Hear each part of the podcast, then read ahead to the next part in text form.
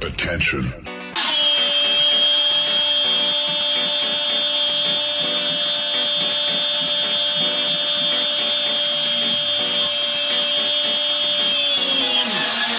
Attention. Da steht Dirk Nowitzki und ragt die Trophy in die Höhe. Ist das fantastisch.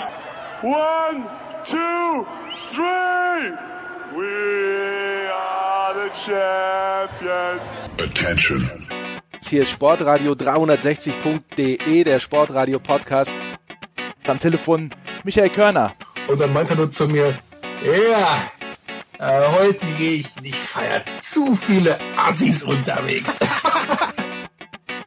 Wir haben die Nummer von Andreas Renner gewählt. Auch wenn die versuchen, all das umzusetzen, sind die anderen einfach zu gut. Das war Markus Krabe für Sportradio 360. Sebastian Manske. Wir wollen über die Nummer 2 sprechen. Für dich eine besondere Zahl im Fußball? Und Markus Skaub. Nein. Sportradio 360.de Bis bald. Jetzt. So, es ist die Big Show 401. Es geht einfach weiter. Vielleicht sind wir irgendwann mal bei der Big Show 501, das bezweifle ich zutiefst. Aber wenn wir jemals dort angekommen sein werden, dann bin ich mir fast sicher, dass diese beiden Herren mit am Start sein werden. Zum einen von der Zone Andreas Renner. Servus Andreas. Hallo. Und äh, dann Christian Sprenger. Servus Christian. Und natürlich wie ein Rheinländer immer voller Optimismus. Selbstverständlich werden wir es alle noch erleben. Einen Tag übrigens nach dem 4 zu 4 des ersten FC Köln beim MSV Duisburg. Der, aber es wird, es wird wurscht sein. Es wird komplett egal sein. 4-2 geführt, nicht gewonnen. Wir wollen aber natürlich ein kleines bisschen über die Champions League plaudern und über die Bundesliga. Wir wollen auch Andreas Renner, fand ich, hat einen sehr guten Punkt gemacht in dieser epischen Diskussion von wegen Dirk Nowitzki. Es ist natürlich eine schwierige Diskussion, bester Sportler, bester deutscher Sportler aller Zeiten, aber Andreas hat den Punkt gemacht, zu keinem Zeitpunkt eigentlich der beste Spieler der Welt, was man von Becker, Schumacher und Beckenbauer hätte sagen können. Vielleicht kommen wir dazu, aber Andreas, ich habe mir sehr viel Champions League Fußball angeschaut. Tatsächlich das ja. einzige Spiel, was ich jetzt nicht, das habe ich nur, Robin hat sich's auf dem iPad angeschaut, äh, Ajax gegen Juventus. Wie ich danach hörte, wäre das das beste Spiel gewesen. Da habe ich wenig gesehen, aber die anderen drei Spiele habe ich doch eigentlich zur Gänze verfolgt. Und Andreas, ich war sehr underwhelmed, wie der Engländer sagt, vor allen Dingen von Manchester City. War ich das zu Recht, Andreas? Also ich glaube, underwhelmed von diesem Champions League Spieltag warst du zu Recht, das ging mir auch nicht anders. Ähm, ich habe auch Ajax Juventus, ähm, das ist das Spiel, das ich auch nicht gesehen habe, beziehungsweise ich habe mir dann halt eine Zusammenfassung äh, davon angeguckt. Da hat man ja nur einen sehr vagen Eindruck davon, was da ähm, äh, was da passiert ist. Ich muss auch zugeben, ich hatte gestern Abend noch einen beruflichen Termin, kam dann zurück Verrückt. und ähm, habe mir ähm, äh, habe mir dann zeitversetzt äh, Man United gegen Barcelona angeschaut. Also das hat mich auch underwhelmed und da muss ich auch sagen, dass da meine Aufmerksamkeit so ab der Halbzeitpause langsam weggedriftet ist. Was mir sonst eigentlich wirklich nie passiert. Ja, aber das war, ja, in, insgesamt waren es halt einfach keine, äh, keine schönen Spiele bei Liverpool gegen Porto. Äh, also nee, du, du hast jetzt Man City ange, angesprochen. Fangen wir mit, fangen mit Man City an, ja. Genau, damit wir nicht äh, jetzt kreuz und quer durchs äh, Gemüsebeet reden. Ähm, war ich enttäuscht von Manchester City? Ich finde, wenn man sich anschaut, wie Guardiola die Mannschaft aufgestellt hat, dann hat er äh, aus meiner Sicht bei diesem Auswärtsspiel Vorsicht walten lassen. Ich finde auch nicht, dass das 1-0 für Tottenham ein, ein katastrophal schlechtes Ergebnis für Manchester City ist. Wenn ich versuche zu interpretieren, warum der das macht, also wenn ich jetzt mal den anderen Ansatz wähle als die Kollegen vom Kicker, die Guardiola heute schon wieder sieben Fehler vorgerechnet haben, wie kann man nur und das und das und das. Ähm, ich versuche immer den Ansatz, äh, den, den Ansatz zu finden, warum macht denn der das eigentlich und was könnte da dahinter stecken? Wenn ich mich frage, warum macht denn der das eigentlich? Der weiß, Tottenham ist eine Mannschaft, die sehr stark im Offensivpressing ist. Und das ist Manchester City letztes Jahr gegen Liverpool im ersten Spiel total auf die mhm. Füße gefallen. Da lagen die nach einer halben Stunde 3-0 hinten und äh, sind letzten Endes daran dann auch gescheitert. Ähm, ich, meine Vermutung ist, er wollte das auf jeden Fall verhindern. Deswegen eine Absicherung mehr im Mittelfeld, ähm, deswegen vielleicht auch auf den Flügeln nicht Sané, sondern Mares, der, äh, der nicht so für Tempo steht, eher für, für Ballbesitz. Aus meiner Sicht war das und sicher ungewöhnlich für, für Pep Guardiola mal der Versuch, was anders zu machen, um ein vernünftiges Ergebnis aus dem Hinspiel mitzunehmen, dass man dann im Rückspiel noch drehen kann. Natürlich hätten die das trotzdem gerne gewonnen, im Idealfall, aber die wissen halt auch, naja, Tottenham, Tottenham ist halt einer der äh, fünf, sechs besten Gegner, auf die wir treffen können. Insofern ähm, in, insofern ist da Vorsicht angesagt. Aus meiner Sicht war, war das eine Reaktion auf das, was im, äh, im letzten äh, Jahr passiert ist, ähm, dass man das vermeiden wollte. Dass, ob das dann vielleicht einen Schritt zu viel um die Ecke gedacht ist, mag sein, aber genau mit dieser Sorte von pressingstarken Gegnern hat Manchester City in dieser Champions League Saison auch schon Probleme gehabt, siehe Olympique Lyon. So, Christian. Ich fand's, also ich fand's, äh, mich hat's ein bisschen erinnert an, äh, da sprechen wir sicher gleich noch drüber, an den Klassiker und und an Lucien Favre. Also ich bin jetzt äh, zu weit davon weg, um zu sagen, Mensch, ich stimme dem Kicker zu, aber irgendwie äh, ja, so, so ganz mutig fand ich es jetzt nicht. Und Leroy Sané fand ich ungefähr, also jetzt positionsbezogen natürlich nicht, aber so wie, wie, wie, wie Götze fehlte, fehlte der mir dann auch in dem Spiel. Und ansonsten generell, ja, also dieses 4-4 vorher, wir reden über zweite Liga, ich weiß, und wir reden auch über Defensivschwäche in dem Fall, aber das hat mir echt mehr Spaß gemacht zu gucken, als diese vier Spiele da in der Champions League, die irgendwie alle viel von Taktik geprägt waren. Ich habe irgendwie so drei Highlights im, im Gedächtnis und irgendwie dann wieder acht Fragezeichen von wegen jetzt Handspiel oder nicht. Warum ist es einmal Hand und warum ist es einmal nicht Handspiel? Und äh, einmal noch, wo ich mir denke, ey, sag mal, das muss der Videoassistent auch sehen, dass es kein Abseits ist wo sie dann den, den, den, äh, nicht der Videoassistent, der normale Assistent muss das sehen, dass es kein Absatz ist, wo sie einen Videoassistenten brauchen. Also alles in allem fand ich diese vier Spiele auch enttäuschend, aber vielleicht hab, haben wir auch einfach zu viel davon erwartet, nach dem Motto, wow, das ist jetzt die Haute Volée des europäischen Fußballs, die da jetzt noch auftritt. Also ich fand es echt auch eher bescheiden. Dazu passt dann halt auch, wenn dann ein Pep so aufstellt wie Lucien Favre lass uns, äh, jetzt ist die, bei Manchester City eine Frage noch und äh, Christian, zuerst du und dann Andreas. Äh, ich, ich, das ist eine unfassbar teure Mannschaft. Aber ist es auch eine unfassbare gute Mannschaft, weil nämlich die keinen Spieler haben. Gut, Messi war gestern nicht gut. Oder Messi wurde, gut gedeckt, aber die haben eben keinen Messi und die haben auch keinen Ronaldo und die haben auch niemand. Und ich weiß, äh, Thomas Böker, wenn er das denn hören sollte, dem stellen sich die Haare zu Berge aber die haben auch keinen Robert Lewandowski. Niemanden, der vorne tatsächlich dann, wenn es hart auf hart geht, und ich weiß, Lewandowski wird oft vorgeworfen, oh. dass er das in den letzten Jahren nicht ja. geschafft hat, aber ich glaube, dass diese Mannschaft zwar sehr, sehr teuer ist, aber nicht so gut. Wer möchte zuerst? Ich, ich Christian, fang du mal an. Achso, du nee, willst nichts sagen. Ich halte ich halt mich raus. Dazu bin ich, bin ich, äh, bin ich in dem Thema zu schlecht, zu schlecht drin. Wenn ich okay. aber die Namen sehe allein, dann äh, und dann auch sehe, was die da an Kohle bezahlen, dann so schlecht kann das ja nicht. Naja, ich sage nicht, dass es so schlecht ist, aber es fehlt halt. Und Andreas, du hast, glaube ich, letzte Woche eh gesagt, oder vor zwei Wochen, Spieler wie Messi und wie Ronaldo, die werden wir so schnell nicht wiedersehen und die sind eben selten. Und das ist für mich der Unterschied, Andreas. Ja, und äh, die Antwort darauf, warum, äh, warum hat Manchester City keinen Messi und keinen Ronaldo, äh, weil es halt nur zwei von der Sorte gibt. Und wenn du, wenn du dann dir anschaust, was international sonst noch so im Angebot ist, bei allen überragenden Fußballern, die äh, die es sonst noch so gibt auf der Welt, würde ich sagen, die sind alle mindestens eine Etage unter Messi und Ronaldo und sind damit immer noch grandios. Aber mhm. eben, ja, also die, die zwei, es gibt nur die zwei und ein äh, ein Messi, äh, den wird Barcelona nie gehen lassen, zumindest so lange, wie er äh, auf diesem Niveau einigermaßen weiterspielt. Da könnte man sich vielleicht vorstellen, dass er, keine Ahnung, wenn er dann irgendwann mal 37 ist, noch ein Jahr in den USA dranhängt oder sowas in der Art. Aber ansonsten lässt doch Barcelona den nicht gehen. Und bei, ähm, bei Cristiano Ronaldo, ähm, da war halt der Sündenfall, dass Manchester United den damals verkauft hat. Da werden sich vermutlich immer noch drüber ärgern. Und ich meine, der Wechsel, den er jetzt gemacht hat zu Juventus Turin, der Mann ist 33, das wäre jetzt ja auch keine Geschichte mehr, wo es einen Sinn ergibt für eine Mannschaft wie Manchester City. Ähm, da ähm, äh, da nochmal äh, wirklich äh, tief in die Geldschatulle zu greifen. Was die Geschichte mit Lewandowski angeht, das sehe ich jetzt komplett anders als du, weil okay. Sergio Aguero und der ist besser als Lewandowski.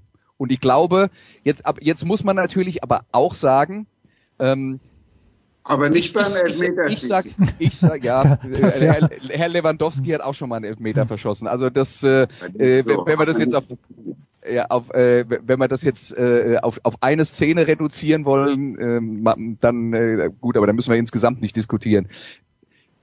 Man muss jetzt natürlich sagen, ein Aguero und ein Lewandowski haben nicht für alle Vereine den gleichen Wert, weil sie halt vom Typ her komplett unterschiedlich sind. Der FC Bayern will einen kopfballstarken, traditionellen Mittelstürmer. Das ist halt Lewandowski und Aguero ist es nicht. Aguero ist einer, der ähm, der bei einer äh, sehr spielstarken Mannschaft äh, unterkommt, der immer wieder die Läufe in die Tiefe macht. Also das ist einfach vom, vom Ansatz her ähm, sind es unterschiedliche Leute und je nachdem, was für eine Sorte von Mittelstürmer eine Mannschaft haben will, sind die beiden auch unterschiedlich viel wert. Deswegen kann man auch nicht schwarz-weiß sagen, der eine ist grundsätzlich besser als der andere. Der Lewandowski ist für den FC Bayern wahrscheinlich besser als Aguero und umgekehrt ist für äh, ähm, für äh, Manchester City und das, was Pep Guardiola spielen will, äh, Aguero wahrscheinlich besser als äh, Lewandowski. Und bei Lewandowski muss ich dann halt auch nochmal dazu sagen, finde auch, die Kritik gab es ja in den letzten Jahren auch schon. Es geht jetzt mir gar nicht so sehr darum, da, äh, um die großen Spiele oder nicht so großen Spiele, aber ich finde, Lewand, äh, Robert Lewandowski ist nicht mehr so gut, wie er schon mal war. Ich nehme ihn mit Handkuss. Aus. Alters, aus Altersgründen. Ja, und das ist nix. Äh, Das ist einfach eine natürliche Entwicklung, aber der Mann ist halt äh, mittlerweile, ich weiß gar nicht genau, über 30, glaube ich. Und äh, ja, und dann lässt das äh, halt irgendwann mal nach. Und ich finde, er ist äh, inzwischen deutlich unbeweglicher und hüftsteifer, als er früher mal war. Christian, sag was. Hilf mir. Also du musst mir nicht helfen. Also ich, ich sehe das natürlich, was Andreas sagt, aber ich sehe dann auch, äh, wenn Lewandowski immer noch gut drauf ist, für die, gut, die Bundesliga ist nicht die Champions League, wie wir alle wissen, aber es ist trotzdem immer verdammt gut, was Robert Lewandowski zeigt. Ja, allein sein 200, also ich meine 200 Tore in der Bundesliga, da ist er jetzt unter den Top 5 und allein dieses 200, ich stand ge- genau dahinter. Also das war jetzt ja kein typisches Levi-Tor, aber egal, das war war einfach großartig. Also ich mag, ich mag ihn aber auch, vielleicht bin ich da auch vorbelastet, weil äh, außerdem kenne ich ihn persönlich besser als jetzt äh, Aguero. Und äh, insofern, das spielt ja dann auch immer eine große Rolle. Also ich mag ihn, ich mag ihn als Typen, ich mag ihn von der von der Spielart her. Und ich habe jetzt natürlich noch nie mit ihm zusammengespielt und geflucht über seinen Egoismus, aber ich finde ihn einfach als Typen und als Fußballer immer noch großartig. Und er ist auch in der Bundesliga für mich immer noch einer der Top Ten Player. Gut, ja da. Äh, und, und, nichts von dem, was Christian jetzt gesagt hat, widerspricht ja dem, was Das ich gesagt habe. ja. Ich habe ja an seinen Qualitäten keine Zweifel gelassen. Ich sage nur, ähm, je nachdem, wie du, wie du deine Mannschaft aufstellst, sind äh, Lewandowski und Aguero halt auch nicht eins zu eins zu vergleichen. Sind halt unterschiedliche Ja. Typen, die einen unterschiedlichen Wert haben für unterschiedliche Leute. Ja. Ich hätte mir halt De Bruyne, also ich, ich, äh, ich sag ganz offen, einfach nur, weil der Kicker Pep Guardiola so hasst und das ist ja eine, eine Beziehung, die schon seit den Bayern-Zeiten hier anhält. Äh, Allein deshalb wünsche ich mir ja, dass äh, Manchester City hier weiterkommt. Mein Favorit allerdings, Christian oder Andreas, Barcelona gestern Abend, das war so schlecht, so unkonzentriert, so schlampig habe ich Barcelona noch nie gesehen. Und äh, ist das jetzt dadurch bedingt gewesen, äh, Andreas, du hast dann gesehen, bis zur Halbzeit ist das dadurch bedingt gewesen, dass Manchester United, die haben zwar nichts draus gemacht aus den Bällen, die, die sie dann bekommen haben, aber dass die ordentlich gepresst haben. Also mir war das unerklärlich, wie viel Abspielfehler da passiert sind. Andreas, fang du an. Ähm, also bei allem, was wir jetzt über Barcelona geschimpft haben, wollen wir jetzt noch mal ganz kurz daran erinnern, Dass dass, sie 1-0 gewonnen 1-0 haben. auswärts gewonnen haben, Ja. auswärts im, im Champions League Viertelfinale bei Manchester United. Äh, Das, das sollte man jetzt bei allem, was man möglicherweise als Kritik anbringt, nicht aus den Augen verlieren. Ähm, ich fand auch, dass sie nicht sonderlich gut waren. Ich fand aber, dass sie, ähm, dass sie trotzdem ein klares Chancenplus hatten. Ich habe dann, weil ich das, das Spiel zweiten Halbzeit nicht mehr so konzentriert geschaut habe, es lief noch nebenher, aber äh, ich habe nicht mehr so konzentriert geschaut. Ich habe mir dann danach nochmal die äh, Zusammenfassung der Kollegen von Sky angeguckt. Das waren drei Minuten und da war keine einzige Chance von Manchester United Ja. drin. Äh, also das, das muss man unterm Strich äh, dann halt auch nochmal festhalten. Das war auf dem Weg nach vorne nicht das Barcelona, das wir kennen. Es war ein ziemlich defensiver Ansatz, was vielleicht genauso wie bei Manchester City äh, in diesem äh, Spiel gegen Tottenham einfach überraschend ist, weil man das von Barcelona sonst nicht sieht, aber das ist dann vielleicht auch ein anderer taktischer Ansatz und wenn sie das jetzt mal defensiver angegangen sind als sonst, was äh, was, was früher eigentlich nie passiert wäre, dann muss man sagen, haben sie das aber echt gut unter Kontrolle gehabt. Deswegen würde ich die, die Probleme auf dem Weg nach vorne gar nicht so in den Vordergrund stellen, auch wenn es natürlich frustrierend ist, wenn man Barcelona die Daumen drückt, sich das anguckt und die Sachen verstolpern, die sie normalerweise nicht verstolpern. Aber insgesamt könnte man könnte man schlicht und einfach sagen, die haben äh, hier einen nicht zugegebenermaßen nicht sonderlich guten Gegner, der eigentlich schon gegen Paris in der letzten Runde hätte rausfliegen müssen. Den haben die komplett äh, unter Kontrolle gehabt und dass sie dann da offensiv, nachdem sie Einzel geführt haben, dann den Fuß vom Gas genommen haben, ist vielleicht eine lässliche Sünde. Ja, Christian, dann zum ersten Teil, zum Abschluss noch. Also die einzige Mannschaft, die äh, eigentlich eine gut, Barcelona hat natürlich auch eine sehr gute Ausgangsposition, Juventus hat eine gute Ausgangsposition, aber die beste äh, hat wahrscheinlich Liverpool, zwei frühe Tore gegen Porto geschossen, das erste Tor nicht unglücklich von Cater, das zweite schön herausgespielt. Ähm, jetzt hört man immer, dass sich Jürgen Klopp vielleicht doch eher äh, freuen würde, wenn sie die Premier League gewinnen. Dennoch, äh, Christian, glaubst du, dass Porto, nach dem, was wir gesehen haben, am Dienstag äh, eine Chance hat, da noch zurückzukommen oder darf sich Liverpool schon mal auf ein Halbfinale gegen Barcelona einstellen? Ist schwierig. Ich meine, Porto, ähm, wie sagt der Bayer immer so schön, kommt ja auch nicht auf der Brennsuppe daher. Äh, wer weiß, wie die dahergeschwommen oder so heißt es doch. Ne? Genau, äh, ungefähr so. Ich weiß zwar nicht, was eine Brennsuppe ist. Ich kann es mir ungefähr vorstellen, aber. Ich glaube, eine Brennnesselsuppe oder so heißt das. Oder ich weiß nicht. Ich bin ja zum Glück schon lange weg da jetzt. Äh, aber egal. Also ich glaube, ich bin mir sicher, dass äh, Porto zu Hause anders auftreten wird. Also da, da gehe ich mal von aus. Aber wenn Liverpool ein Tor macht, dann, dann sind die durch. Also da gehe ich mal fest von aus, dass sie durch sind. Schade finde ich jetzt, dass wir nicht über Ajax gesprochen haben. Ja, bitte, bitte, bitte, Ajax. Äh, sag, sag was zu Ajax, weil ich habe es leider, wie gesagt, nicht gesehen. Ich habe so gehofft, weil ich natürlich nicht will, dass äh, Cristiano Ronaldo jetzt mit Juventus auch noch die Champions League gewinnt. Das wäre das wäre wär sehr, sehr unschön, Christian. Sag bitte was Liebes über Ajax. Du kennst Andreas Meinung zu, ähm, zu Ronaldo. Du kennst meine, die sich sehr gewandelt hat, muss ich zugeben. Also insofern sollten wir Ronaldo da mal außen vor lassen. Äh, ich finde halt Ajax, ja, die haben jetzt auch nicht brilliert in dem Spiel. Äh, aber ich finde diesen Trainer cool. Ich finde diese, diese, wie die, wie die Fußball spielen cool. Und äh, alles, was man so liest und hört, wenn die nach der Saison noch mehr Abgänge haben, dann ist das vielleicht jetzt äh, die erste und letzte große Chance seit langem und für lange Zeit, um da jetzt mal wieder noch eine Runde weiterzukommen. Also das fände ich schon irgendwie schön, weil Holland ist ja jetzt auch nicht so weit weg von Nordrhein-Westfalen. und dann haben wir wenigstens noch, noch so eine halbe, weißt du, noch so eine halbe deutsche Mannschaft da drin. Ein Westteam sozusagen. Ja, ja, genau. Dann, äh, okay. das wird also, François Duchateau freuen, glaube ich, wenn, wenn, wenn Ajax als deutsches Team durchgeht. Bei Ajax äh, kann ich mir jetzt einen nicht verkneifen. Äh, der, der gute Trainer von Ajax, das wäre doch einer für die Bayern, oder?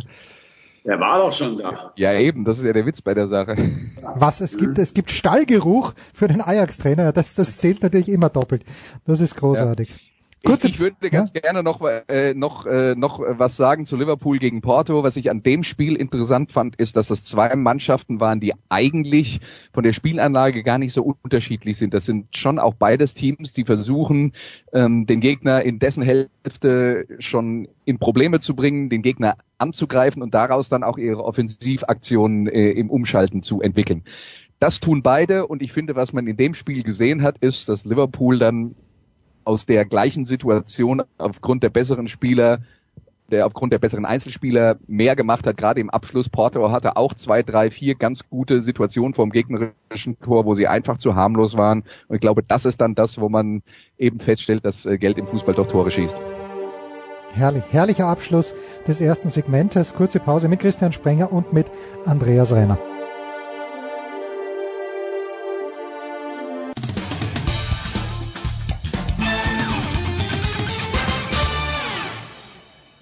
Hallo, hier ist Dirk Nowitzki und hier hat Sportradio 360.de.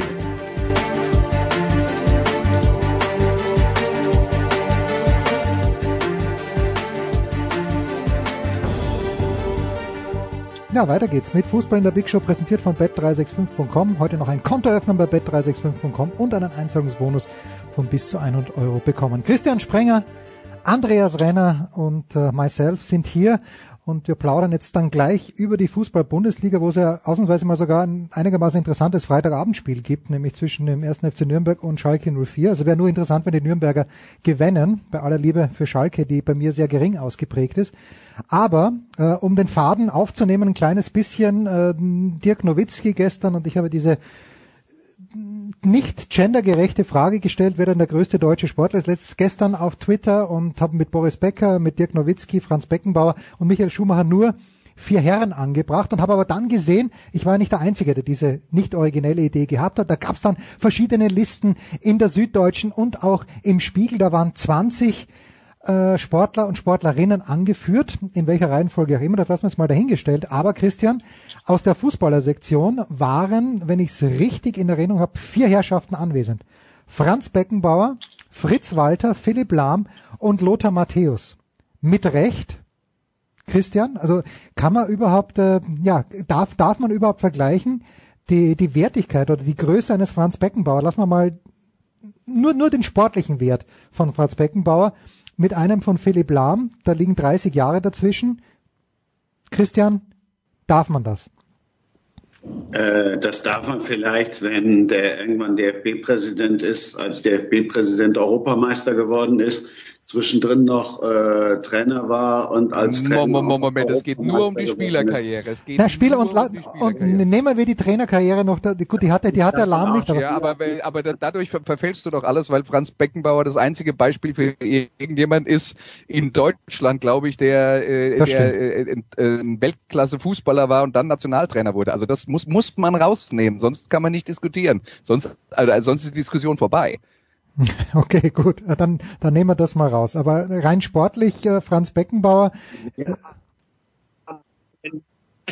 aber Stopp, wenn nach dem besten Sportler aller Zeiten gefragt wird, ja, im Grunde genommen hast du dann natürlich recht, da reden wir dann über Sportler äh, und nicht jetzt über Trainer oder Funktionärskarrieren. Also insofern, ich würde nur nie äh, jetzt die Fußballer oder oder Philipp Lahm jetzt mit Dirk Nowitzki zu vergleichen, finde ich, finde ich absurd. Also einfach nur mal der, der Stellenwert von Dirk Nowitzki, wenn du im Radio morgens, du wachst auf, machst das Radio an, äh, wenn jetzt Philipp Lahm zurücktritt, ich kann mich nicht erinnern, ob das damals tatsächlich die erste Meldung in den Nachrichten war. Dirk Nowitzki war gestern die erste Nachricht und nach dem, was gestern auf der Agenda stand, jetzt in Brüssel, äh, dann sagt das ja schon alles. Also wenn Dirk Nowitzki den Brexit schon schlägt, dann äh, müssen wir nicht lange drüber diskutieren na, den Brexit in seiner 7000. Mhm. Woche. Also. In seiner Auflage. Wieder, wiederholte Auflage. Ja. Also, aber, aber das ist jetzt auch, das, das jetzt auch wieder was, da reden wir jetzt über die öffentliche Wahrnehmung dieser Leute und nicht über die sportliche Karriere. Ich würde halt sagen, wenn wir darüber reden, wer ist der größte Sportler und wenn, wenn es, äh, ähm, dann, dann reden wir nur darüber, was auf dem Platz passiert ist. Und äh, Jens, das, äh, du hast ja jetzt schon vorweggenommen, wenn wir vom größten deutschen Sportler äh, reden und männlich und weiblich nehmen, dann ist es für mich ganz klar Steffi Graf. Ähm, wobei ich natürlich dann auch noch dazu sagen muss, es gibt jetzt dann Sportarten wie Wasserball, Faustball, weißt du, äh, Dressurreiten, in denen Deutschland über die Jahrzehnte extrem erfolgreich ist, Kanufahren ähm, oder, oder äh, Achterfahren wenn da irgendjemand, der äh, auf ähnlichem Niveau erfolgreich ist in der Weltspitze, dann weiß ich das schlicht und einfach nicht. Man kann, man kann sich nicht mit allem auskennen. Das ist halt immer so ein bisschen die Einschränkung bei der ganzen Sache. Wir reden jetzt also, sagen wir mal, von den Top Ten Sportarten, mit denen jeder sich so ein bisschen auskennt. Ne? Ähm, ich habe ja auch Widerspruch bekommen auf meinen Tweet von gestern. Dirk Nowitzki war nie ähm, der, der, beste Spieler der Welt. Der, der beste aller, äh, der beste Spieler der Welt. Da gab es dann den Einspruch, der war äh, NBA MVP 2007. Ich habe da mal äh, nochmal nachgeschaut. Ähm, äh, der war in dem Jahr im All-Star-Game mit dabei, was von den Fans gewählt wurde. Da war er nicht mehr in der Startformation und da hat halt auch noch ein Kobe Bryant gespielt ähm, und da hat ein äh, LeBron James gespielt. Und ich glaube, wenn du einen Amerikaner, der wirklich Basketball lebt, zu irgendeiner Zeit gefragt hättest, wo würdest du Dirk Nowitzki einsortieren, dann wäre der immer in den oder über einen langen Zeitraum in den Top Ten gewesen und das ist wirklich sensationell gut. Ich will nichts schlecht machen an dem, was Dirk Nowitzki in seiner Karriere erreicht hat. Ja, darum geht's nicht. Ähm, aber aber dass er, dass er besser als Kobe oder LeBron ist, das würde vermutlich kein Amerikaner jemals auf die Idee kommen, das auch nur darüber auch nur nachzudenken. Also das, ich, ich finde schon, dass, dass das äh, ähm, Argument deswegen valide ist. Du hast ja jetzt gerade eben äh, vier Fußballer ins, äh, ins Na, Rennen na, gebracht. Meine Und- Nummer eins ist Boris Becker. Ich und- sag dir, was ist. Ich, Ja. meine Nummer eins ist Boris Becker. Ja. Also was, was ich auch legitim finde, also das, das auf jeden Fall, sagen wir es mal so, das ist einer, der in eine Diskussion um den besten deutschen Sportler aller Zeiten reingehört. Da gibt's vielleicht noch zwei, drei, für die man auch Argumente finden kann. Denn äh, natürlich, die Leute regen sich gerne auf, weil sie sagen, meine Favorit ist der und andere Meinungen interessieren mich nicht. Ich finde, da kann man sehr viele andere Meinungen haben und, äh, und auch sehr viele unterschiedliche Bewertungsmaßstäbe äh, anlegen. Ähm, und äh, bei den Fußballern tue ich mir jetzt dann halt schwer, zum Beispiel einen Fritz Walter einzuordnen, von dem ich ein paar Highlights aus Ja, der. WM 54 gesehen habe und sonst ein paar Bilder, was der für diese Mannschaft und im Weltfußball bedeutet hat, zu der Zeit, zu der er aktiv war, darf man auch nicht vergessen, bei dem waren ja noch die Kriegsjahre zwischendrin. Das heißt, seine Karriere war ja extrem lang, aber zwischendurch fehlt ja ein Riesenblock, wo er dann Kriegsgefangener war und weiß der Teufel was. Ähm, das heißt, wie will ich sowas miteinander vergleichen? Ich weiß, man Ja, kann es nicht, aber, aber- irgendwie macht Spaß. Weil ich, ich weiß, man kann es nicht ich, vergleichen. Ja? Ich, würde jetzt gerne noch einen Punkt anführen zu Philipp Lahm, weil Christian ähm, da gesagt hat, naja, das mit Nowitzki, das kann man ja überhaupt nicht vergleichen. Ich finde, von den Fußballern, von denen wir jetzt geredet haben, und ich lasse Fritz Walter raus, weil ich kann das äh, in, in, im, im äh, Rahmen des, in dem Zeitrahmen, in dem der gespielt hat, kann ich halt nicht wirklich einordnen. Aber Philipp Lahm war aus meiner Sicht vielleicht von allen, die da auf der Liste stehen, derjenige, der die höchste Konstanz hatte, der länger als alle anderen auf seiner Position einer der Top-Spieler der Welt war und absolute Weltklasse verkörpert hat. Das größte Problem von Philipp Lahm ist, dass er ungefähr 1,52 Meter groß ist und dass ihn deswegen niemand als großen Fußballer wahrnimmt. Aber das ist halt kurzfristig gedacht. Ich glaube, Philipp Lahm gehört absolut in eine, äh, in eine äh, Diskussion rein über den besten deutschen Fußballer aller Zeiten. Aber ähm, also ich mag Philipp Lahm, ich habe ihn auch gern spielen sehen und so weiter und so fort. Aber Philipp Lahm ist ein einziges Mal zum Fußballer des Jahres gewählt worden und Weil er du weißt genau wann. Ja, ja, gut. Also äh, da- das ist ja dann der nächste Punkt. Wie bewerten wir eigentlich die unterschiedlichen Positionen? Als Torwart hat man es zum Beispiel auch schwerer, ähm, Fußballer des Jahres zu werden. Als Innenverteidiger hat man es schwer, Fußballer des Jahres zu werden, weil auf solchen Posi also weil bei solchen Wahlen eigentlich immer die Offensivspieler ähm, gewählt werden, die die Tore schießen oder mindestens vorbereiten und da wird's schon dünn. Ja, das, äh, ich, ich verstehe das Argument. Äh, Ich würde, deswegen sage ich ja auch, wenn ich mir anschaue, mit welcher Konstanz Philipp Lahm Weltklasse gespielt hat, dann ist er für mich einer, der ganz nach vorne gehört. Und dass man da möglicherweise trotzdem einen Lothar Matthäus von mir aus vorziehen mag oder auch einen Franz Beckenbauer, gibt, wie immer bei diesen Diskussionen, es gibt gibt für alle Argumente und wir werden nie irgendeine Auflösung finden, wo dann alle hinterher sagen, okay, Case closed, wir machen das Ding zu und so ist es. Weil jeder halt solche Dinge auch unterschiedlich betrachtet. Und wenn man dann noch da, davon anfangen, Trainerkarrieren, Funktionärskarrieren ähm, mit einzubeziehen oder so wie Stray Vogt gemacht hat bei seiner Beurteilung, äh, Dirk Nowitzki ist der größte äh, ähm, deutsche Sportler aller Zeiten, dass man dann noch Charakter und Charisma und weiß der Teufel was dazu nimmt. Pff, Ja, also da, da kommt man ja vom Hundertsten ins Tausendste und da werden wir dann erst recht kein Ergebnis finden.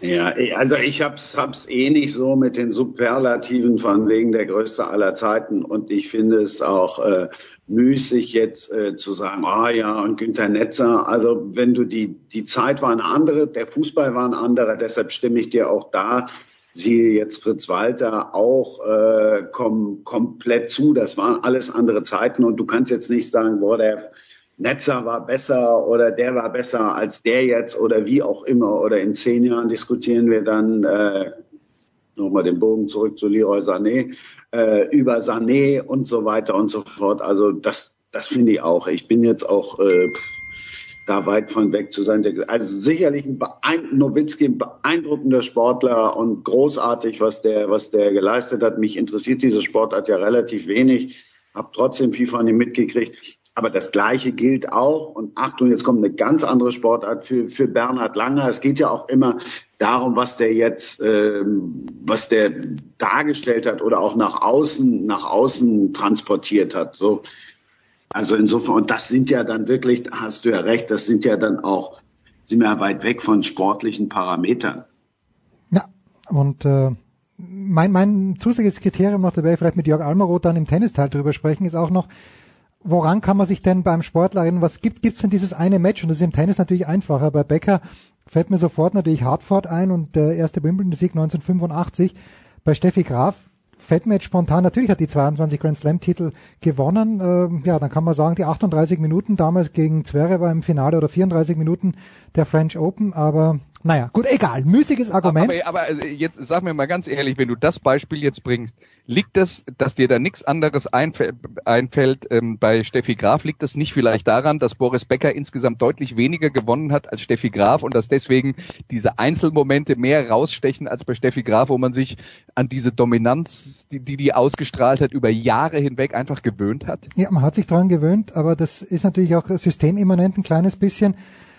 Ähm, Becker hat weniger gewonnen, aber an dieses Best of Five, das damals im Davis Cup und, äh, und jetzt ja nicht mehr, aber auch im Davis Cup und bei den Grand Slams gespielt wurde, das mm, wegen Boris Becker habe ich mich bei einem Freund nachmittags einquartiert, der RTL gehabt hat, wir nicht, und bin dann dort denen den ganzen Nachmittag auf die Nerven gegangen, fünf Stunden lang.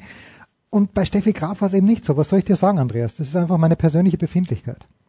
Das ist aber das gleiche Thema, was ich ganz oft mit Leuten diskutiere. Ich mache ja viel Frauenfußball. Du kannst Frauentennis weder mit Männertennis vergleichen, genauso wenig Frauenfußball mit Männertennis. Insofern würde ich die jetzt auch nie vergleichen. Also, wenn nach dem größten Sportler gefragt wird, dann wird nach dem Sportler gefragt und nicht nach der Sportlerin. Ja, bei der Sportlerin müssen wir in Deutschland, da müssen wir nicht lang drüber nachdenken, weil bei aller Liebe für Birgit Fischer, aber Kanu ist halt eine Sportart, die von, von wenigen hundert Menschen wahrscheinlich äh, professionell betrieben wird, wenn überhaupt in Deutschland. Und da ist der Tennissport dann schon ein bisschen was anderes. Eine Frage noch zum Fußball, vielleicht auch noch zwei. Christian, der FC Bayern München fährt nach Düsseldorf am Wochenende. In der Euphorie 5 zu 0 zu Hause gewonnen gegen den Ballspielverein Borussia. Droht das nächste 1 zu 1 wie in Freiburg, wo sie eigentlich bei aller Liebe 4-1 hätten gewinnen müssen? Ah, ich fände ja großartig. Zum einen bin ich in Düsseldorf geboren. Aber zum ja. anderen zum anderen ähm, kommt dann vielleicht wieder ein bisschen Schwung in die in die Meisterschaft. Ich habe die Befürchtung, dass nach diesem nach dem vergangenen Wochenende, nach dem Klassiker ähm, da alles alles raus ist sonst. Also ich hatte immer so, das war immer wie so Wellen bei mir. Ich habe immer gesagt, irgendwann habe ich mal gesagt, boah, pass auf, wer dieses Spiel gewinnt, der wird deutscher Meister. Mhm. Dann habe ich äh, vorm Spiel unmittelbar davor gesagt, ach komm, ist egal, wer das gewinnt, die Meisterschaft ist noch nicht entschieden.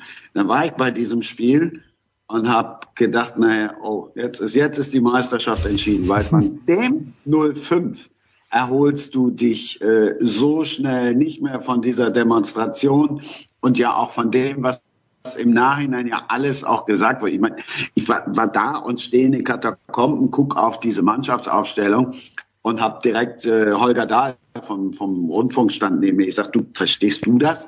Und äh, da waren zwei Personalien, die wir sofort nicht verstanden haben. Und ich bin mir nicht sicher, ob Dortmund sich von dem Rückschlag erholt. Vielleicht, wenn die Bayern nur unentschieden bei der Fortuna spielen. Siehst du? Was ja nicht ausgeschlossen ist, Andreas. Weil die Fortuna äh, seit, ich glaube, dem 15. Spieltag auf Platz 4 der Tabelle ist. Und du... Ja. Ich, ja. ja. ja, ja, nur weiter. Nur weiter. Ist, ist nicht ausgeschlossen und wenn du das Hinspiel noch anführen willst, das ging 3-3 aus, klar. Und wenn, wenn die Bayern so einen Tag haben wie in Freiburg, wo sie ein klares Chancenplus haben und die Dinger nicht machen, in der Nachspielzeit noch äh, eine Top-Chance vergeben und nochmal einen Pfosten treffen, dann ja, dann kann das natürlich passieren. Hm. Naja. Also mehr, mehr kann ich da aus, Ja, ausgesprochen bitte. ist es nicht. Ich werde mich jetzt auch nicht hinstellen und sagen, dass bei Bayern auf einmal alles äh, grandios ist, weil die, die dieses Spiel äh, gegen Dortmund letzte Woche äh, dominiert haben. Ich bin mir nicht sicher, dass die jetzt da durchmarschieren und die restlichen Spiele alle gewinnen. Und äh, Düsseldorf ist äh, gerade in der derzeitigen, äh, derzeitigen Gemengelage keine äh, leichte Aufgabe. Wir wollen auch nicht vergessen, dass die Leistungen von Bayern vor dem Dortmund-Spiel nicht so doll waren. Und wenn, wenn ihnen Heidenheim ein paar Kontertore einschenken kann, dann kann das Düsseldorf erst recht. Sind auf jeden Fall gespannt. Samstag, nee, am Sonntag spielen die Bayern. Sonntag, 15.30 Uhr, äh, das Spiel in Düsseldorf. Sonntag haben wir wieder drei Spiele in der Fußball-Bundesliga. Äh, Andreas ist zum Rugby dann noch dabei. Christian, äh, wo wirst du dich denn an diesem Wochenende zeigen? In welchen Stadien? Oh, ich ich habe zwei merkwürdige Spiele, die jetzt von den Umständen leben. Also das eine nicht, da habe ich mich auch schon vorher drauf gefreut. Bleiben wir bei Sonntag, Frankfurt gegen Augsburg. Habe ich mich eh drauf gefreut, weil Frankfurt findet einfach die Stimmung großartig, findet die Mannschaft großartig. Jetzt lebt dieses Spiel natürlich vom Wiedersehen mit Martin Schmidt, wo ich nie im Leben mit gerechnet hätte. Ich dachte, ich dachte, äh, ich treffe, wie meine Freundin immer sagt, äh, auf den bestgekleideten Trainer der Bundesliga. Nee, nee, nee, nee, nee, Moment, Moment. Das ist Bruno Labbadia. Da, da führt, da führt kein Weg dran vorbei. Und früher mal was Armin Fee unangefochten. Ach, ach. Armin Fee. Ja, aber du hast weniger Ahnung. James also Bond. Jens, ich glaube nicht, dass äh, also Bruno, glaube ich, der kauft noch da ein, wo ich auch einkaufe und Manuel Baum kauft da ein. Das können wir uns alle drei nicht leisten. Aber egal. Also auf jeden Fall äh, bin ich bei Frankfurt gegen Augsburg. Augsburg hat mich total überrascht mit der Trainerentlassung. Das gleiche gilt äh, für Mönchengladbach. Äh, die sehe ich auch. Da freue ich mich auch drauf. Hannover freue ich mich nicht so richtig lebt jetzt natürlich äh, auch ein bisschen von der Entlassung von Horst Held, aber Hannover, also erstens habe ich sie ganz oft gesehen die Saison, die spielen einfach einen Grottenfußball und zum Zweiten gibt es viele Dinge, die ich an Hannover schon länger nicht mag. Siehst du? Da bist du nicht der Einzige. Ich bedanke mich ganz herzlich bei dir, Christian. Andreas bleibt, wie gesagt, noch ein paar Minuten bei uns. Wir machen jetzt mal eine kurze Pause in der Big Show 401.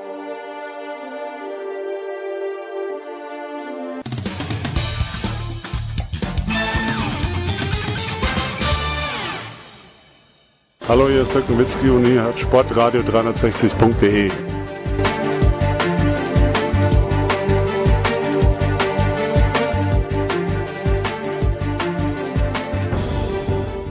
So, Herrschaften, es geht weiter in der Big Show 401. Andreas Renner ist da geblieben, frisch dazugekommen von GFL TV und Radio, eigentlich in den Startlöchern, weil er es nicht erwarten kann, dass er wieder ins Allgäu fährt, nach München, nach Hamburg, wo auch immer die GFL-Station machen wird. Nicolas Martin. Servus, Nicolas. Hallo. Und äh, der Mann, der heute, warum auch immer, und wir sprechen dann gleich darüber, aber heute Abend, wenn ich es richtig gesehen habe, sogar Eishockey moderieren wird. Jan Lüdecke. Servus, Jan. Servus, hi. Fantastisch. Da, da kommen, wir kommen im Eishockey-Teil dazu. Nikola, darf ich an dich übergeben? Ich habe nur von Kai Pahl gesehen, ja, es wurde Rugby gespielt. Es wurde offenbar sogar einigermaßen erfolgreich Rugby gespielt, aber ich gehe davon aus, Nikola, dass du komplett im Thema drinnen bist und ich lausche einfach ergriffen, wenn es recht ist.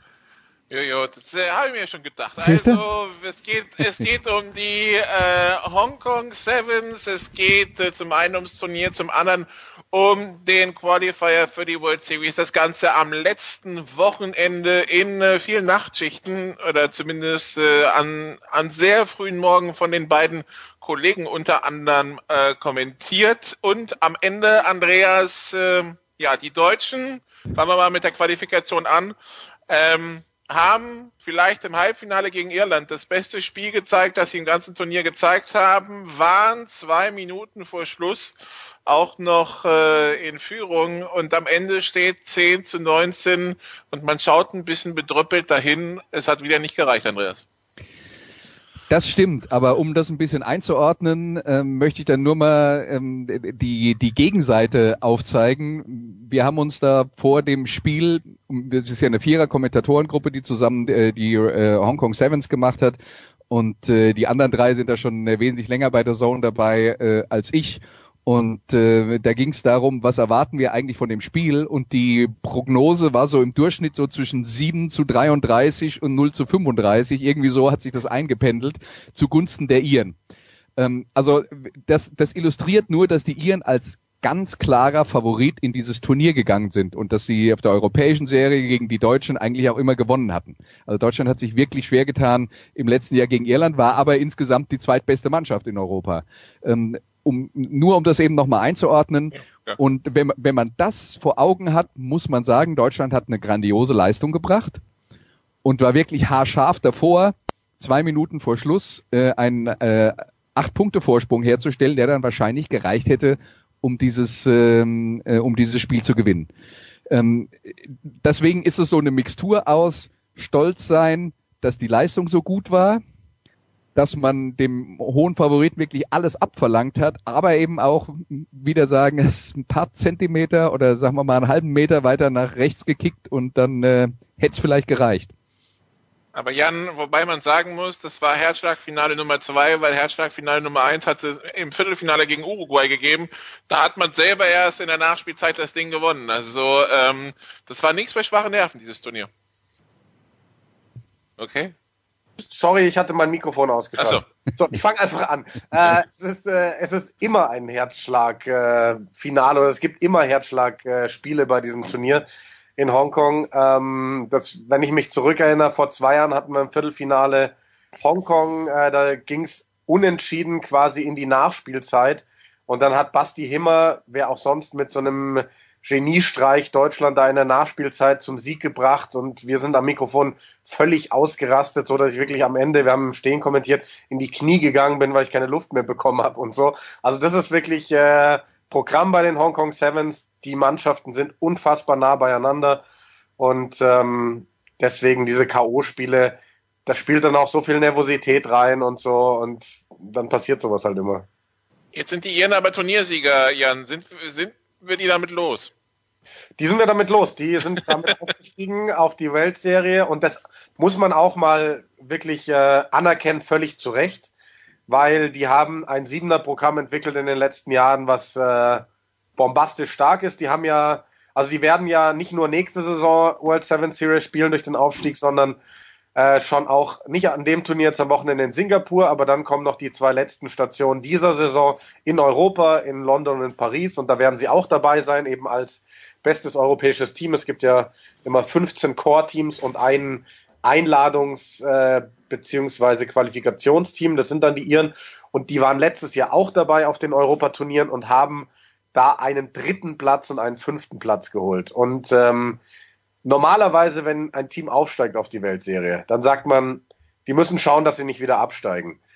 Wir sagen immer, wenn Deutschland da oben wäre, die würden sich sehr wahrscheinlich halten, weil die könnten bei den meisten Turnieren irgendwie um Platzierungen mitspielen. Jetzt nicht äh, unbedingt äh, um einen Sieg, aber die würden ihre Platzierungen holen. Jetzt reden wir über einen Aufsteiger und demnächst bei diesen zwei Turnieren noch ein Qualifikationsteam, das eigentlich von Beginn an um Turniersiege mitspielen kann. Und das zeigt, ähm, was für eine Qualität da entwickelt wurde. Und das zeigt eben auch, was Andreas gesagt hat, dass Deutschland sich überhaupt nicht schämen und grämen muss, gegen Irland da ausgeschieden zu sein. Ähm, das war, ich, ich war, mein Tipp ging auch so äh, in Richtung, das verlieren sie wahrscheinlich mit 30 Punkten. Ähm, war dann ein toller, eine tolle Leistung von Deutschland, die einfach einmal mehr gezeigt hat, dass sie auch auf die Weltserie gehören und mit Top-Teams mithalten können. Denn Irland wird direkt ein Top-Team werden auf der Weltserie. Also nächstes Jahr dann der nächste Versuch, aber für Andreas, für, für Deutschland heißt es erstmal Mund abwischen und dann im Juli die Olympia-Qualifikation versuchen, ne? Ja, äh, das, das ist natürlich äh, die, die nächste äh, Herausforderung, könnte dann auch in, bei dem europäischen Turnier schwierig werden, weil die Engländer qualifizieren sich nur, wenn sie unter die, also für Olympia ähm, qualifizieren sie sich nur, wenn sie auf der World Series unter den ersten vier landen und da sind sie im Moment noch nicht. Und ähm, das äh, wäre dann eigentlich die nächste unlösbare Aufgabe, wenn England bei diesem Qualifikationsturnier mit dabei wäre beim ersten.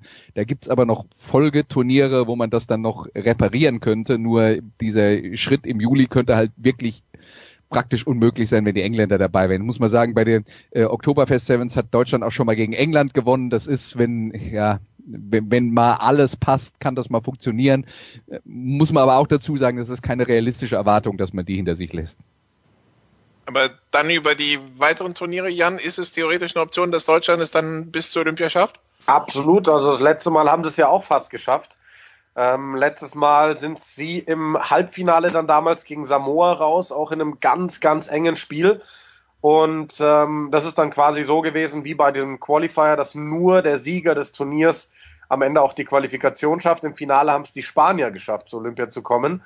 Und ähm, es wurde nach dem Finale gesagt, auch zugegeben von Samoa, das Halbfinale gegen Deutschland hätte so viele Körner gekostet, dass sie das Finale gegen Spanien verloren haben.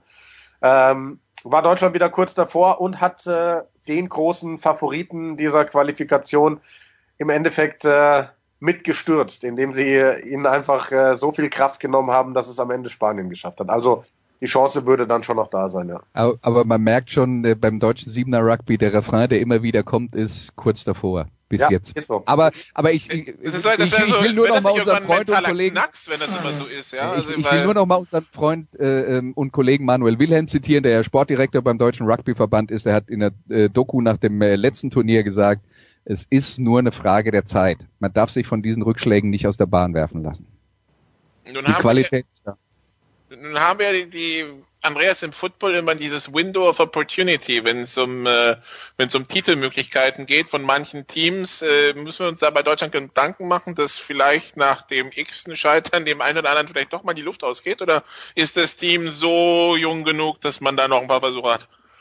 Also das ist jetzt schon ein Kernteam, das die letzten äh, vier Turniere bei den Hong Kong Sevens mit äh, zweimal Halbfinal aus und zweimal Finalniederlage ähm, gespielt hat. Da wird sicher irgendwann mal ein Umbruch kommen müssen. Äh, das kann jetzt Jan vielleicht besser ähm, äh, besser sagen, ob die dieser Umbruch jetzt schon vor dem nächsten Mal stattfindet oder ob man da ähm, äh, noch gut genug aufgestellt ist, damit dass man mit der Truppe äh, den nächsten Anlauf auch nochmal macht. Also ich glaube, das ist so ein, so ein schleichender Umbruch, weil klar, du hast ein Kernteam, ähm, mit dem du die letzten Jahre auch bestritten hast. Äh, Großteil dieser, dieses Kerns, denke ich, wird auch dabei bleiben. Ähm, aber nach und nach rücken da immer wieder junge Leute rein. Wir haben dieses Mal zum Beispiel einen Claude Brechenmacher wieder dabei gehabt, den ich sensationell stark fand. Äh, ein junger Niki Koch, der mit dabei war. Und da kommen schon noch einige wirklich junge Spieler. Es waren ja auch wirklich äh, die, dieser Zwölferkader, da waren so viele 50-50-Entscheidungen fürs Trainerteam. Nehmen wir jetzt den mit oder nehmen wir den mit? Und da sind vielleicht diesmal ein paar auf der Strecke geblieben, die nächstes Jahr dann einen Schritt weiter sind, die dann vielleicht den einen oder anderen verdrängen. Und äh, von daher mache ich mir da keine großen Sorgen. Also es ist nicht so, dass wir jetzt diese eine goldene Generation haben. Wenn die es nicht schafft, dann schaffen wir es gar nicht. Sondern es ist so, dass äh, Deutschland auch immer mehr Tiefe aufbaut im Kader. Ähm, früher hätte es, glaube ich, nicht unbedingt gegeben, diese 50-50 Entscheidungen, welchen Spieler man nimmt auf diesem Niveau. Äh, von daher sehe ich sehr positiv in die Zukunft. Aber Jan, es ist schon so, dass der Siebener im deutschen Rugby das größere Aushängeschild ist und wahrscheinlich auch bleiben wird, verglichen mit dem 15er. Zumal ja der Verband äh, wieder für Schlagzeilen sorgt. Vor ein paar Wochen hat man sich noch einen CEO als Verbandspräsidenten gewählt. Das wurde jetzt wieder wohl gekippt. Also irgendwie der 15er und der Verband hat man das Gefühl, versinkt auch so ein bisschen im Chaos, oder? Also ich sage mal so, ich habe überhaupt keinen Bock, über das zu reden, was da im Verband gerade schon wieder los ist, weil es kotzt mich einfach nur an, dass sie sich ständig alle gegenseitig zerfleischen müssen. Ich hab, bin auch ganz ehrlich, ich habe keinen Einblick bekommen, wer jetzt gerade der Böse ist in diesem ganzen Ding. Von daher lassen wir das mal äh, und äh, gehen eher auf Vergleich 7er, 15er. Ähm, ja, 7er ist definitiv äh, besser in dem Sinne, dass wir sagen, wir sind Vize-Europameister geworden, 2018 zum ersten Mal. Wir haben mehrfach fast den Aufstieg auf die Weltserie geschafft. Wir würden uns auf der Weltserie definitiv halten, wenn wir oben wären. Das heißt, wir wären in der erweiterten Weltspitze, sage ich jetzt mal. Also die Weltspitze sind für mich immer noch Fiji, Südafrika, Neuseeland.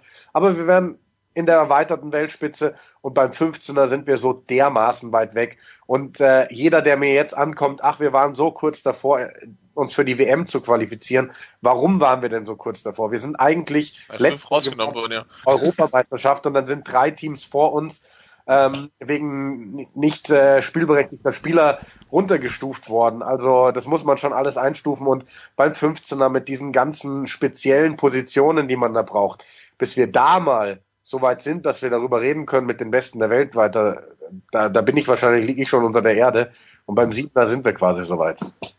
Aber Andreas, ich meine, zumindest von außen gesehen, man hatte ja kurz den Eindruck, dass da vielleicht von 15er so ein Push kommt. Das, das scheint aber relativ schnell wieder verflogen zu sein. Ja, das ist ja jetzt, äh, im, äh, da gibt's ja, da gibt's ja ähm, äh, Sponsoren, die da ähm, Spielerakademien äh, haben, die dann wo die Spieler dann bei der beim Sponsor angestellt sind und die streiten sich dann mit dem Verband. Da bin ich jetzt auch zugegebenermaßen nicht so hundertprozentig mit dabei, aber ähm, und, und kann da sicher nicht alle Details erläutern, aber dass man sich da dann äh, untereinander die Haare kriegt und dann wollen die es nicht mehr und dann wollen sie es doch wieder und dann ist die Frage, sind die Spieler äh, mit dabei oder sind sie nicht mit dabei, wo dann die Mannschaft äh, ähm, auf dem Papier zumindest deutlich schlechter werden würde. Da ist so viel Ja, also man hat schlicht und einfach den, den Eindruck, dass an der Suppe im 15er Rugby einfach viel zu viele mitkochen und ähm, das ist einfach nicht gut für die Sache. Ja, also so viel zum, äh, zum, zum deutschen Abschneiden. Natürlich, das Hong Kong Sevens war auch ein Turnier ähm, der World Series und das Turnier hatte dann auch äh, ganz normal parallel stattgefunden zur Qualifikation. Und Jan, meine entzückten Augen entdecken Frankreich auf äh, Platz zwei im Finale gegen Olympiasieger Fiji verloren, 21 zu 7. Ähm, Ben Ryan, der Head Coach der Fijianer bei, bei Olympia, ist ja jetzt äh, Berater im französischen Trainerteam. Reicht das schon, um plötzlich so eine Mannschaft besser zu machen, die ja zum Beispiel noch bei Olympia 2016 ziemlich enttäuscht hat? Also ist es so einfach im Siebener Rugby? Boah, das ist schwer zu beantworten. Ich glaube nicht, dass es so einfach ist. Ähm, ich muss halt aus unserer Erfahrung auch sagen bei der Zone, wir haben äh, über die letzten Wochen, Monate, Jahre immer wieder auch so ein bisschen abgekotzt, sage ich jetzt mal im übertragenen Sinne, wenn ein Frankreich-Spiel anstand, weil wir gesagt haben, Entschuldigung, die machen, die haben keinen Spaß gemacht, die haben einfach keinen Spaß gemacht. Also die haben, die haben ja nur schlechte Platzierungen geholt, die haben schlechtes Siebener Rugby gespielt und die haben ja mit das höchste Budget weltweit überhaupt in ihrem Siebener Programm. Also das ist und jetzt, ich, vielleicht ist es Ryan, ich weiß es nicht, aber irgendwas hat den Schalter umgelegt. Auf einmal sind die oben und das ist schön zu sehen, weil sie spielen jetzt auf einmal auch richtig schönes Rugby, genauso wie Samoa, wo ja mit Sir Gordon Tietjens der Übertrainer aus der aus der Zeit jetzt da ist, der, der mit Neuseeland alles gewonnen hat. Wo man aber auch eine Zeit lang dachte, so, boah, irgendwie wird es mit Hitchens und äh, Samoa nix. Aber der hat die jetzt auch hochgebracht und die hatten auch eine Finalteilnahme und sind jetzt ständig im Halbfinale und sowas dabei. Das ist einfach schön zu sehen, wenn sich solche Nationen dann doch irgendwann so entwickeln, dass es wieder läuft. Auf der anderen Seite der Medaille hast du jetzt halt sowas wie Kenia, sowas wie Kanada, die äh, gefühlt vor einem Jahr bist du jedes, jedes Wochenende in so ein Turnier gegangen, hast dir gesagt, ja, Kenia oder Kanada, die könnten das Turnier eigentlich auch gewinnen mal, wenn alles läuft bei denen. Und die spielen jetzt meistens um Platz neun, wenn es gut läuft, vielleicht um Platz 13. Und äh, dafür hast du jetzt Nationen wie Frankreich oder Samoa oben. Aber wer jetzt denkt, in Frankreich ist alles wieder gut, keine Sorge, wir haben dann noch unsere Problemchen. Der französische Verbandspräsident hat jetzt übrigens mit 15er angesetzt, es gibt ein Referendum unter allen Vereinen, ob man einen ausländischen Trainer holen soll fürs 15er oder nicht. Und in Frankreich laufen Referenten meistens so, dass es gar nicht ums Thema geht, sondern dass man einfach über den Präsidenten abstimmt. Und äh, Teil zwei ist, man hat Dino West jetzt dem ehemaligen Trainer der französischen Nationalmannschaft eine Million Euro überweisen dürfen, weil man ihn fristlos entlassen hatte nach der Saison 2017. Ähm, Plan damals, und als ich das gehört habe, Jan, bin ich wieder aus allen Wolken gefallen, ja, man macht es mit extra so und legt schon mal eine Million zur Seite, die überweist man ihm dann, den schlechtesten französischen Nationaltrainer aller Zeiten, wenn es dann wieder läuft und es keiner mehr merkt. Plan total aufgegangen, ja, ne? Ja, passt irgendwie ins Bild des französischen 15 Rugbys. Mehr gibt's dazu nicht. Vielleicht sollten die sich mit den Deutschen zusammentun. Ja, wäre vielleicht was. Dann, äh, dann würden die Franzosen vielleicht auch irgendwann gar nichts mehr reißen. Das tun sie so schon nicht, Jan. Ja. Bester deutscher Rugby-Spieler aller Zeiten. Kommt er in, in eine Reihe mit Beckenbauer, Becker, Schumacher und Nowitzki? Jan. Nee. Manuel Wilhelm. Ja, Manuel Wilhelm schon. auch mit der Karriere danach, dass er Experte im Fernsehen, Sportdirektor beim Deutschen Rugbyverband geworden also ist. Also die, die, die Parallelen zwischen Manuel Wilhelm und Franz Beckenbauer sind wirklich äh, offensichtlich. Ja, die, die, ja, ja, also Can, ans Auge. Mich würde ja interessieren, ob Manuel Wilhelm so viele, also man munkelt ja immer uneheliche Kinder hat wie Franz Beckenbauer. Muss ich mal fragen. ich, ich, also wer, wer weiß, wie charmant äh, Manuel ist und wie gut er aussieht. Auf der anderen Seite, gut, lassen wir dies, dies, diesen Punkt vielleicht ruhen, bis Manu das nächste Mal wieder selbst dabei ist. Äh, Jan bleibt noch ein paar Minuten bei uns, weil wir natürlich über diese komische DEL-Serie da zwischen Augsburg und München sprechen müssen. Von Andreas und von Nikola verabschieden uns. Andreas, an diesem Wochenende werden wir deinen Worten ergriffen lauschen können auf DAZN. Ja, 13.30 Uhr am Samstag mit Tottenham gegen Huddersfield. Oh. Was sozusagen die Champions League Nachbetreuung des Spurs. Das Jahr gegen den bereits feststehenden Absteiger. Nikola, du wirst das Wochenende noch auf Malta verbringen oder bist du schon irgendwo als Scout bei einem der GFL-Teams? Ich hätte theoretisch ich, äh, das äh, Vorbereitungsspiel Darmstadt gegen Marburg kommentieren können, aber es fand sich einfach kein Flug der machbar war, äh, weil Der nach Darmstadt geht. Nee, das, ist- das ist, der, der Frankfurter Flughafen ist ja quasi in Darmstadt. Das ist nicht das Problem. Das Problem war eher die Massen von Touristen, die jetzt wegen Ostern hier nach Malta kommen und dementsprechend die Flüge voll machen und die Preise teurer. Das ist das Problem. Nee, ich bleib hier. Meine, meine Tante kommt jetzt die nächsten vier Wochen zu Besuch, hat sich mal spontan eingeladen. Und weil ich es nicht zwingen, also weil ich dann noch irgendwie, weil sie mir seit Wochen, wenn nicht Monaten oder Jahren damit fast schon auf die Nerven geht, dass sie unbedingt sich Auschwitz anschauen will, fliegen wir nächste Woche für drei Tage nach Krakau. Das sind so die, das ist so der Plan. Und ab da bleibt dann noch zehn Tage und dann geht es tatsächlich wieder los mit jede Woche zu irgendeinem GFL-Spiel. Ja, wie man es halt macht. Aus Malta direkt nach Auschwitz. Naja. Gut, Pause.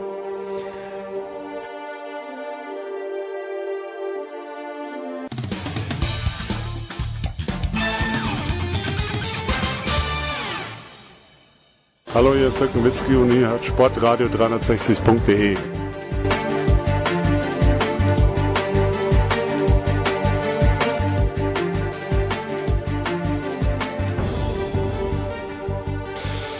Meine Damen und Herren, es geht weiter in der Big Show 401 mit zwei Herrschaften, die vergangene Woche, man glaubt es kaum, hier live und in Person in den David Alaba Studios waren. Am Donnerstag hat Jan Lüdecke vorbeigeschaut.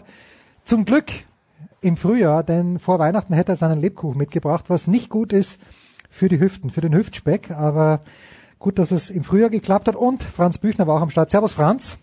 Hallo, Grüße.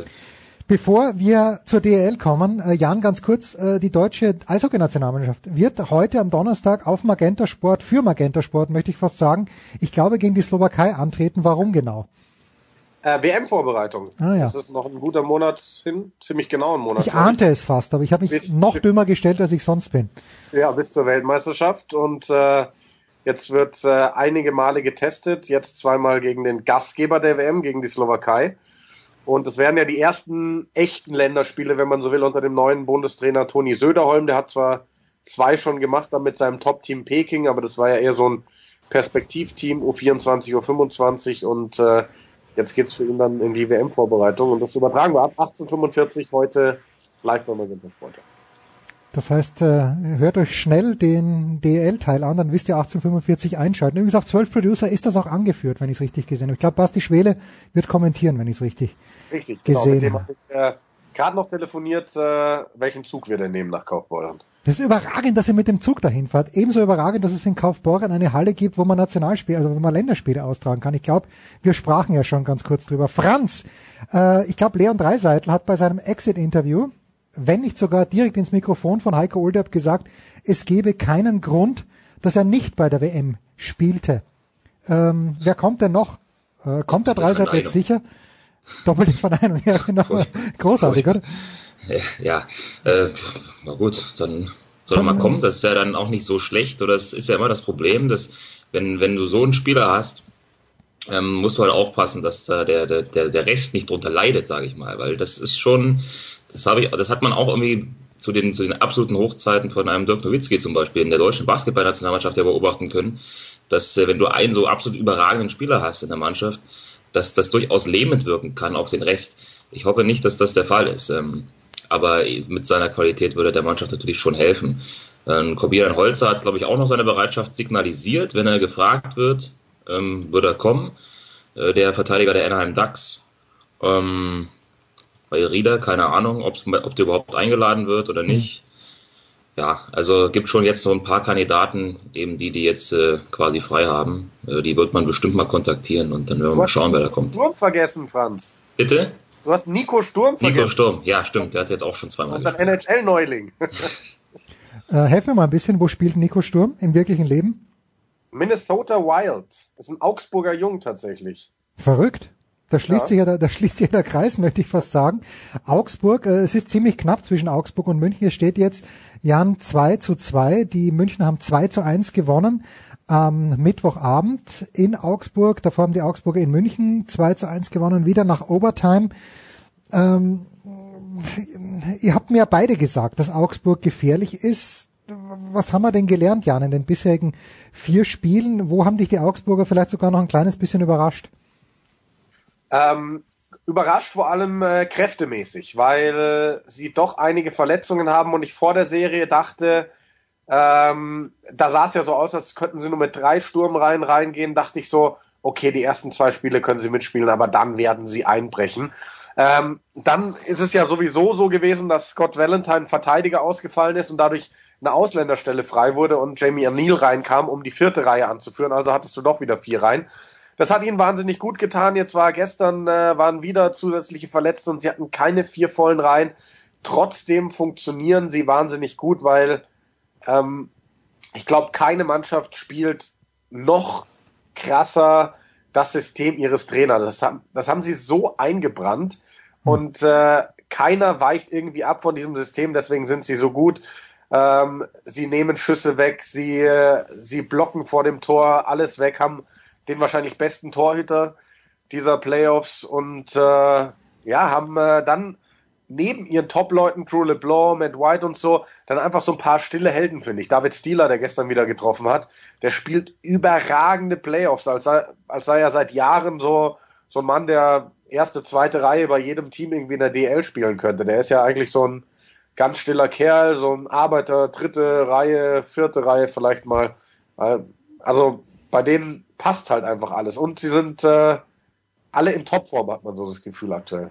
Und dennoch, Franz, steht's, äh, steht 2 zu 2. Ja? Spricht das jetzt äh, schon ein kleines bisschen auch für den regierenden Meister, auch wenn sie sich sehr, sehr quälen. Die Münchner da vorher schon gegen Berlin haben sie zwar gewonnen, aber die, der Glanz der letzten Jahre, wir sprachen drüber, ist ja doch einigermaßen verblasst.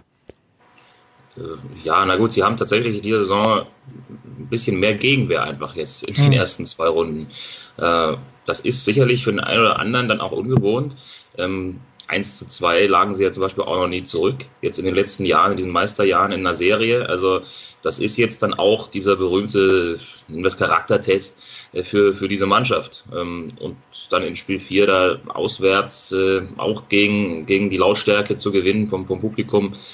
Das äh, wird, wird München, glaube ich, schon sehr gut tun und wird denen jetzt nochmal einiges einhauchen. Aber es bleibt einfach dabei, dass jedes Spiel ein Torunterschied, es ist so verdammt eng ähm, das äh, wird, das wird auf jeden Fall noch mindestens zwei Spiele lang so weitergehen, schätze ich mal. Also ich hätte eigentlich gedacht, dass wir vielleicht jetzt mal irgendwie so ein Spiel bekommen, was mal deutlicher in eine Richtung geht. Mhm. Aber ähm, nö, nö, das scheint nicht vorgesehen zu sein. Und das ist ja dann vielleicht auch gar nicht so schlecht, weil die Serie bringt tatsächlich bislang schon so ziemlich alles mit, was man, was man sich so vorstellt von der Playoff-Serie. Ja, und das ist ja im Grunde genommen auch ein Derby. Wenn man von der Olympiahalle sich ins Auto setzt und ordentlichen Verkehr hat, ist man in einer Dreiviertelstunde in Augsburg in der Halle. Also das hat natürlich schon Charme. Auf der anderen Seite, Jan, die Adler Mannheim. Gregor Biernat hätte, glaube ich, sehr gute Tickets gehabt von Sky, der liebe Kollege Gregor Biernat, mit dem wir ja dann auch noch über Golf sprechen werden, für das Spiel 4 der Kölner Haie zu Hause gegen die Adler eben und hat gesagt, na, da schaue ich lieber, ob ich auf der Driving Range vielleicht noch äh, ein paar Bälle schlagen kann, bevor ich da hingehe. 4 zu 2 haben die Kölner das äh, vierte Spiel verloren, damit sind sie gesweept worden. Jetzt haben die Mannheimer wieder eine lange Pause. Wir haben ja gesehen, gegen Köln im ersten Spiel 1 zu 0 nach 43 Sekunden, glaube ich. Kann das in irgendeiner Art und Weise die Finalserie dann beeinflussen und wenn ja, zu wessen Gunsten? Jan? Sorry, ich hatte schon wieder mein Mikrofon aus. Ja, ist alles gut. Das ist immer diese, Frage, die, äh, die man äh, nicht beantworten kann.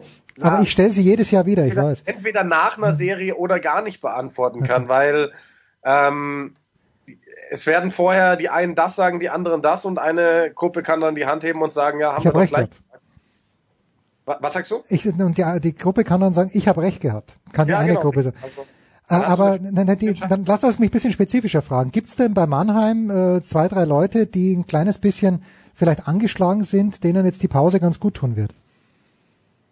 Ähm, ich habe ehrlich gesagt diese Serie nicht so eng verfolgt, aber ich habe immer nur gesehen, dass Mannheim mit einem relativ vollen Line-up spielt. Also weiß nicht, ob Franz da jemanden weiß, aber mir wäre jetzt keiner aufgefallen. Kann ich auch nicht genau sagen. Es wird mit Sicherheit die ein oder anderen Blessuren geben, wie bei jedem Team Ende der Saison. Deswegen wird denen sicherlich die Pause durchaus gut tun. Aber wenn du halt jedes Spiel mit einem vollen Lineup spielen kannst, dann gehen wir mal nicht davon aus, dass da irgendwas Schwerwiegenderes äh, äh aufgefallen ist bisher. Ja. Tja.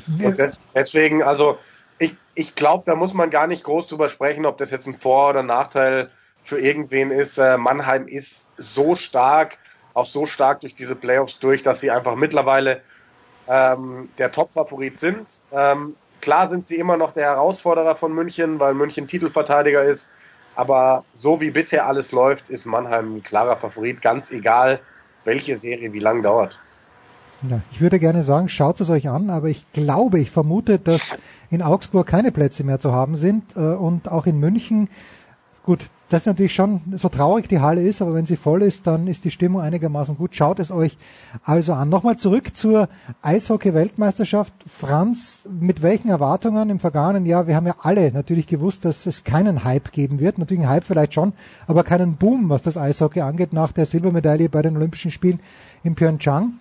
Danach ist die Weltmeisterschaft gekommen, wo es ja schon nicht mehr so gut gelaufen ist. Äh, mit welchen Erwartungen darf denn das deutsche Team aus deiner Sicht in diese Weltmeisterschaft gehen?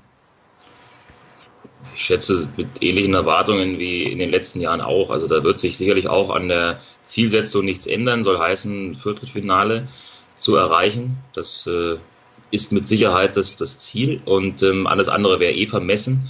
Ähm, du musst jetzt eh gucken, weil sich das ja auch jetzt alles wieder neu strukturieren muss mit dem neuen, mit dem neuen Trainer, mit äh, einigen neuen Spielern, die dann vielleicht auch das erste Mal wieder Weltmeisterschaften spielen, die sich jetzt in der letzten Saison im Vordergrund gespielt haben das äh, ist natürlich dann auch so eine Situation, wo du einfach noch nicht genau sagen kannst, äh, was wird, was wird passieren bei diesem Turnier. Aber im Grunde genommen ist es halt so, wie sonst auch, ähm, schauen, dass man einigermaßen sich schadlos hält in der, in der Gruppenphase, die Spiele gewinnt, die man gewinnen muss und äh, vielleicht schafft man es ja dann auch mal wieder so einen Moment zu finden, wo man auch die Großen wieder ärgern kann. Das hat man ja in den letzten Jahren auch immer ganz gut hinbekommen.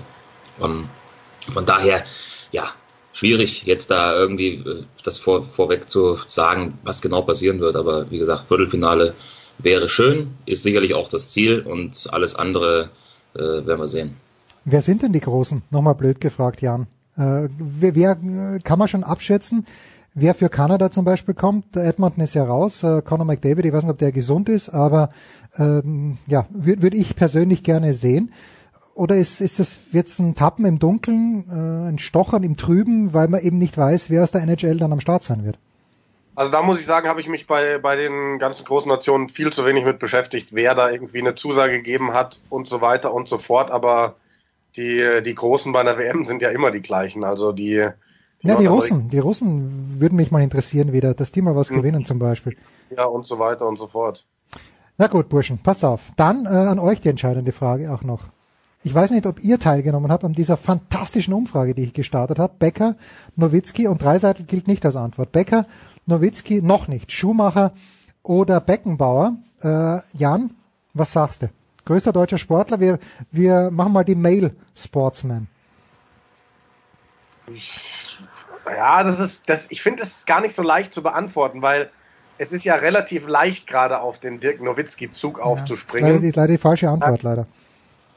Ja, das ist ähm, klar, denkt man irgendwie gerade an Dirk Nowitzki, weil es gerade so präsent ist. Ähm, der hat ja so viel für Deutschland gemacht. Doch, ich glaube, ich, ich, ich glaube, ich bin aber trotzdem bei Dirk Nowitzki, ja.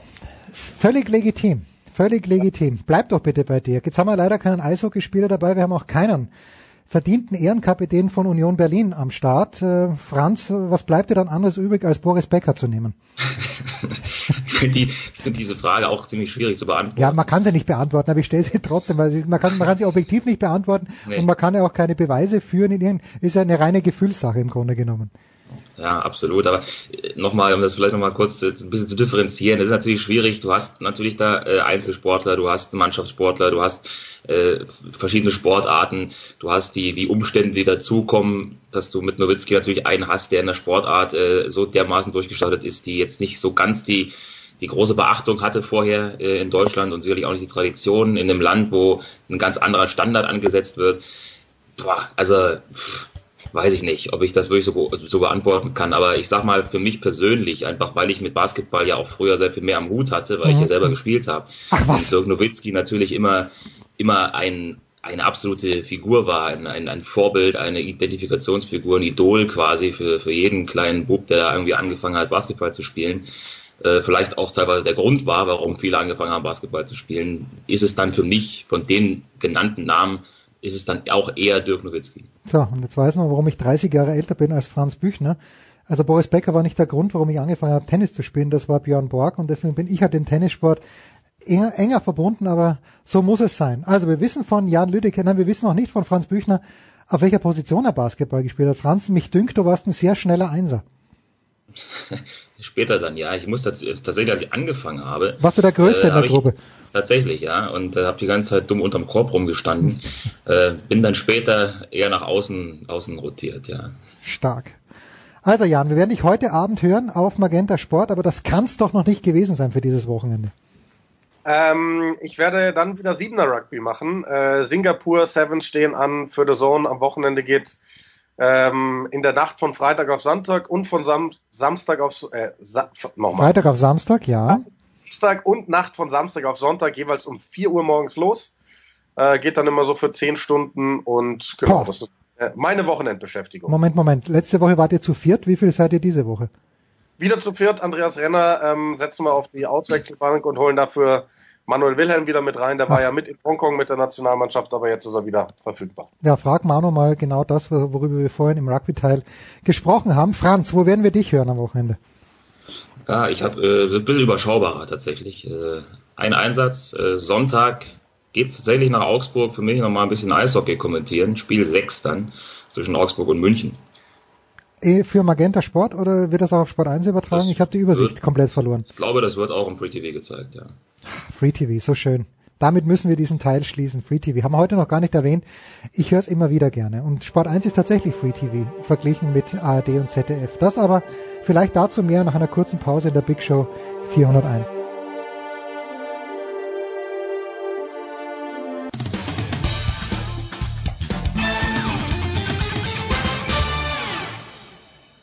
Hallo, hier ist Dirk Nowitzki und hier hat sportradio360.de.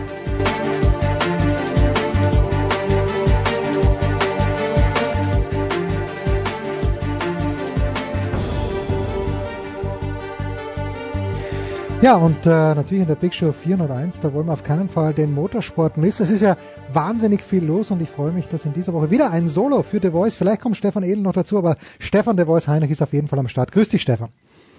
Schönen guten Tag. Ja, in der Zeit, in der wir äh, uns auch verneigen vor dem Dirk Nowitzki, sicherlich bei Sportradio auch in anderen Bereichen äh, ein Thema weit über Basketball hinaus wirkt das und ähm, man muss zugeben, ähm, dass der auch ein ziemlicher Motorsportfan ist.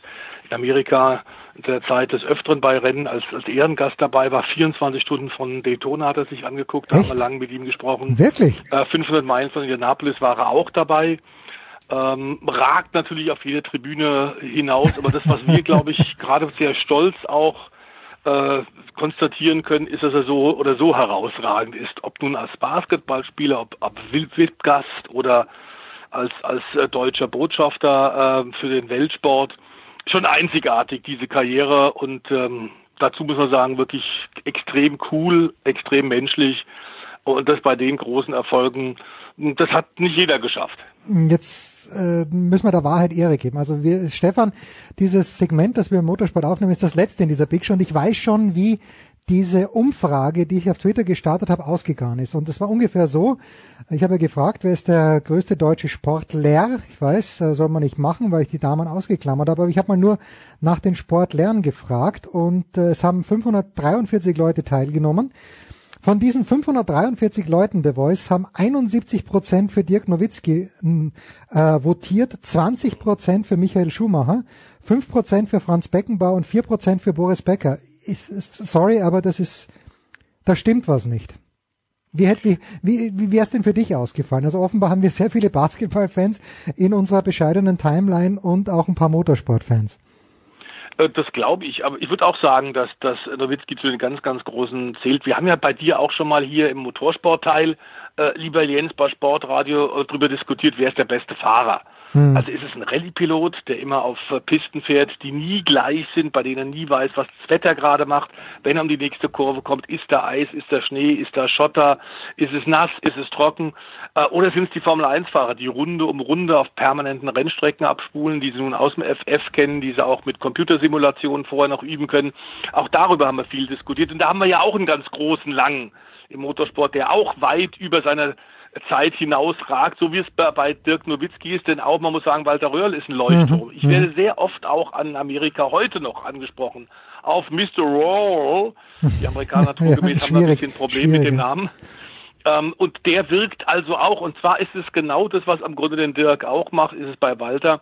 Es ist das, äh, was das mit seinem Charakter er weit über seinen Sport hinausragt, als ähm, Vorbild, als Inspiration für unzählige junge Leute. Und ähm, man, wir haben eine Menge tolle Sportler bei uns, ein paar hast du auch aufgezählt, die in ihrer Sportart fantastisch sind, aber die richtig Guten, die richtig Leute, die bleiben, die Vermächtnis sogar haben, das sind die, die bodenständig geblieben sind und ähm, sie selbst geblieben sind, trotz mhm. der ganzen Ehren, trotz der Einladung, trotz der Riesenpreisgelder, der Gagen. Ähm, und das, diese Kombination haben wir ganz selten. Ja, ich weiß nicht, da müssen wir da Gerhard Berger dazu ähm, zählen oder ist der Gerhard Berger, ich meine natürlich Österreich, aber der fällt mir jetzt nur gerade ein, weil ich auch vor kurzem eine eine äh, Dokumentation gesehen habe, wo, wo der Berger ein Interview gegeben hat. Und der war ja jetzt, ich meine, bodenständig ist vielleicht nicht richtig für Gerhard Berger, aber schlitzohrig und das war er von Beginn an. Und ich finde, da hat er sich nicht wahnsinnig geändert. Das stimmt.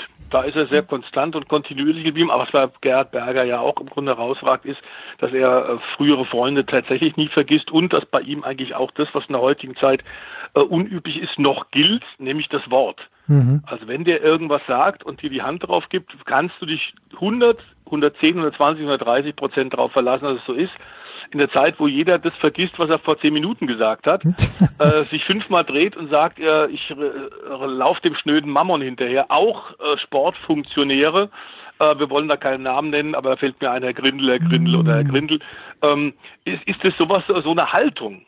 eine besondere ja. Haltung wirklich äh, unüblich und umso schöner ist das ja von den genannten Leuten, die wir gerade gesagt haben, ein bisschen Revue haben passieren lassen, wie Nowitzki, dass es da tatsächlich eben auch äh, sein kann. Und wir hatten vor kurzem, vor ein paar Wochen, bei dir ja auch Charlie Lamm, ja, natürlich, wir angesprochen ja. haben, den Schnitzer BMW-Teamchef. Da ist es eben genauso.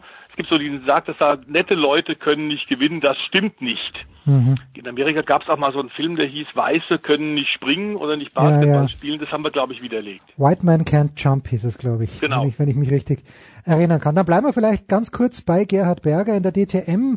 Ähm, die geht ja erst in ein paar Wochen los. Ich habe auch gesehen, wir sind schon wieder, ganz ehrlich, Steffen, wir sind zu wenig Rennen im Rennkalender. Man fährt nicht nach Österreich. Das irritiert mich ein kleines bisschen. Vielleicht kannst du mir zwei, drei Sätze dazu sagen, warum nicht, weil ich ich weiß nicht, ob der Red Bull Ring so ausgelastet ist, aber äh, da gibt's jetzt eine Kooperation mit der Super GT. Mhm. Was, was, was genau bedeutet das? Super GT ist die japanische Top-Meisterschaft, in der die äh, japanischen Automobilhersteller äh, werksmäßig engagiert sind, also Nissan, Honda, Toyota und Co. Und diese Kooperation ist schon vor langer, langer Zeit angedacht worden vom äh, Vorgänger von Gerhard Berger, äh, von Hans-Werner Aufrecht, der die DTM, wenn man so will, erfunden hat, mhm. aber eben seit einiger Zeit nicht mehr in Amt und Würden ist. Gerhard Berger hat mit allen seinen äh, Kontakten, seiner tollen Vernetzung, auch seinem sehr guten Ruf in der Szene dieses Amt übernommen und das war sehr, sehr schwierig. Erst zum Zeitpunkt übernommen, wo noch drei deutsche Hersteller dabei waren, die sogenannten Premium-Hersteller, nämlich Audi, BMW und Mercedes. Kaum hatte er es übernommen, hat Mercedes den Rücktritt, äh, Rückzug verkündet. Wir haben es bei dir thematisiert, war natürlich ein Riesenschock. Davon war überhaupt nicht auszugehen, dass die sich jetzt zwar auch um die Formel E, Elektromobilität, eines der großen Zukunftsthema, kümmern würden, war klar. Ehrlich gesagt muss man aber sagen, die Formel E bindet bei weitem nicht so viel Ressourcen, Finanzen, personell, äh, personelle äh, Ressourcen wie die DTM. Mhm. Also warum man das gemacht hat, hm, bleibt den jeweiligen Verantwortlichen überlassen. Man kann natürlich sagen, wenn man in der DTM alles schon gewonnen hat, Rekordsieger, Rekordmeister ist, dann haben wir so ein bisschen das Phänomen, dass man sich in Marketingabteilung, Entwicklungsabteilung, die große Gelder für Motorsport-Einsätze bei Herstellern äh, zur Verfügung stellen müssen, fragt, kann man sich auch tot siegen? Wir hatten ähnliches ja bei Mercedes in der Formel 1 auch schon mal. Was bringt's jetzt Mercedes, wenn sie den fünften, den sechsten, den siebten Titel hintereinander holen? Wir hatten bei Audi ähnliches, die haben, sind Rekordsieger in Le Mans muss man wirklich 300, 400 Millionen pro Jahr ausgeben und in Le Mans vielleicht nochmal zum 11., zum 12., zum 13. Mal zu gewinnen. Wo bleibt da die Werbebotschaft? Ist das wirklich besser mhm. fürs Image und für den Verkauf oder geht das dann irgendwann unter? Ähm, jede Firma sieht es ein bisschen anders. Inzwischen ist man also, äh, wenn man so will, übergreifend so sagt, DTM heißt zwar D für deutsche Tourenwagen Masters, aber das Wort Masters, da steckt schon drin, dass es eine internationale Rennserie ist, die eben, wie du sagst, auch schon am Red Bull Ring zu Gast war. Red Bull hat sich allerdings als Sponsor aus der DTM rausgezogen Mhm. und das ist wohl mit einer der Gründe, Ah, okay. warum man Österreich leider nicht mehr fährt, aber man ist in Kontakt und man redet intensiv miteinander. Die Rennstrecke allerdings, du hast es gerade gesagt, ist sehr gut ausgelastet. Also was die Doch, Macher okay. auf dem Red Bull Ring in Knittelfeld, in Spielberg wirklich organisieren pro Jahr, ist wirklich toll. Da ziehen wir unser Kapperl und sagen Respekt, denn äh, so viel feste und volle Tage mit äh, Aktionen, mit äh, Rennen, mit Motorsport auf der Strecke, und zwar jetzt nicht nur auf der Strecke, sondern in der Luft ja auch. Wir erinnern das Red Bull Air Race war ja auch schon da in der Steiermark. Also das ist ganz toll. Aber ich glaube, DTM können die trotzdem gut vertragen. DTM wird sich aber mit der japanischen Super GT zusammentun. Man hat schon ein gemeinsames Chassis-Reglement entwickelt. Und in diesem Jahr wird es tatsächlich äh, ernst. Gerhard Berger hat das tatsächlich mit dem äh, Chef der Super GT, mit Masaki Bando, äh, jetzt fest organisiert und fest vereinbart. Es gibt Verträge. Es werden Rennen stattfinden, gemeinsame Rennen, zunächst mal in diesem Jahr eins Mhm. auf dem Kurs, auf dem ja legendär auch damals das legendäre Formel 1 Duell zwischen äh, James Hunt und Niki Lauda in die Schlussphase gegangen ist, in Fuji, Oh, was auf der geregnet hat. Rennstrecke dort. Also wunderbar, historischer Grund und Ja, Boden. ist wahr. Und da werden die besten Japaner gegen die besten äh, DTM-Teams antreten. Und das soll der erste Schritt der Vereinbarung der Kooperation für die Zukunft sein. Dann lass uns, äh, bevor wir zur Formel 1 kommen, noch ein Wort zu Fernando Alonso verlieren. Also das äh, Band Mhm. ist, ist ja da und Fernando Alonso möchte die Triple Crown äh, sich holen und äh, diesen, in diesem Jahr die Indy 500 gewinnen. Warum glaubt denn der gute Junge, dass er in diesem Jahr besser dafür gewappnet ist? Weil er A nicht das Problem hat wie vor zwei Jahren, als er es zum ersten Mal versucht hat. Triple Crown soll man vielleicht für Nicht-Motorsport Ja, stimmt, Entschuldige. kurz noch Monte der Carlo? Grand Slam. Ja. der Grand Slam des Motorsports. Bisher ihn ein einziger Fahrer äh, gewinnen können. Das ist nämlich sind Siege bei den 24 Stunden von Le Mans, der Mutter aller Langstreckenrennen. Äh, es ist der Sieg beim Grand Prix Monaco der Formel 1 und dann eben der Triumph bei den 500 Meilen von Indianapolis, die jedes Jahr seit über 100 Jahren äh, Ende Mai stattfinden im Brickyard von Indy. Äh, Vor zwei Jahren war er zum ersten Mal da. Da ging das auch zeitlich mit seinem Formel 1 Engagement. Damals ist er noch Formel 1 für McLaren gefahren. Ähm, das ist nicht mehr der Fall. Wir wissen, Ende 2018 hat er gesagt, ich habe keine Lust mehr mit der Formel 1, zumindest nicht hinterher zu fahren. Hat jetzt gerade in Bahrain den neuen McLaren getestet und war positiv überrascht. Mhm. Das Auto ist wirklich deutlich besser bei McLaren, scheinen sie anders als bei Williams. Ja Tatsächlich da kommen wir gleich dazu. Da kommen wir genau gleich dazu. den, den U-Turn geschafft zu haben. Es geht da in die, in die richtige Richtung. Und er hat damals sogar geführt, bei seinem allerersten Start. Hm. In dem Super Speedway mit vier Kilometer Länge, mit den vier überhöhten Steilkurven. Ganz eigene Art von Rennen, vor allem im Grenzbereich bei Geschwindigkeiten zwischen 340, 370. Jedes kleine Lüftchen verändert das Fahrverhalten. Jeder kleine Windböe äh, lässt dich da äh, wirklich ordentlich arbeiten und du musst während des Rennens das Auto permanent bei den vielen Boxenstopps über 700 Kilometer feintunen. Das ist eine Sache der Erfahrung. Und die hatte Alonso nicht, aber natürlich ist er ein Fahrgenie, der Formel 1 Champion von 2.5, 2.6. Da sind ja auch alle einer Meinung, dass er durch einige unglückliche Entscheidungen mit dem Wechsel zu Formel 1 Teams zum falschen Zeitpunkt sich um mehr Erfolg im Grand Prix Sport gebracht hat. Hatte jetzt gerade einen Privattest am Dienstag, vergangenen Dienstag, und darauf spielst du, glaube ich, auch an, auf dem Texas Motor Speedway, hat sich eingeschossen in den orangefarbenen Chevy, hat er sich reingesetzt, ist äh, knapp 100 Runden gefahren und war richtig schnell. Und hat gesagt, das hilft mir jetzt sehr viel mehr als die Vorbereitung noch vor zwei Jahren. Im letzten Jahr ging es nicht, weil es eine Überschneidung mit der Formel 1 gab, die hatte Priorität. Jetzt also in diesem Jahr zweiter Versuch. Den Grand Prix Monaco hat er bereits zweimal gewonnen. Le Mans hat er äh, mit Porsche gewonnen, 2000, äh, mit Toyota gewonnen, Entschuldigung, 2018 und nun ist er 37 und will sein Glück in Indy versuchen. Tja, wobei, wir haben im letzten Jahr schon einen kleinen Asterix dazu gemacht zu diesem Le Mans-Sieg, wo äh, Toyota gegen sich selbst gefahren ist. Dazu äh, in ein paar Wochen vielleicht mehr. Wir machen jetzt eine ganz kurze Pause und über die Formel 1 sprechen wir nach dieser Pause.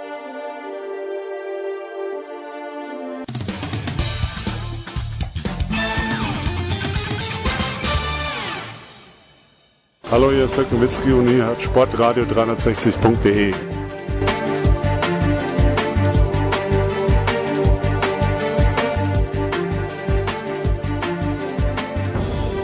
So, und weiter geht's mit Stefan de Voice Heinrich. Wir kümmern uns jetzt um die Formel 1 und äh, ja, ein Team, ein Teamname ist schon gefallen, bei dem es nicht läuft und eigentlich dachte man sich ja mit dem Mercedes-Motor in den letzten Jahren hätte es eigentlich viel besser laufen müssen. Das ist Williams.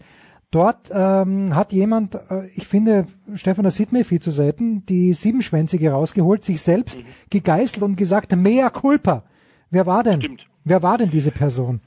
Ja, ich weiß nicht tatsächlich, ob Claire Williams S und M ist, eine Neigung zu hat, aber in der Tat, äh, ich glaube, man nur mit Ehrlichkeit kommst du echt weiter und sie hat sich kasteit, du hast völlig mhm. recht, äh, gegeißelt äh, mit der neunschwänzigen, mhm. denn äh, die Tochter von äh, Firmengründer Frank Williams, die seit Jahren ja nun äh, als Teamchefin in der Formel 1 aktiv ist, hat äh, in einem sehr offenen und ähm, sehr beeindruckenden Interview mit englischen Kollegen ganz klar gemacht, dass sie glaubt, dass sie großen Fehler gemacht hat mhm. und das Team deswegen in einer Formkrise stecke, weil sie nach zwei guten Jahren, wir erinnern uns ja 2014 und 2015 war das Williams-Team noch auf dem dritten Platz in der Teamwertung. Ja, eben. Mit dem relativ geringen Budget war das eine sensationelle Leistung. Und da hat sie dann gesagt, um weiter vorne dabei zu bleiben, möchte ich die Teamstruktur ändern hat es dann in den nächsten zwei Jahren, äh, ist es angegangen und das war ganz offenbar falsch. Sie sagt, das war meine Entscheidung, die war nicht gut, nicht im Sinne des Teams und das ist deswegen auch alles meine Schuld, in dem Schlamassel, in dem wir jetzt stecken. Sie haben allerdings einen richtigen Schritt auch gemacht,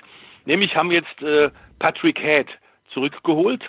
Das ist so ein bisschen der Adrian Newey verdammt. Eine Legende, eine Legende, Patrick Head. Eine Legende eben auch und ich erinnere mich, dass ich ein paar Mal mit ihm auch äh, gemeinsam Motorrad gefahren bin. Das ist nämlich ein Riesenmotorradfan. Äh, und in Silverstone sind wir immer gemeinsam Motorrad zum Formel 1 Grand Prix gefahren, weil wir auch im gemeinsamen gleichen Hotel waren. Äh, er mit einer riesen Ducati und ich mit einer kleinen Honda. Er war immer nett und hat mich mitfahren lassen.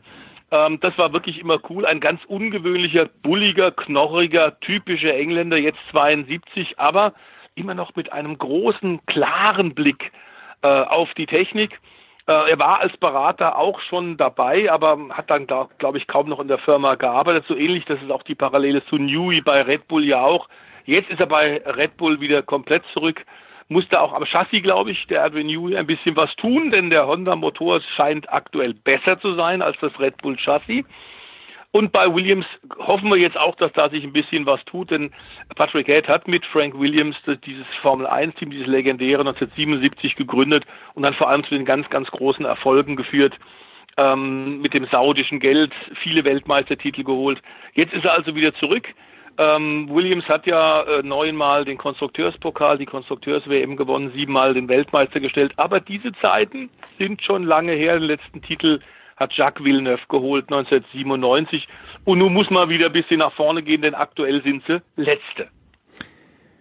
Ja, Jacques Villeneuve vor ein paar Tagen seinen Geburtstag gefeiert. Wer das nachlesen möchte, was Jacques Villeneuve so besonders gemacht hat, also ich mochte den immer, ich mochte aber auch schon seinen Vater. Da muss ich dich auch was fragen. Sein Vater ist ja leider in Solda tödlich verunglückt. Und äh, damals war eine Zeit, wo ich einfach, ich möchte nicht sagen unkritisch, aber ich habe fast alles geglaubt, was mir Heinz Brüller erzählt hat. Und Heinz Brüller hat uns damals erzählt, dass dieser Unfall, das war ein Auffahrunfall, er ist auf Jochen Maas aufgefallen, gefahren. Und Heinz Brüller hat uns erzählt, dass Jochen Maas da Schuld träfe. Du kannst dich natürlich an diesen Unfall erinnern. Hat Jochen Maas damals Schuld getroffen? Also ich glaube, äh, wenn äh, es irgendwo knallt, äh, kann man viele verschiedene Perspektiven sehen. Jochen Maas hat tatsächlich die Spur gewechselt im guten Glauben, dass er damit äh, Gilles Villeneuve die Bahn frei macht. Der hatte damit nicht gerechnet. Es war ein großes Missverständnis, aber man muss sagen, Jochen Maas glaubt heute tatsächlich auch selbst noch, dass er da nicht unschuldig war, wenn auch sicherlich äh, okay. im besten Sinne hat er versucht, da mitzudenken. Es gilt unter anderem seitdem, seit diesem furchtbaren Unfall in Zolder mit dem Tod von äh, Gilles, gilt tatsächlich die Regel, bleib auf deiner Linie im Profisport und das gilt im Nachwuchsbereich inzwischen ganz genauso. Wenn ein schnellerer von hinten kommt, in diesem Fall war Gilles Villeneuve, auf dem Werks Ferrari auf einer Qualifikationsrunde. Jochen Maas hat die Reifen und die Bremsen ein bisschen ausgekühlt. Er wollte dem schnelleren Platz machen, aber wenn du vor einem bist und der kommt von hinten angeflogen, irritiere ihn nicht, sondern bleib auf deiner Linie. Der Schnellere soll den Weg an dem Langsameren vorbei suchen. Ähm, und diese, dieses Missverständnis damals, das leider so dramatische Folgen hatte, ähm, das verfolgt auch den Jochen heute noch. Das ist tatsächlich so. Ähm, auch wenn er inzwischen ja längst im äh, historischen Motorsport äh, aktiv ist, seine aktive Rennfahrerkarriere nach vielen Erfolgen, unter anderem auch beim Mercedes Junior Team. Da war er nämlich Lehrmeister für drei junge Fahrer, Heinz-Harald Frenzen, Korl, Wendlinger und Michael Schumacher. Da hat er denen auch noch das Rennfahren beigebracht und das hat er offenbar nicht schlecht gemacht. Aber klar ist Gilles Villeneuve unvergessen und das hängt nicht nur damit zusammen, dass er auch einen schnellen Sohn hatte, sondern das war auch ein irrer Typ, dieser Kanadier, der mit allem schnell gefahren ist, was irgendwie einen Motor hatte.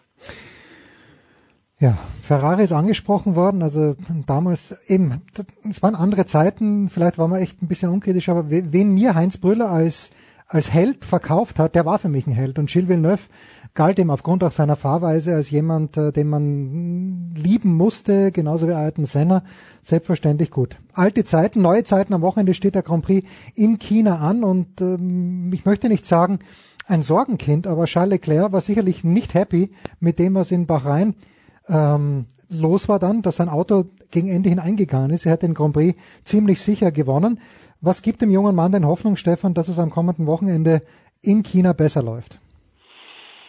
Na, die Lobeshymnen, glaube ich, ah, okay. unter anderem. Und natürlich auch äh, ganz klar das Wissen, dass er ein gutes Auto momentan unter dem Hintern hat. Ähm, was vor allem für uns aus deutschsprachiger Sicht äh, subjektiv bisschen interessant ist, dass äh, Sebastian Vettel in Problemen ist und schon ziemlich Schwierigkeiten hat mit dem Speed dieses jungen Mannes, ähm, der im letzten Jahr ja seiner ersten Grand Prix-Saison für sauber gefahren ist und dort schon siebenmal in die Punkte gefahren ist und das als Rookie. Äh, der 21-jährige Monegasse ist die Zukunft und ähm, jeder weiß natürlich, wenn du für Ferrari fährst, auch viel Geld verdienst, wie Sebastian Vettel bist du unter besonders kritischem Auge der italienischen Medien. Die gehen hoch emotional mit dem Sport um. Das gilt natürlich vor allem dann für die Scuderia Ferrari, die ja quasi das Nationalmotorsportteam Italiens ist, ähm, von der äh, italienischen Nation. Und äh, da ist klar, dass die inzwischen gesagt haben, Vettel ist quasi nicht mehr die Nummer eins. Das hat sich längst erledigt. Wir brauchen den jungen, schnellen Mann. Ob der konstant schon in diesem Jahr um die Weltmeister, Weltmeistertitel fahren wird, das ist mal eine ganz andere Frage. Fakt ist tatsächlich, in Bahrain war er deutlich schneller. Und auch in Melbourne, allerdings dort müssen wir sagen, beim Saisonauftakt hat er bessere Reifen zu einem Zeitpunkt drauf, als er eigentlich schneller war als Vettel. Ich würde den Sebastian Vettel noch nicht abschreiben. Der weiß ganz genau, um was es geht. Er hat allerdings so viel Chancen nicht mehr, denn äh, klar, Italien, die Ferraristi weltweit, sehnen sich endlich nach vielen, vielen Jahren, langen Jahren wieder mal äh, nach einem WM-Titel und denen ist es am Ende wurscht, ob das ein junger Mann aus Monaco macht, ob das der erfahrene 31-jährige deutsche Vettel macht. Äh, aber es wird, glaube ich, in den nächsten zwei, drei Rennen darum gehen, äh, kann Vettel zurückschlagen und auch ähnlich in Speed gehen. Das Auto scheint gut zu sein. Toto Wolf von Mercedes sagt es, neben den Lobeshymnen auf äh, Charles Leclerc, bei dem uns in der Tat besonders beeindruckt hat, Jens, wie der am Ende mit diesem Rückschlag und dieser Riesenenttäuschung umgegangen ist. Der hat offenbar äh, auch mit Sportpsychologen schon viel gearbeitet und hat tatsächlich eben nicht nur die äh, motorischen Fähigkeiten, das Riesentalent, das Popometer, wie man das im Motorsport mhm. nennt, sondern hat auch charakterliche Eigenschaften, äh, um sehr erfolgreich zu sein, nämlich indem er sich vors Team gleichstellt, ähm, indem er tatsächlich neben seinem unbändigen Erfolgshunger, seiner irren Motivation ähm, nicht kontrovers reagiert, sondern auch in so einem Fall sagt, äh, wir arbeiten zusammen. Ähm, er war sehr bescheiden, er war jung, ähm, dass er sehr, sehr schnell ist, steht außer Frage. Und mit dem wird Vettel Probleme haben, mehr als mit Räikkönen im letzten Jahr und das wussten wir schon vor der Saison. Hm, ja. So, und einer, der den Sieg geerbt hat in Bahrain, und damit schließen wir äh, diesen Kreis, außer The Voice hat auch noch ein Thema, ist natürlich Lewis Hamilton, der Weltmeister der vergangenen gefühlt zehn Jahre, so schlimm ist es nicht ganz, aber man könnte meinen, dass es so schlimm wäre, der, und du hast ja gesagt, Mercedes engagiert sich in der Formel E, und äh, du bist ja mal äh, sehr nett und bereitest äh, ein paar Fragen vor. Es scheint so zu sein, als ob nicht jetzt und auch nicht im kommenden Jahr. Aber als ob die Formel E für Lewis Hamilton tatsächlich irgendwann mal ein Thema werden könnte, der Voice. Ähm, da ist er, glaube ich, auch äh, politisch klug genug, ah, okay. um zu sehen, dass äh, natürlich auch Mercedes jetzt mit dem Werkteam antreten wird. in Zukunft in der Formel E. Und klar ist auch, E-Mobilität ist gerade ein ganz, ganz großes Thema. Äh, wir hatten vor ein paar Monaten mit dir ein großes äh, äh, Motorsport-Special mit Manfred Janke. Mhm und haben da gesagt, die E-Mobilität wird auf Dauer nicht die Lösung für unsere Probleme äh, sein auf unserem Erdball. Ähm, da gibt's auch die Wasserstoffentwicklung, da gibt's ein paar Dinge, die äh, eigentlich besser wären auf Dauer, wenn wir den gesamtkompletten Energieverbrauch ja, ja. Äh, rechnen. Aber klar ist, die Formel E ist gerade en vogue. Das sehen wir äh, unter anderem mit den vielen Starts in großen Metropolen in Weltstädten, auch Wien, da gab es gerade eine Demo, wird da wohl bald äh, eine Demofahrt gab es tatsächlich. Äh, oh, ich dachte, äh, ich dachte, Österreicher haben protestiert, aber wir sind eigentlich zu faul, um zu protestieren. Das hätte mich jetzt wirklich überrascht, wenn wir, wir gegen irgendwas protestiert hätten. Ich glaube, äh, in der Tat, das würde da auch ganz gut reinpassen. Berlin steht ja bald wieder an. Momentan ist die Formel E auf der Europa-Tournee wird da sechs, sieben Rennen in Europa haben, mit unter anderem Paris. Auch London ist auch wieder bald angedacht. Berlin seit äh, x Jahren dabei, äh, seitdem es die Formel E in der Form gibt, zum fünften Mal jetzt zu Gast. Nico Rosberg ist da auch mit dabei als deutscher Ex-Formel 1 Weltmeister, hatte ein Green Tech Festival im Rahmen dieser Formel E in äh, Tempelhof organisiert. Also die hm, Möglichkeiten, grüne Mobilität da äh, zu erfahren und zu, zu zuzuschauen, sind groß. Es ist äh, toller Vorverkauf. Ich freue mich sehr, ich werde wieder Streckensprecher sein. 50.000 Fans ähm, werden da am äh, äh, am 1. Mai mit dabei sein. Und ich hoffe, dass in der Tat das äh, eine große Sache wird. Der Sport ist auch gut. Wir haben bisher sieben Rennen in dieser Saison. Die Saison übergreifend läuft von 2018 auf 2019. Ähm, sieben Rennen bisher, sieben verschiedene Sieger. Also sportliche Ausgeglichenheit ist auch da. Erinnert mich ein kleines bisschen an die WTA Tour. 16 Turniere 2019, 16 verschiedene Siegerinnen. Fantastisch. Wir freuen uns auf dieses Wochenende The Voice. Wo werden wir dich hören können? Äh, ich werde an diesem Wochenende äh, nicht live kommentieren, sondern werde in der Tat Highlights äh, vorbereiten, mhm, mhm, schneiden und die kommentieren. Unter anderem eben auch äh, bei Motorsport äh, TV ähm, werden wir unter anderem auch ein paar Highlights über äh, Motocross machen, Motocross-Weltmeisterschaft. Da haben wir gerade einen ganz jungen Mann, Henry Jacobi, der in der MX2-Serie wirklich momentan auf Platz drei in der WM liegt.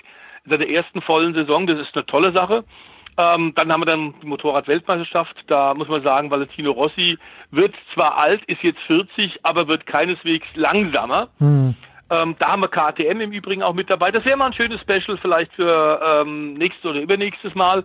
Ähm, dazu habe ich einen kleinen Beitrag, dass wir in der äh, Rallye Raid Meisterschaft, die also eine kleine Meisterschaft ist rund um die Dakar, über die wir ja bei dir auch schon berichtet haben, da hatten wir gerade die Abu Dhabi Desert Challenge eine Viertagesveranstaltung und da zum ersten Mal ein Ehepaar gewonnen, Ach. nämlich das Ehepaar Stefan Peter Hansel, zusammen mit okay. seiner Frau, der deutschen Frau Andrea Meyer, äh, jetzt also auch eine Peter Hansel, die sind zum ersten Mal zusammengefahren und wollen vor allem, das ist das Ziel, mit diesen kurzen kleinen Rallyes, Offroad-Rallyes, sich auf die Dakar 2020 vorbereiten. Da wollen sie zusammenfahren und wollen zusammen gewinnen.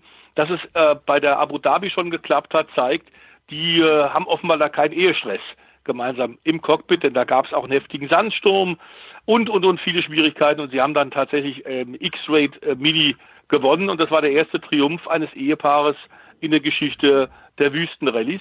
Die fangen da also an und machen richtig weiter und da freue ich mich auch drauf. Wir haben einen 20 Minuten Beitrag und da werde ich mit beiden auch noch reden.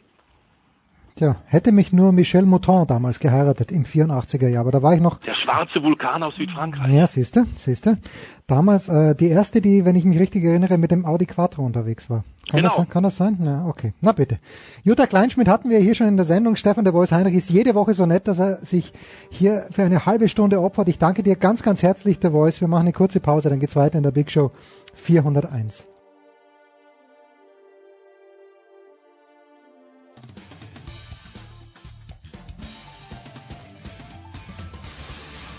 Hi, this is Joe Sakic, and you're listening to Sports Radio 360.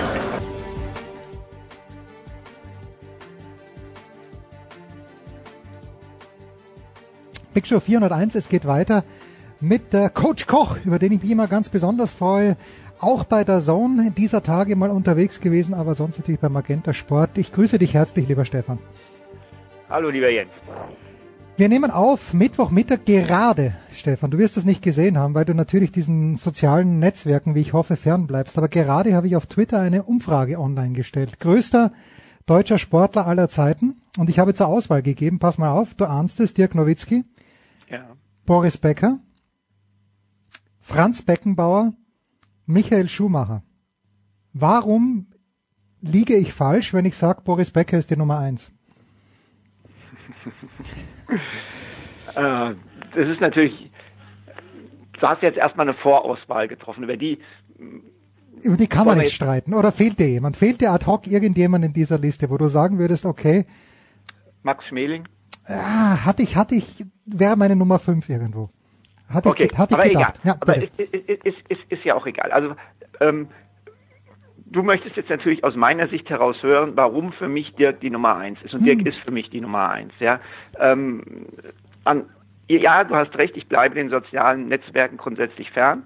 Und ähm, aber natürlich bekommt auch ein Mensch wie ich mit, dass Dirk äh, gestern sein letztes Heimspiel für die Dallas Mavericks hat. ähm, er ist für mich der größte deutsche Sportler aller Zeiten, weil er es geschafft hat, in einem anderen Land, in einer Sportart, die dort tief im Bewusstsein verankert ist, die dort eine traditionelle Sportart ist, die das nicht unbedingt in Deutschland in der Form ist, aber trotzdem eine Weltsportart ist, über einen so unfassbar langen Zeitraum Höchstleistungen zu bringen und das Ganze neben diesen großartigen Leistungen auch noch mit äh, einer bescheidenen Art Jahr für Jahr versehen hat, die mir keine andere Wahl lässt, als zu sagen, vor allem Respekt äh, der drei anderen, die du genannt hast, er ist der größte deutsche Sportler aller Zeiten. Wäre eine Karriere so, und ich, du, du kennst ja die Karriere natürlich viel besser, aber ich habe den, den Film Den perfekten Wurf auch gesehen. Ja. Die Anfänge, wie er auch dann nach Dallas gekommen ist und natürlich, wie er sich da körperlich verändern musste. Aber wäre so eine Karriere, wie sie Dirk Nowitzki vor 21 Jahren begonnen hat, wäre die 2019 in dieser Art auch nochmal möglich oder hätten, haben sich die Parameter dermaßen verändert, dass es eben nicht mehr ginge? Doch, ich glaube, es wäre noch möglich. Ich glaube, es wäre noch möglich.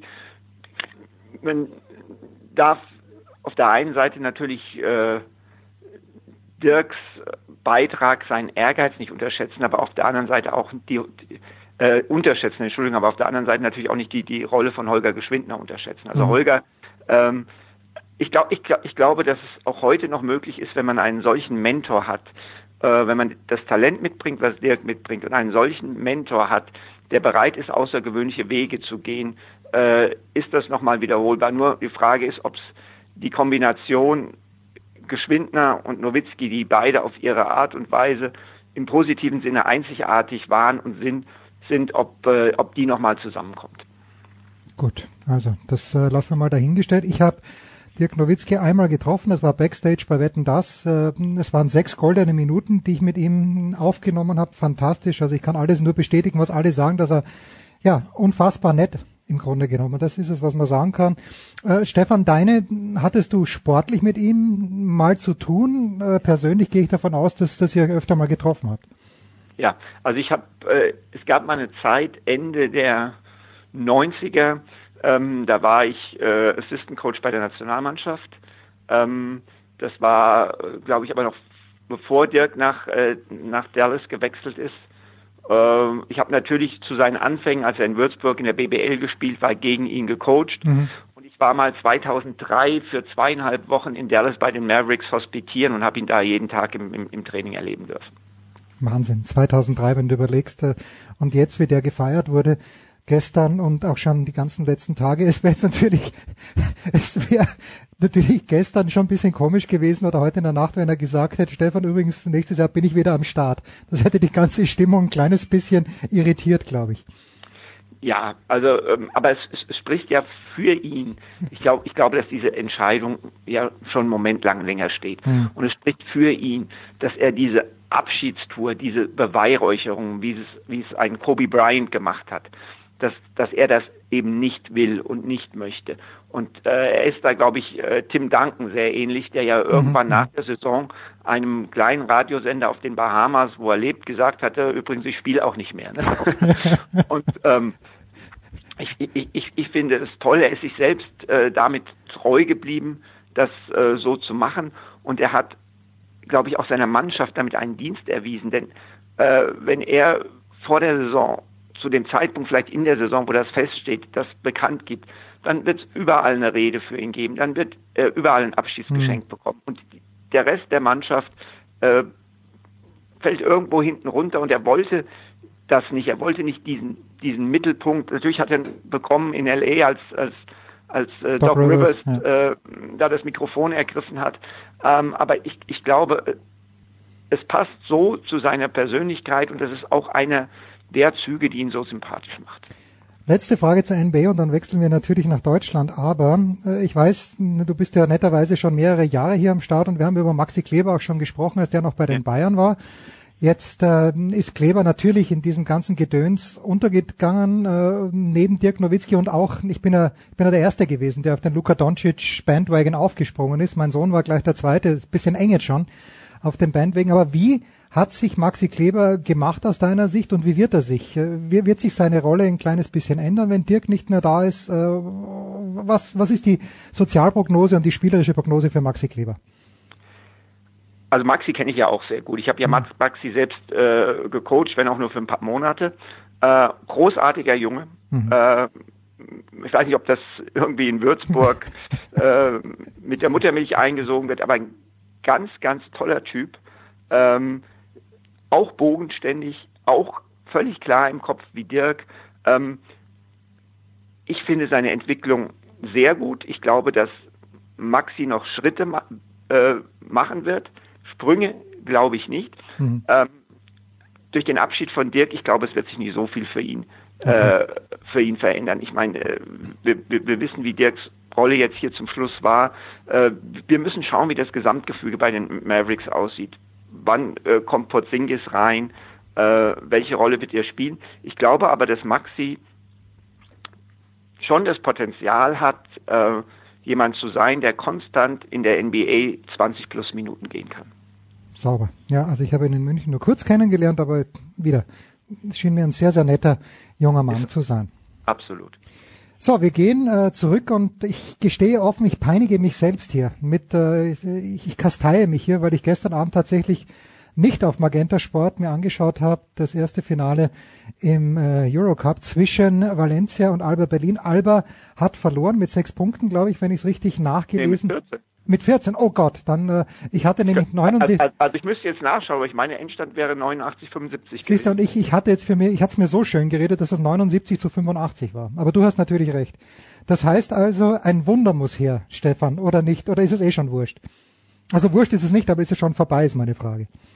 Nein, es ist ja eine Best-of-Three-Serie. Das heißt, wenn Alba jetzt das Heimspiel gewinnt, gibt's ja das Do-or-Die-Spiel in Valencia. Hm. Ähm, ein Wunder muss nicht her. Aber Valencia, glaube ich, hat in diesem ersten Spiel sehr deutlich gezeigt, über welche Qualität diese Mannschaft verfügt. Sie ist extrem ausgeglichen, extrem erfahren, extrem homogen. Sie haben es den Berlinern eigentlich nicht erlaubt, in einen offensiven Flow, in einen offensiven Rhythmus äh, zu kommen, der Berlin äh, letztendlich auszeichnet. Ähm, ich muss ganz ehrlich sagen, ich sage nicht, es muss ein Wunder her, aber dieses Spiel 1 war für mich ein bisschen ernüchternd aus mhm. Berliner Sicht. Ähm, Valencia hat sich überlegener gezeigt, als ich es erwartet hätte. Und ich muss ganz klar sagen, ähm, die Favoritenrolle, die alle Valencia vor dieser Serie zugestanden haben, ich auch, ist, aber ich habe sie Valencia nicht so groß zugeschrieben wie andere, ist für mich aber jetzt auch äh, eher größer äh, als kleiner geworden. Also Berlin hat schon ein paar Baustellen. Ähm, auch defensiver Art, das ist das Matchup mit Will Thomas, da hat weder Sigma noch Schneider gut ausgesehen. Da muss ich jetzt möglicherweise sogar überlegen, ob Noko gegen Thomas verteidigt, äh, ob das überhaupt geht. Dieses Matchup, das hieße nämlich wiederum, dass dann Sigma oder Schneider äh, gegen die Center verteidigen müssen. Und äh, da die Großen ohnehin ein bisschen in Foulproblemen waren, Noko, ähm, also es, es gibt ein bisschen was zu tun für Alba. Aber ich weiß auch, dass wenn Alba mal in einem Rhythmus ist, dass die mhm. sich natürlich heiß spielen können. Ob das jetzt reicht, um zwei Spiele in Folge gegen Valencia zu gewinnen, im Moment wäre ich eher skeptisch. Ja, vor allem war das dritte dann ja wenn ich da jetzt richtig gerechnet habe, ja. auch auswärts stattfinden ja. würde. Ähm, jetzt hat letzte Woche war Markus Grawinkel mal wieder hier in den Studios und Karl hat dann, weil ich ihn darauf angesprochen habe, auf das Ziel von Jan Pommer eben, dass man sagt, 2020 solle die BBL die beste Liga Europas äh, werden. Da hat der Karl dann gemeint, naja, man muss sich hohe Ziele stecken. Ob, ob man die dann erreicht, ist was anderes. Wie weit, wenn man das überhaupt vergleichen kann, aber wie weit ist denn die BBL von der spanischen Liga aus deiner Sicht entfernt? Ist das, ist der Unterschied, das Gap kleiner geworden? Der Unterschied ist kleiner geworden, ja. Also das, das würde ich auf jeden Fall so sagen. Ähm, die Bayern waren knapp an den Playoffs in der Euroleague vorbei. Ähm, man kann das hin und her diskutieren, was ist, wenn Devin Booker sich nicht verletzt. Ich mhm. glaube, wenn Devin Booker sich nicht verletzt, hätten die Bayern die Playoffs geschafft. Wir haben im zweithöchsten Wettbewerb ähm, Alba im Finale. Wir haben in den beiden zugegebenermaßen schwächeren Fieberwettbewerben mit Bamberg und Würzburg zwei deutsche Teams unter den letzten vier. Ähm, das, was, was Infrastruktur und ähm, Qualität abseits des Feldes äh, betrifft, im organisatorischen Bereich ist die BBL ohnehin schon sehr weit. Sie ist nicht die beste Liga Europas, hm. aber äh, sportlich dieses Jahr international äh, auch ein paar Statements äh, wirklich gemacht. Es, es geht aufwärts. Der Rückstand zur spanischen Liga, und das war ja deine Frage, ist definitiv geringer geworden.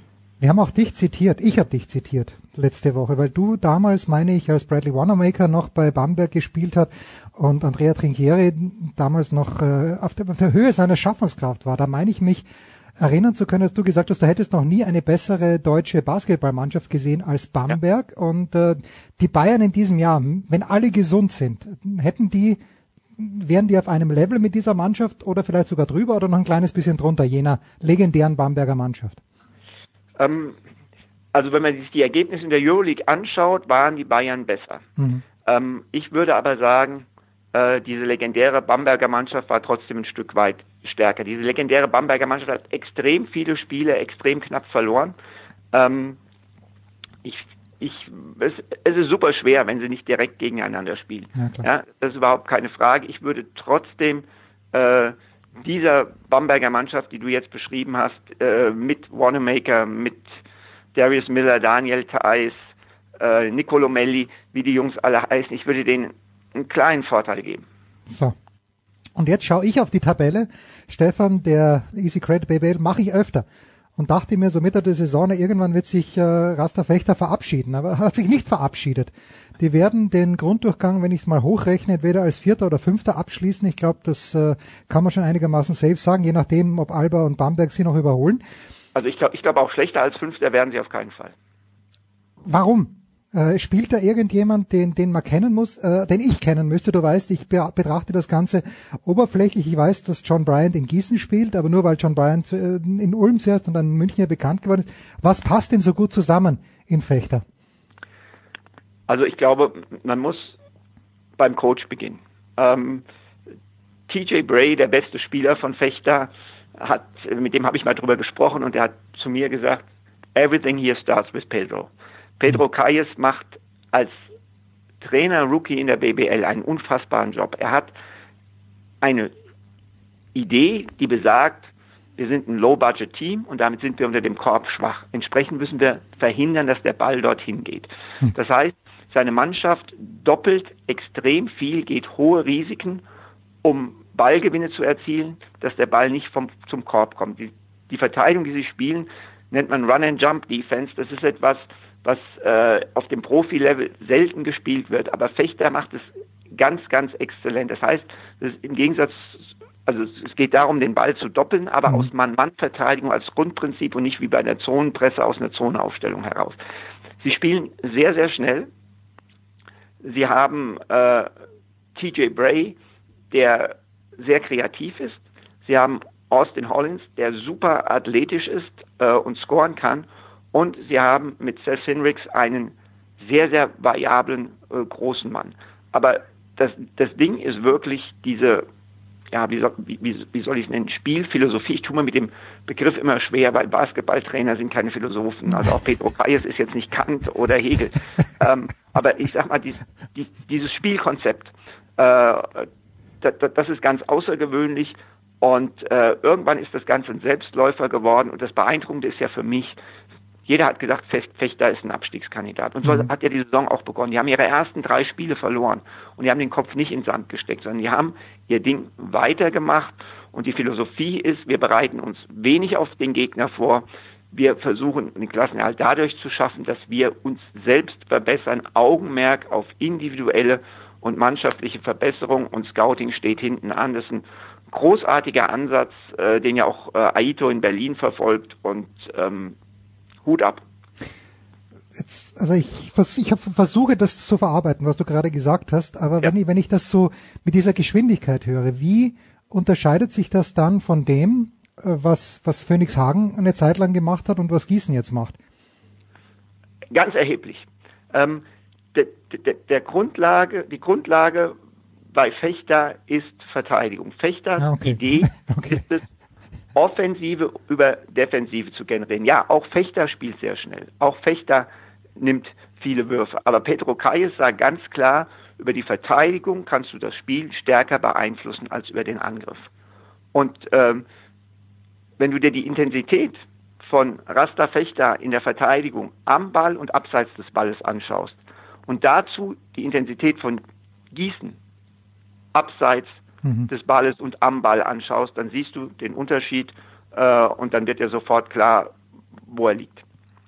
Keine weiteren Fragen mehr, Euer Ehren, außer jener, wie, äh, wen hättest du denn gerne als Coach im nächsten Jahr in Mönchengladbach?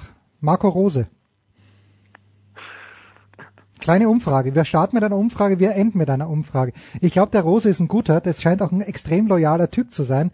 Aber ich weiß ja nicht, äh, wenn er, wenn er aus Salzburg kommt, ob er dann wohl gelitten ist in Gladbach. Äh, weiß ich auch nicht. Fest steht, dass er, dass er in Salzburg gute Arbeit gemacht hat. Ich glaube, da beißt die Maus keinen Faden ab. Ähm, das, das ist kein Thema. Äh, ganz ehrlich, ich habe mich wirklich noch nicht großartig mit äh, mit befasst, wer, wer, wer der nächste Coach in Gladbach sein soll. Rose ist sicherlich, ich würde sagen, im Moment der Frontrunner für den Job, mhm. kann man so sagen, oder? Ich denke schon, also was, was man liest, manche ja. sagen ja schon Vollzug, aber das habe ich noch nicht ja, was, was, was, was, man, was man so hört und, äh, und liest, ähm, tja, also ich, ich, ich glaube, ich, ich glaube, dass das keine schlechte Wahl ist, dass das eine gute Wahl ist. Aber ganz ehrlich, so intensiv mit ihm habe ich mich nicht befasst. Das muss ich offen sagen, dass ich jetzt hier eine, äh, eine Beurteilung abgeben kann, die auf wirklich mehr als Halbwissen fußt. Lass es mich so sagen. Wenn das wirklich werden sollte, nach allem, was ich von den Sky Austria-Kollegen von Martin Konrad gehört habe, Ihr dürft euch freuen. Das ist ein sehr, sehr guter Typ und wie gesagt unfassbar loyal. Deswegen ist er jetzt auch noch in Salzburg geblieben ja. und ähm, das könnte was Gutes werden. Coach Stefan Koch, immer eine Freude. Ich danke dir ganz herzlich. Wir machen eine kurze Pause in der Big Show 401.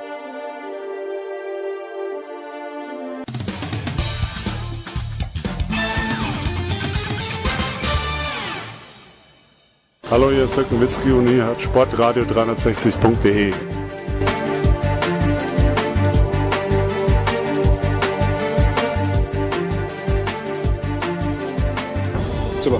So, Big Show 401. Wir wollen mit den Leuten natürlich jetzt auch noch reden, die die Leistungen von Dirk Nowitzki am besten einschätzen können. Von all jenen, die ich kenne. Und das sind zwei Herren, die heute in der Nacht hart gearbeitet haben. In einer Konferenz, in einer NBA-Konferenz auf der Zone Sachen gibt's unglaublich. Das ist zum einen André Vogt, Servus Dre.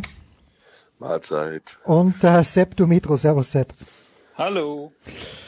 Dre hat mir gestern ganz, ganz viele richtige und wichtige Dinge über Twitter mitgeteilt, was für ihn äh, den größten Sportler aller Zeiten ausmacht in Deutschland. Und äh, deine Wahl ist natürlich auf Dirk Nowitzki gefallen. Dre, ähm, Jetzt hat's, wir, wir kommen gleich zu Dirk, aber mein Eindruck war so die letzten Tage, als ob ein kleiner Wettbewerb, nicht von Dirk ausgerufen, stattgefunden hätte, wer die geilere Verabschiedung bekommt, nämlich zwischen Dwayne Wade und Dirk Nowitzki. Hat's diesen Wettkampf gegeben und wer hat gewonnen, Dre? Ach, weiß ich nicht. Ähm, ich meine, gewonnen aus, aus unserer äh, Sicht, glaube ich, natürlich ähm, Dirk, weil das Wade aufgehört hat am, am gleichen Tag quasi letzte Heimspiel hatte. Ja, man hat mal registriert mit, mitbekommen. Ähm, Aber so wirklich, ähm, auch fand ich jetzt in den US-Medien, hat es jetzt nicht die, die Wellen geschlagen, wie das, was in, in Dallas passiert ist, weil ja. natürlich einfach auch die große Show dann war und es war nicht klar, ob er aufhört oder nicht. Und dann hat er es in so einem Nebensatz quasi dann verkündet. Und da hat Dirk natürlich dann schon ähm, gewonnen, in Anführungszeichen. Und bei Wade war es ja auch so, diese Hashtag äh, One Last Dance Geschichte, äh, dieses Trikottauschen nach jeder Partie hm. während der ganzen Saison. Das war ja eigentlich, ja, das war ein schleichender Abschied das ganze Jahr. Man wusste, er geht. Äh, bei Dirk wusste man es nicht. Hat er wieder andere Qualität gehabt, einen anderen Geschmack. Was Wade gewonnen hat, wenn man das Wort weiter benutzen will, ist äh, vielleicht das, äh, den Wettbewerb um das schönste Video. Auch wenn er das nicht selber gedreht hat, aber es gab so eine, Werbung von Budweiser, wo sie dieses Thema von seinem Trikottausch aufgenommen haben und ähm, einfach seine Mutter und vier Leute in die Halle holen, wo er steht ähm, und die alle eigentlich keine Trikots dabei haben, sondern einfach ja kleine Stücke mit ihm tauschen mhm. und alle haben was erlebt. Also seine Mutter zum Beispiel war ja im Gefängnis früh, als, als er jung war und, und er hat trotzdem äh, ihr die Stange gehalten und dann ihr eine Kirche gekauft ähm, eine Frau, deren Haus war abgebrannt und, und Wade hat mit seiner Stiftung der irgendwie geholfen und, und ergreifende Geschichten, äh, die sie dann da erzählen, wo wirklich auch kein Auge trocken bleibt. Und, und das war sehr schön, auch wenn am Ende natürlich dann Budweiser dann da erscheint. Okay. Ähm, aber ich glaube, was den Rücktritt an, an sich angeht, da überschattet Dirk eigentlich, eigentlich Wade um, um einiges. Da sind wir dann aber schon bei Videos angelangt, denn Sepp hat gestern ein Video geteilt. Ich habe es dann äh, bei 12 Producer eingebaut, auch das von Nike. Äh, Sepp, du hast die Frage gestellt, ist das Video hot oder ist es nicht hot? Wie ist deine eigene Bewertung ausgefallen? Also ich fand es äh, sehr aufwendig gemacht, aber ich bin mir nicht sicher, ob ich es toll gefunden habe. Ja, soll jeder für sich selbst entscheiden. Also das kann man, äh, kann man, wie gesagt, ähm, finden, entweder 12 Producer oder auf Twitter at NBA Chefkoch oder einfach auf der Nike Basketballseite. Ähm, Dirk war einer der Athleten, die äh, von diesem Sportartikelhersteller gesponsert wurden und ähm, hey, der Legendenstatus beider Spieler. Ich finde es auch ehrlich gesagt ein bisschen ähm, überflüssig jetzt darüber zu streiten, wer hatte die bessere Karriere oder wer war besser oder wessen Abschied war besser. Ähm, ich glaube, das ist eine rein subjektive Empfindung. Äh, vielleicht findet man auf der einen Seite äh, dieses Inszenierte von Dwayne Wade, das passt auch besser zu seinem Charakter, das ist alles ein bisschen flashiger. Ne? Flash ist nicht von ungefähr sein mhm. äh, Spitzname.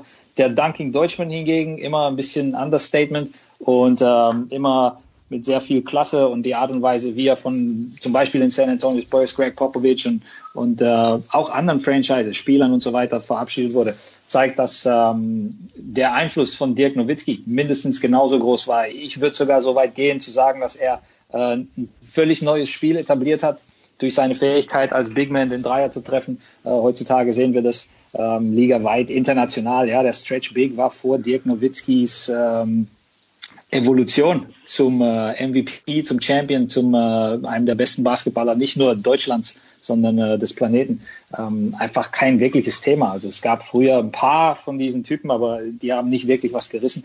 Ähm, deswegen, ich finde es ehrlich gesagt irgendwo poetisch und schön, dass mhm. ähm, erstens mal beide in ihrem letzten Heimspiel so auf ihre verschiedene Art und Weise honoriert wurden. Der eine in Miami, der andere in Dallas dass beide 30 Punkte aufgelegt haben bei ihrem letzten Spiel zu Hause und dass dann beide in ihrem allerletzten Spiel auswärts ein Double-Double beziehungsweise ein Triple-Double im Fall von Dwayne Wade aufgelegt haben. Äh, Dirk mit dem Jumper, äh, dem letzten Korb der Partie und dann da so runtergegangen vom Parkett. Dwayne Wade mit seinen Banana Boat Buddies, der Jay hat es ja kommentiert. Ähm, also alles in allem ähm, immer irgendwo verbunden gewesen, auch die Karrieren der beiden. Und deswegen äh, für mich ein schöner Moment, dass es so bei beiden zu Ende kommt hoffentlich war dieses Bananaboot damals gut versichert, weil da sind mehrere Millionen durch den See geschwommen. Dre, wenn man sich eine Statistik herauspicken müsste, also Sepp hat das, hat er quasi die weichen Faktoren beschrieben von Dirk Nowitzki, aber welche, welche Statistik von Dirk in seiner Karriere würdest du als am wichtigsten erachten oder welche, welche würde am besten beschreiben, wie außerordentlich Dirk Nowitzki war? Ach, ich weiß gar nicht, ob man da zu aus der Statistik, äh, wenn man eine Zahl einfach nennen sollte, dann wäre es die, dieser eine Titel. Denn mhm. ähm, dass er natürlich immer das der, der Punkte machen konnte, äh, der gereboundet hat, äh, das war eigentlich immer klar und das haben wir eben auch alle so, so in ihm gesehen. Also selbst im ersten Jahr, wenn man mal genau hinguckt, so am Ende der ersten Saison wurde es ja auch schon relativ gut bei ihm und später im zweiten Jahr war er dann ja in der NBA auch angekommen, so basketballerisch. Aber das Säckchen, was du halt rumtragen musste über Jahre und Jahre und Jahre, war halt, das ist halt keiner, mit dem du Meister werden kannst. Das kann nicht mhm. der beste Spieler eines Meisterschaftsteams sein. Und ähm, ich weiß, dass ich selbst, wenn ich in den USA war, diese Diskussion halt oft hatte, ähm, weil, glaube ich, auch erstmal verstanden werden musste, wie man ein Team um so einen Spieler rum aufbaut. Und ähm, das hat man zum Beispiel 2007 gesehen, als sie in der ersten Runde gegen Golden State ausscheiden. Ähm, es brauchte halt äh, ganz besondere Spieler um ihn rum, vor allem auch viele Dreierschützen ja, und ähm, Leute, die zum Korb gehen konnten. Und das hatten sie damals halt nicht. 2011 hatten sie die alle, obwohl es echt eigentlich zu spät war. Und, und dass er dann wirklich aber diese Mannschaft nicht durch die ganzen Playoffs trägt, muss man ganz klar sagen. Er hat nicht seine absoluten Top-Leistungen seiner Karriere in diesen Playoffs gebracht, mhm. sondern er war halt punktuell einfach da und er hat eine bessere Mannschaft gehabt, auch wenn keiner wirklich ein Zweitstar war. Aber dass er diesen Titel geholt hat, das hat ihn natürlich in der öffentlichen Wahrnehmung komplett nochmal auf ein ganz anderes Niveau gehoben. Und ähm, das war auch glaube ich, bei der Verabschiedung auch, auch zu hören. Also wenn man dieses Wort, wenn man versucht zu beschreiben, mit Adjektiven und mit, mit, mit Nomen dann, und mit Titeln, dann kommt irgendwann eben auch Champion. Und das ist das mhm. Wichtigste für die Amerikaner. Wenn du das machst als, als bester Spieler deiner Mannschaft, dann, dann gesagt, steigst du in, in den Olymp mit auf und, und das ist das, was ihn, glaube ich, jetzt auch definieren wird in den nächsten Jahren und nicht die Punkte, nicht die Rebounds, äh, nee, nicht sonst irgendwas. Letzte Frage zu Dirk Nowitzki. Sepp, äh, richtigerweise das 2006er Team war aber besser als das 2011er Team oder sagen wir so, hätte eigentlich 2006 von, von der Ausgangsposition her, es ging ja beide mal gegen Miami, eher gewinnen sollen als das 2-11er-Team, oder nicht? Also, Jens, wir, wir sprechen ja schon länger und, und ähm, ich bin immer der Meinung, dass, ähm, dass ein Team beim allerersten Vorstoß in ein NBA-Finale entweder so dominant ist, dass es absolut keine Fragezeichen mhm. übrig bleiben, mhm. oder dass ein Team sich erstmal äh, die Tracht Rügel abholen muss. Äh, gegen fast allen äh, Legenden, den, den besten aller Zeiten so, ähm, dass sie erstmal ein paar Niederlagen einstecken mussten und erstmal lernen mussten, wie überkommen sie diese Widerstände. Und ich glaube, dass die Niederlage ähm, 2006 die Mavs und vor allem Dirk Nowitzki 2011 umso stärker gemacht hat. Ich persönlich finde, dass das Team von 2011 die perfekte Mischung war aus einem absoluten Superstar auf dem Höhepunkt seines Schaffens, Dirk Nowitzki mit 32 Jahren, 23 Punkte im Schnitt während der Saison. Äh, dazu Veteranen äh, Jason Kidd, Jason Terry, Sean Marion, Tyson Chandler, der Mann, der vor der Saison per Trade kam, für, im Tausch, glaube ich, für Alexis Aginsa äh, und diese Toughness gebracht hat. Ähm, Karan Butler, Tough Juice war auch dabei, Peja Stojakovic natürlich, Brandon Haywood. Also eine unglaubliche Mischung aus äh, Skills, aus äh, Basketball-IQ, aus Härte und äh, all das ist, glaube ich, genau der Punkt, den Dre gerade angesprochen hat. Also diese Mischung zu finden, wo es dann wirklich perfekt passt, wo dann auch die mentale Toughness da ist, trotz vielleicht spielerischer Überlegenheit, dir nicht die Butter vom Brot mehr nehmen zu lassen, wie das 2000 war durch dieses Freiwurf-Festival von D-Wade, groß an die Schiris, by the way, hier. Ähm, das ist dann eben genau der Moment, der eine Karriere und äh, dann, dann glaube ich auch die Historie einer Franchise äh, enorm prägt. Und deswegen so eine Niederlage wie 2006, ähm, die gehört irgendwo dazu, um zu wachsen und zu reifen und dann eben die Entscheidung zu treffen. Es war ja oft so, dass man darüber nachgedacht hat, hey, geht er vielleicht irgendwo anders hin oder was ist denn, wenn er vielleicht auf mehr Geld beharrt hätte, dann hätte man Spieler XY nicht nehmen können. Also ich glaube letzten Endes, wenn dann irgendwann entweder der Dre oder ich oder irgend sonst jemand so das ultimative ähm, Rückblickbuch vielleicht in 20, 30 Jahren ähm, auf Dirk Nowitzki und seine Zeit schreiben wird, dann wird man erkennen, dass es irgendwo genau so kommen musste, dass das erst, erstmal die Niederlage und, und dann aus dieser äh, Pleite heraus dann eben ähm, in, in neuer Kraft erstrahlend dann, dann den ultimativen Triumph geholt hat. Ja, alles ganz, ganz großartig. Und das ist ja das Schöne, dass manchmal schließt sich der Kreis und er wird Champion. Charles Barkley, der ja auch bei der Verabschiedung war, ist nie Champion geworden. Ähm, und das, das ist, ist einfach großartig. Ich liebe Dirk Nowitzki. Und ja, was soll ich euch sagen? Ich hätte trotzdem Boris Becker genommen als größten, einfach weil ich dem Tennis, ist wurscht. Apropos Tennis, Trey. Im Tennis sagt man oft, wenn du beim Grand Slam Turnier Rafael Nadal oder Novak Djokovic schlagen möchtest oder auch Federer, dann mach's besser in den frühen Runden. Jetzt ist es doch so, wenn es nach der Setzliste geht, dann haben wir in der zweiten Runde der Western Conference Playoffs tatsächlich das Aufeinandertreffen zwischen den Rockets und den Golden State Warriors. Erhöht das die Chance für die Rockets oder ist es komplett wurscht, wann sich die beiden Teams treffen?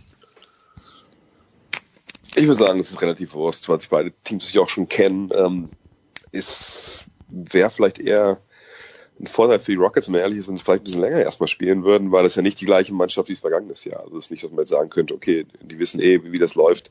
Äh, in der Postseason ist eine Mannschaft, die ja eingespielt ist, die ja vielleicht ein Warriors-Team, was sie erstmal nochmal ja, äh, erstmal die Konzentration finden muss und äh, die die mentale Härte bekommen muss und den Playoff-Modus besser mal den früher erwischt. Hm.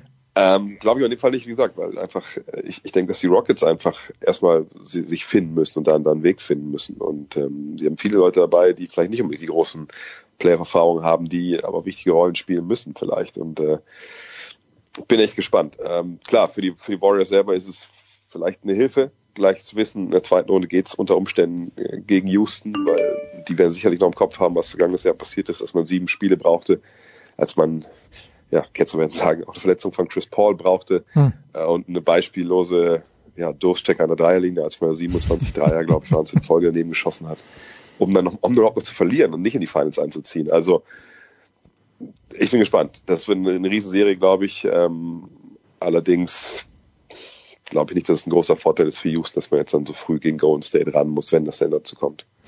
Äh, könnte denn Houston, wenn Dre sagt, die müssen sich erst finden, Sepp, könnten die in der ersten Runde mit Utah schon ärgere Probleme bekommen? Oder werden ja, die, werden, ähm, werden die ärgere Probleme bekommen? Lassen wir den Konjunktiv weg. Das ist die Serie, ich glaube, auf, auf ähm, die viele im Westen schielen werden. Da unten sind zwar noch die Nuggets gegen die Spurs, da haben die Spurs natürlich einen riesengroßen Erfahrungsvorsprung, ähm, aber Houston gegen Utah, das wird äh, ultimative äh, Stresstest der Spielweisen. Also Houston natürlich ähm, offensive Kraft voraus, das Raketentriebwerk gegen äh, diese Zementwand der Utah Jazz, einer der besten Defensiven mit vielleicht dem Defensive Player of the Year in Rudy Gobert. Ähm, das Stifle Tower, der verankert da in der Mitte und, und Utah kommt eben über die Defense. Houston sehr schwer zu stoppen, vor allem James Harden natürlich, der während der regulären Saison äh, einen Rekord nach dem anderen gebrochen hat. Und das wird ein stilistischer Kampf sein, der, äh, glaube ich, auch ähm, ja so ein bisschen ähm, wo, wo das Glück mit dazu kommen muss, denn kein Team war jetzt äh, absolut dominant während der regulären Saison. Ähm, beide Serien 2 zu 2 ausgegangen, also sowohl Utah gegen Houston als auch Denver gegen San Antonio. Das sind für mich so die umkämpfteren, die spannenderen Serien in der Western Conference. Und ich kann dir momentan ehrlich gesagt nicht sagen, ich favorisiere zwar ganz leicht die Houston Rockets, unter anderem, weil sie Heimvorteil haben, ähm, aber Utah hat letztes Jahr schon gezeigt, dass ein eigentlich äh, besseres Team, das waren damals die OKC Thunder, über die Defense frustrieren können und über die Defense dann auch aus den Playoffs buxieren können. Äh, Utah in der vergangenen Saison gegen Houston in Runde zwei und äh, die haben mit den Rockets noch ein Hühnchen zu rupfen. Also die Rockets würden natürlich gerne in Runde zwei gegen Golden State spielen. Äh, die Jazz haben aber selbst noch eine Rechnung offen und würden Houston natürlich gerne schlagen, weil sie letztes Jahr verloren haben. Also für mich eine der zwei spannendsten, vielleicht die spannendste Serie in der Western Conference. Ich äh, würde mich sogar so weit aus dem Fenster lehnen, zu sagen, dass Houston in der zweiten Runde auch nichts dagegen hätte, gegen die LA Clippers zu spielen. Was aber wahrscheinlich sehr unwahrscheinlich ist. Äh, ein Wort, Trade zu OKC mit Dennis Schröder. Die spielen in Portland. Äh, es geht übrigens am Samstag los. Wir kommen dann gleich dazu, was da auf der Zone zu sehen sein wird. Äh, die Aussichten für Dennis und für OKC gegen Portland sind welche? Ja, es wird auch, ein hartes Brot, ähm, sind wir ehrlich, denn Oklahoma City seit dem All-Star Break nicht wirklich seinen besten Basketball gespielt. Paul George beim Saisonfinale nicht dabei gewesen aufgrund einer Schulterverletzung, die ihn jetzt schon länger geplagt hat, wo man natürlich auch an einem Punkt ist, wo selbst wenn der Verein vielleicht mal sagt, so, ah, das ist alles nicht so wild oder so, hm. das glaubt man jetzt alles nicht mehr, weil hm. jetzt ist ja noch die Zeit, wo Sachen natürlich auch ein bisschen, ein bisschen totgeschwiegen werden und ich glaube, man muss sich ganz klar fragen, wie fit kann Paul George sein, weil er einfach auch seit dem All-Star Break nicht der Paul George war, der ja ein ganz klarer MVP-Kandidat war davor.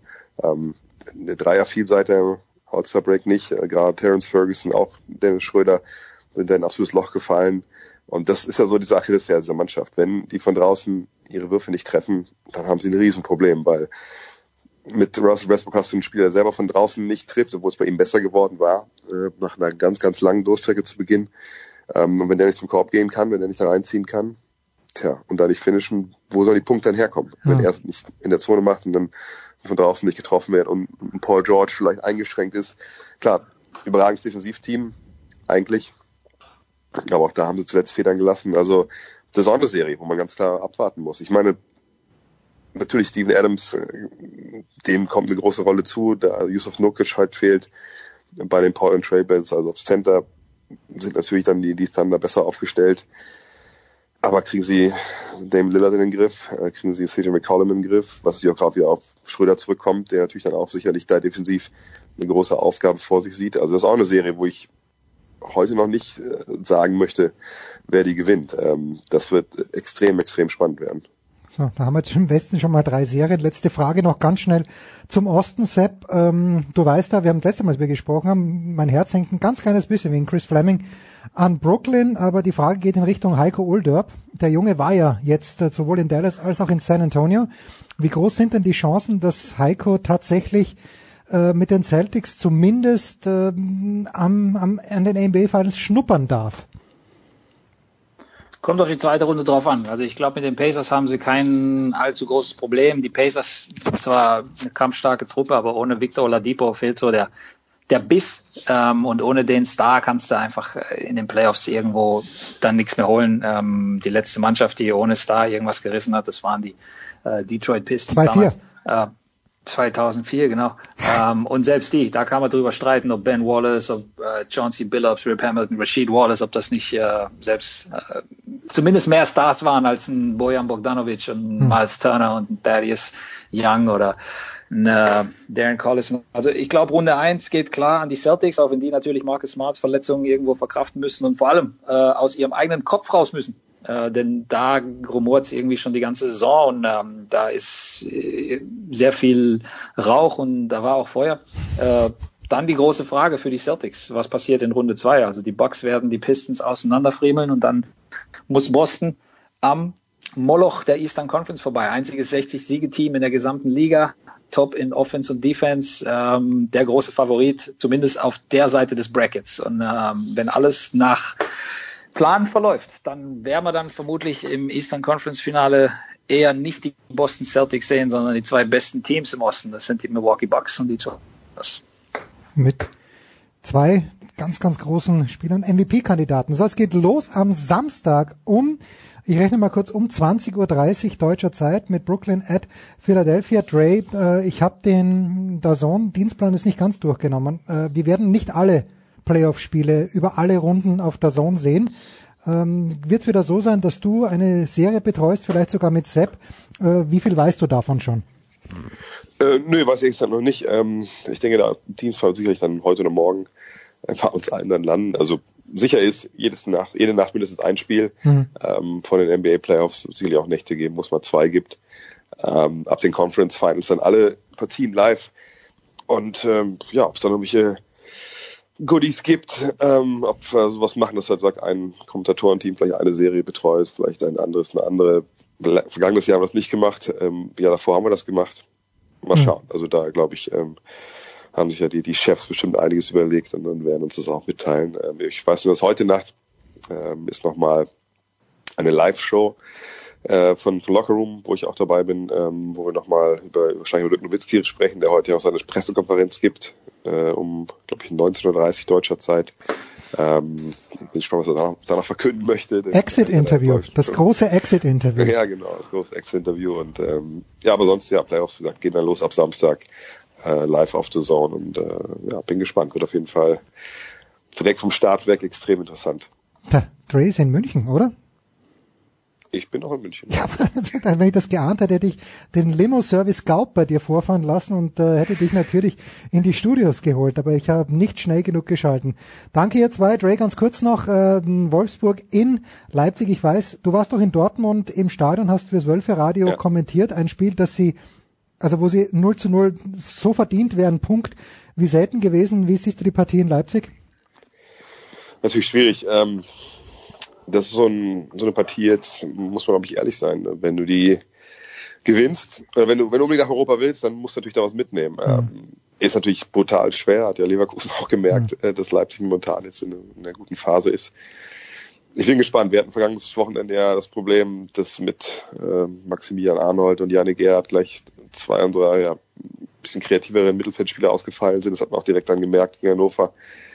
Jetzt sind die wieder dabei von daher habe ich eigentlich, eigentlich große Hoffnung, dass das Team genauso auftritt wie, wie in Dortmund, auch wenn das Team mit Kuhn Castells leider ja für mich momentan eigentlich der beste Tor der Bundesliga ähm, aussieht bis zum Ende der Saison mit seiner, seiner Muskelverletzung.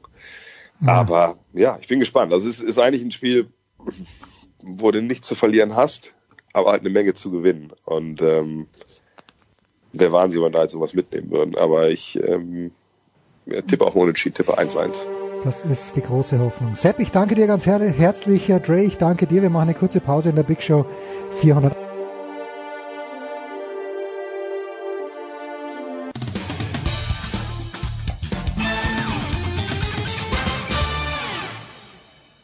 Hallo, hier ist Dirk Nowitzki und hier hat sportradio360.de.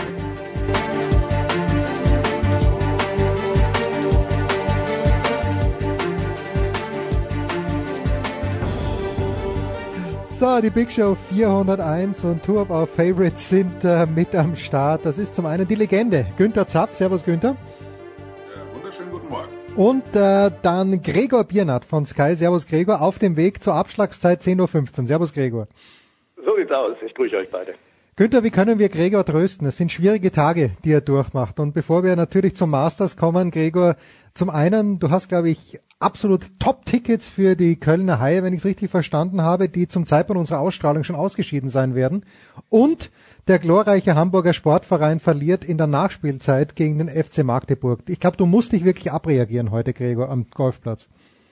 Ja, ich, das, das ist ja immer irgendwie mit, mit inneren Aggressionen auf den Golfplatz zu gehen. Die hat man ja an sich schon durch das Spiel an sich, aber dann auch noch, wenn sie von außen kommen, äh, das wahrscheinlich so vorteilhaft. Also Eishockey habe ich tatsächlich genau vor dem Hintergrund, den du ganz gerade genannt hast, äh, abgesagt, weil das gibt, glaube ich, so ein, wie, wie nennt sich das, Clean Sweep dann, wenn sie äh, ja. direkt die ganzen sämtliche vier Spiele verlieren und darauf wird es wahrscheinlich hinauslaufen.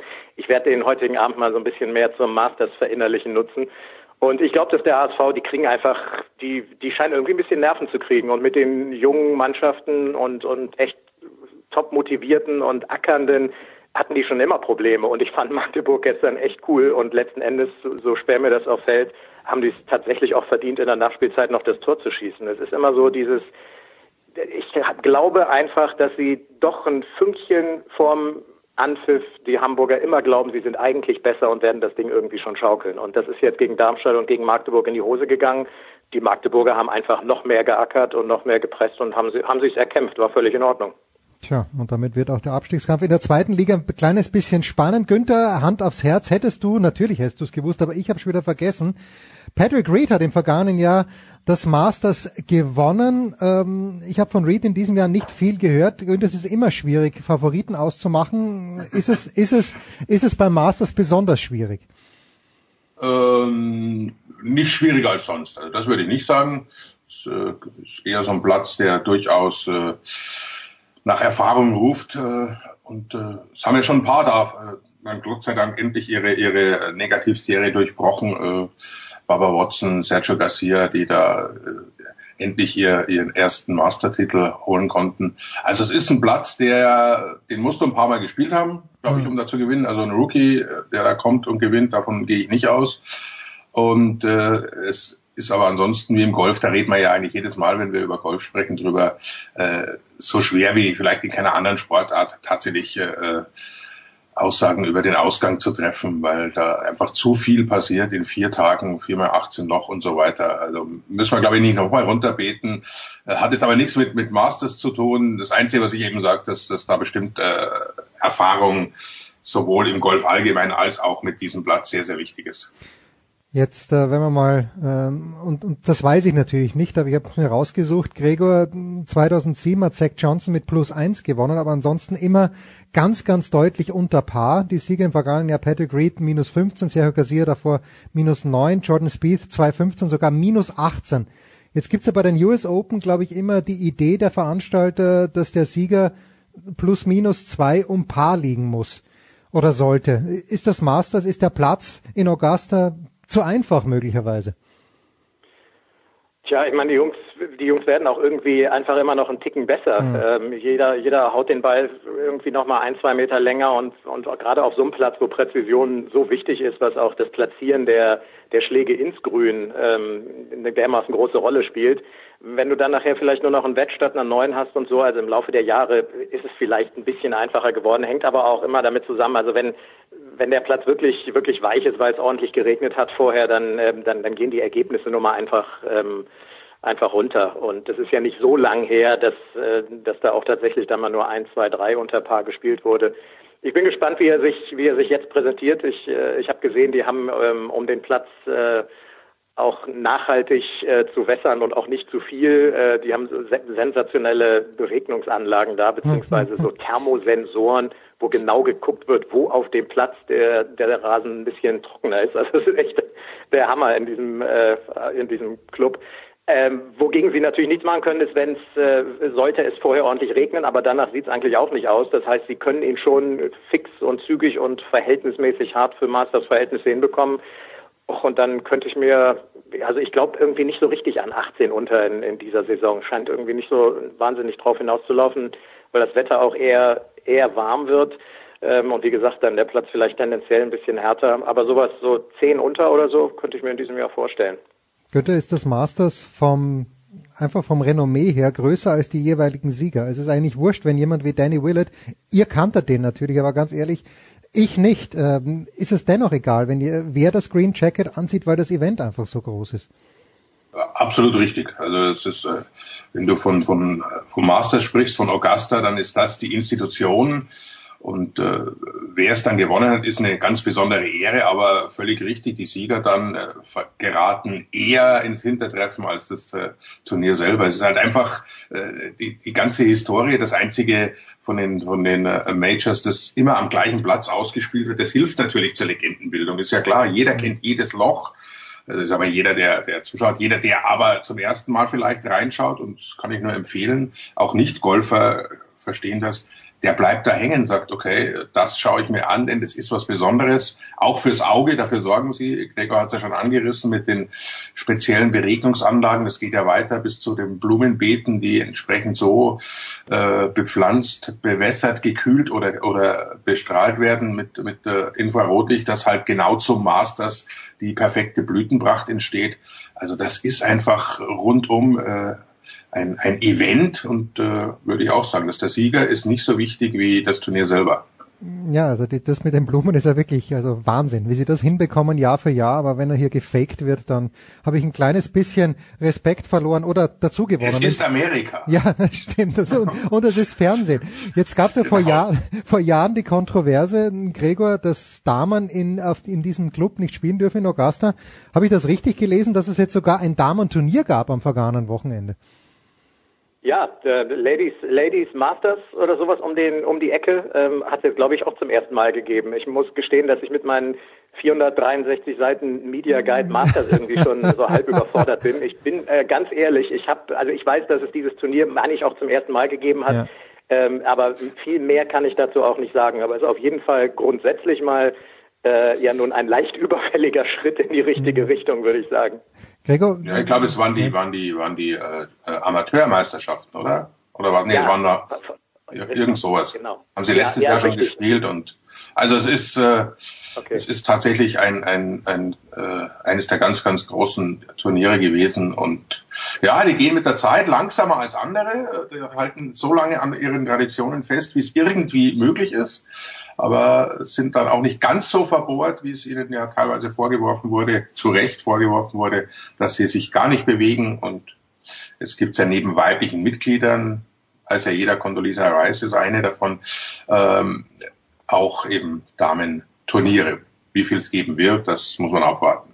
Tja, wie viel äh, Aufnahmegebühr nicht nur Condoleezza Rice, sondern generell, wer da rein möchte in den Club bezahlt hat, das möchte auch keiner. Ich möchte schon wissen, aber ich kann es mir nicht leisten. Gregor, jetzt sind natürlich alle Leute schon auf diesen äh, Übungsrunden unterwegs.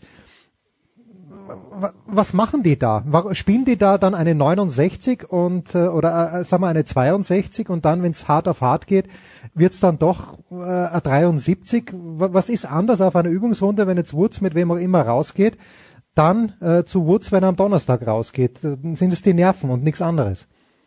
Ja, das sind dann bei allen Profis auch die Nerven. Also wenn die irgendwie an einem, an einem Dienstag um 8 Uhr abschlagen, dann haben die teilweise genauso viel Zuschauer um sich rum wie am Donnerstag. Ich habe Bilder von mhm. gestern gesehen, da stand Tiger im Bunker, einfach im Übungsbunker und es waren Tausende um ihn rum. Mhm. Also sowas hast du bei keinem anderen Turnier der Welt. Aber wenn du, du darfst auch, ähm, wenn mich nicht alles täuscht, in den Proberunden wirklich auch nur einen Ball spielen und nicht okay. großartig nachpatten, wie das bei anderen Turnieren der Fall ist. Also die spielen auch schon eine Runde konzentriert durch. Mhm. Ähm, aber ja klar, das, wenn, wenn dann am Donnerstag auch ein Tiger, wenn der, wenn der am ersten Abschlag steht und dieser, dieser schmale Schlauch voll mit rechts und links den Zuschauern, dann geht dem auch mehr die Pumpe als in der Proberunde. Also in der Proberunde hast du nichts zu verlieren, es geht um nichts. Du kannst andersrum in der Proberunde 75 spielen und dann 68 äh, im Turnier. Äh, das sind einfach völlig verschiedene Runden, obwohl du sie auf demselben Golfplatz spielst. Ja, Günther, mit dem Verstellen der, äh, also mit dem Versetzen des Logs auf dem Green, das äh, ist, ist ja überall so. Für dich selbst als Golfer oder für euch beide als Golfer die Frage, wie, wie passe ich mich an, Günther? Du hast da diese fantastische Uhr am Ärmel, die immer genau sagt, 117 Meter vom Green entfernt, nimm bitte das Neuner Eisen. Aber ist das wirklich die große Schwierigkeit, auch in Augusta, dass manchmal eben die, die Fahnenposition komplett anders ist? Günther, hast dich gemutet? Äh, ja, ich wollte kurz einen Schluck Kaffee trinken. Ja, so, Entschuldigung. es ist noch früh am Morgen. Nee, also äh, zum einen sage ich immer, äh, ihr als Golfer, du hast dich auch schon auf dem äh, ja, besucht. Das, das, das möchte keiner, keiner wissen, wie das ausgegangen ist. Ja, aber das ist ja das Gute am Golf. Es macht genau wie Sex auch dann Spaß, wenn man es nicht perfekt beherrscht. äh, deshalb fangt an, Leute. Nee, äh, das mit der, der Pin-Position muss man eben auch ganz unterschiedlich sehen. Für Gregor ist es eher natürlich äh, durch seine Spielstärke eine Geschichte, dass er genau hinschaut, wo steht die Fahne und versucht da eine gute Position zu kriegen. Äh, ich versuche tatsächlich mit, mit der Weisheit des Alters vielleicht jetzt äh, das Grün zu treffen und, und dann schauen wir mal, patten kann ich, so ungefähr. Äh, für die Profis ist ähnlich. Die müssen wirklich überlegen, ist das eine Pin-Position, äh, wo es Sinn macht, die anzugreifen, oder ist es vielleicht doch äh, ratsamer zu vergessen, wo, wo die Fahne steht, sondern erstmal einen sicheren Landeplatz auf dem Grün zu suchen, gerade in Augusta, und dann daraus das Paar zu spielen und die, die guten Chancen woanders zu suchen. Oder natürlich, das passiert ja immer mal wieder, dass man trotzdem, wo man eigentlich äh, defensiv spielt, trotzdem ein, ein Birdie oder, oder Eagle rausholt. Also es ist wirklich äh, für die Profis eminent wichtig zu wissen, wo das Ding steht. Die schauen sich auch auf diesen Proberunden natürlich äh, die Grüns extrem genau an. Äh, Gregor hat schon angesprochen, also auf einer normalen äh, Proberunde oder auch, auch äh, das Pro M am Mittwoch, da spielen die auf dem Grün gern mal drei, vier, fünf Putts in jede Ecke einen, schauen genau, wie läuft da das Grün.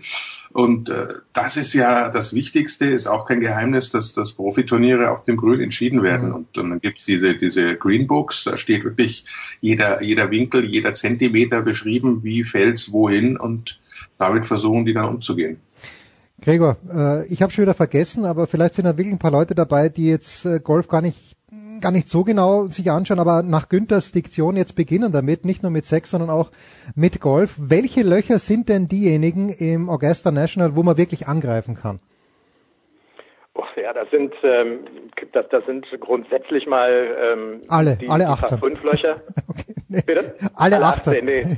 Nee, das, äh, das ist genau wie Günther es gesagt hat. Das ist, äh, das ist das größte Risiko, das man da eingehen kann. Wenn man, wenn man die Fahnenposition drei Meter links verfehlt, dann kann man einen Bergauftritt haben, der ganz easy zum Birdie ist. Verfehlst du die Fahne drei Meter rechts, können die Bälle in irgendeine Senke vom Grün laufen und du brauchst unter Umständen drei Schläge, um ins Loch zu kommen. Also das ist tatsächlich das ist tatsächlich das Wichtigste. Du hast natürlich auf den auf den kürzeren, also prinzipiell hatten Profis auf paar fünf Löchern ähm, hinten raus auch die 13 und die 15 ähm, nicht nur eine Chance, sondern das machen alle, wenn der Abschlag gepasst hat, den zweiten draufzuhauen. Die mhm. zwei ist ein paar fünf, das ist noch ein bisschen länger mit ähm, mit um die 500 530 Meter, sollte es aber auch hinhauen.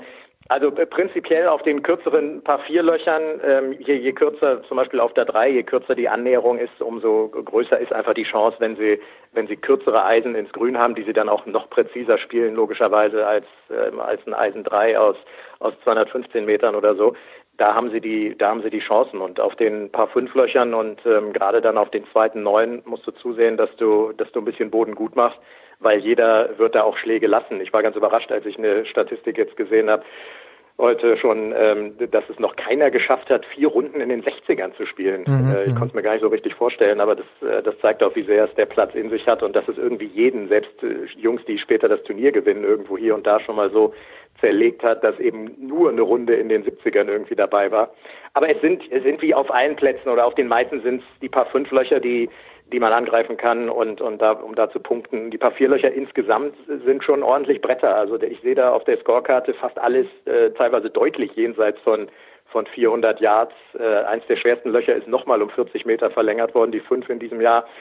Also ähm, kommt auch immer ein bisschen darauf an, wie viel Risiko du eingehst. Ähm, aber deswegen, das sagte Günther auch, da wird ein Erfahrener gewinnen und der weiß, dass man das Risiko tatsächlich nur dann in Kauf nimmt, wenn die Fahnenposition stimmt und man sich den Schlag auch echt zutraut. Äh, ansonsten dann gehst du unter Umständen auch schnell runter. So, und da, damit schließt sich jetzt der Kreis, Günther. Sports Illustrated habe ich mal reingeschaut, die haben gerankt ihre Favoriten. Natürlich, wir wissen beim Golf, hast du ja vorhin gesagt, aber Nummer eins, und damit könnte ich ja gut leben, Rory McIlroy als größter Favorit vor Dustin Johnson und Tiger Woods nur an Position 12. Günther, was wäre, was wäre, also ich kann mit beiden leben. Ich kann mit McIlroy oder auch mit Woods leben, aber was, äh, was wäre dir denn lieber, mein lieber Günther? Ich kann auch mit Dustin Johnson leben, okay. muss ich ehrlich sagen. als, als, als Lefty natürlich äh, wäre mir Baba Watson nicht unrecht mal wieder, vor allem der macht Spaß beim Zuschauen, aber prinzipiell Rory ist wirklich, äh, klar, die, die schauen sich auch die Turniere an, äh, scheint momentan wieder gut drauf zu sein, hat auch wieder, wieder entdeckt, äh, dass man auch am Sonntag gut Golf spielen kann bei einem Turnier. Johnson, klar, das, äh, den musste immer berechnen. Äh, Tiger ist äh, schwierig. Ich hätte überhaupt nichts dagegen, ganz im Gegenteil. Also das ist einfach, äh, die, hat man ja gemerkt, als er gefehlt hat und vor allem als äh, die Rückkehr wieder, nee, den brauchen wir nicht mehr und so weiter. Aber lass den einmal ein bisschen gut spielen, lass den oben auftauchen, dann ist einfach jeder interessiert. Und äh, äh, Gregor, entschuldige, ich schaue mir jetzt nicht mehr jedes äh, Golfturnier an bis Sonntagnacht. Unerhört, unerhört. aber, aber wenn du dann mitkriegst, weiß ich nicht mehr genau, wann es war, vor ein paar, paar Wochen oder Monaten ist natürlich schon her, Tiger ist vorne mit dabei, dann musst du natürlich einschalten, dann will, dann, dann hat auch mich das wieder ganz brennend interessiert. Also das ist äh, eine, eine Geschichte in der Geschichte, wäre natürlich ein Traum. Und äh, das, das damit könnte, glaube ich, jeder leben. Also es gibt, äh, was es früher viel gab natürlich, welche die Tiger nicht so, so positiv gesehen haben, da gibt es ganz wenige hm. momentan. Tja, minus äh, 18 hat er, glaube ich, 1997. Ich erinnere mich sehr genau, weil 96 habe ich ein Praktikum. Ja, aber kein, kein, kein einziges, äh, was hat er gesagt, er hat nichts länger gespielt als ein achter Eisen. Da sah der Platz noch ein bisschen anders aus. Da war er noch der absolut überragende, was auch die Dreiflänge mhm. anbetrifft, hat er, in, wie man so schön sagt, den Platz zerlegt in seiner äh, jugendlichen Art und Weise. Er hat eben nicht äh, nachgedacht, was passieren könnte, sondern einfach die Fahnen angegriffen, hatte Erfolg damit und war damals auch, äh, hat für sich selbst nochmal in einer anderen Klasse gespielt. In seinem ersten ganzen gesamten Profijahr. Gregor, wo werden wir abwandern? Ich muss von Gregor schon auch, ich hätte gerne einen sympathischen europäischen Außenseiter-Tipp von dir, Gregor, zuerst. Und zweitens, die zweite Frage, wann geht's los? auf Sky äh, und ich gehe davon aus, ihr werdet das im Viererpack aufteilen oder wie, wie ist die Aufteilung, was die Kommentatoren und Moderatoren angeht? Hm, wir sind tatsächlich, äh, das sind lediglich vier Stunden an den zum Beispiel ah, okay. Donnerstag, okay. Freitag oder viereinhalb, die überhaupt angeboten werden. Das ist ja auch immer sehr reglementiert. Die, äh, das Komitee vom Augusta National, die verhandeln auch selber die, die Fernsehübertragungsgeschichten. Also es sind nur viereinhalb Stunden, aber es geht los um neun Donnerstag, Freitag. Und ich meine dann Samstag, ähm, Samstag schon um acht und Sonntag irgendwie auch nochmal acht, neun Uhr. Aber erstmal Donnerstag, Freitag 21 Uhr geht's los und machen äh, nur Carlo und ich, weil jetzt eben auch nicht ja, viel mehr viel mehr benötigt werden für die relativ relativ kurzen Zeiten und ein, ja ein europäischer Außenseiter. Ich wollte noch sagen, was was ganz lustig ist, es sind ja alles Experten, die auch so diese diese Rankings machen und du hast gerade gesagt äh, bei Golf Illustrated oder wo warst, wo du gesehen Sports hast, Illustrated äh, habe ich gesehen, ja. Sports, Sports Illustrated, ja. dass sie dass sie bei dass sie Tiger auf 12 gesetzt haben, auf der PGA Tour zum Beispiel ist er auf Nummer 3. Also es mm, kommt auch immer irgendwie okay. drauf an, was man was man dem Spieler zutraut und ob man irgendwie eher positiv davon ausgeht, dass er vielleicht vier richtig gute Tage hat ähm, oder auch nicht. Also das zeigt eigentlich nur, was ich dazu sagen wollte, dass es echt unheimlich schwer ist und dass selbst wenn die Experten tippen, dass sie auch doch ziemlich viel Plätze auseinanderliegen können, weil drei und zwölf ist grundsätzlich auch schon mal eine kleine Welt äh, in dem Bereich oder in dem äh, ja in dem Feld vor allen Dingen, das so stark ist. Also ähm, wen, wen zum Beispiel die PGA Tour vorne hat, ähm, ist John Rahm als, als oh ja. Europäer. Grundsätzlich spricht, ähm, also von McElroy auf eins abgesehen. Hm. Ähm, Justin Rose Why Not hat ähm, Playoff 2017 äh, verloren gegen, gegen Sergio, äh, spielt aber im Moment auch unheimlich konstant. Patrick Reed zum Beispiel sehe ich auch nicht so weit vorne. Der, die letzte Top Ten Platzierung ist, glaube ich, äh, auch irgendwie ein paar, paar Monate her. Also in diesem Jahr war da zum Beispiel noch gar keine bei. McElroy ist einer, der, der macht am liebsten volle Schwünge und äh, ist ein aggressiver Spieler. Das kann, das kann hinhauen. Ähm, ja, kommt drauf an, wie er sich irgendwie hier und da ein bisschen zügeln kann. Aber das wären jetzt natürlich nicht so die Außenseiter, nach denen du gefragt hast. Da wäre ich aber auch bei Günther, also ein Außenseiter und dann auch noch aus Europa. Ähm, das wäre zu viel verlangt. Kann ich mir irgendwie kaum vorstellen. So Alex Noren oder sowas, ähm, da glaube ich aber tatsächlich nicht wirklich dran. Also das müsste, das müsste wieder einer sein, der, der den Platz schon, ich würde auch sagen, also ab dreimal aufwärts mindestens gespielt hat, also drei Masters gespielt hat. Äh, und dann kannst du auch irgendwann schon nicht mehr so richtig vom Außenseiter sprechen, vermutlich. Ja. Also wenn es nicht Tiger Woods gewinnt, wünsche ich mir einen Flight, der um den Titel spielt am Sonntag mit Francesco Molinari und Tommy Fleetwood. Das wäre auch genau. schön. Nehme ich sofort. Können wir das so unterschreiben? ja, bitte, das machen wir doch so. genau. Wunderbar, dann bedanke ich mich ganz, ganz herzlich bei Gregor Biernat, der ab Donnerstag, also 21 Uhr bei Sky am Start sein wird und die Legende Günther Zapf. Günther, ich hoffe, du hast genug Zeit und musst am Wochenende nicht zu viel arbeiten, dass du wirklich, wenn schon, das Masters dann mit Gregor dir anschaust. Bin ja, bin ja nicht doof. Ja, also das, na, das hat ja das Jahr plane ich dann schon so. Dass ich, Ach so, du planst das Jahr sogar. Die, die Abende während der Masterswoche natürlich frei habe. Nee, das ist, das ist absolut äh, Pflichttermin. Zauberhaft. Sind, sind, sind auch ab und zu paar Freunde da, also da gibt's dann quasi einen Golfraum und äh, schauen wir mal. Also ich hätte nichts, weil mein, mein positiver Außenseiter-Tipp wäre eh Tommy Fleetwood gewesen. Schön. Äh, den sieht man gerne und ja. freuen wir uns drauf und äh, Martin Keimer drückt mal alle Daumen. Bernhard Langer wird aber trotzdem wieder vor ihm landen. Das ist wahr. Wie immer. Wie jedes Jahr. Weil er den Platz kennt, weil er jeden Grashalm kennt. Fantastisch. Big Show 401, kurze Pause, dann geht's weiter.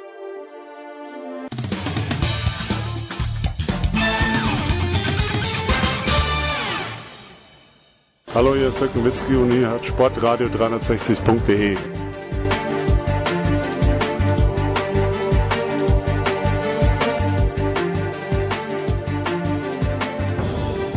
So, es geht äh, hinten raus mit Tennis zu Ende in der Big Show 401 und ich habe ihn ja schon im Fußballteil angekündigt, den großen Jörg Almaroth, tennisnet.com, Almaroth Media. Servus Jörg.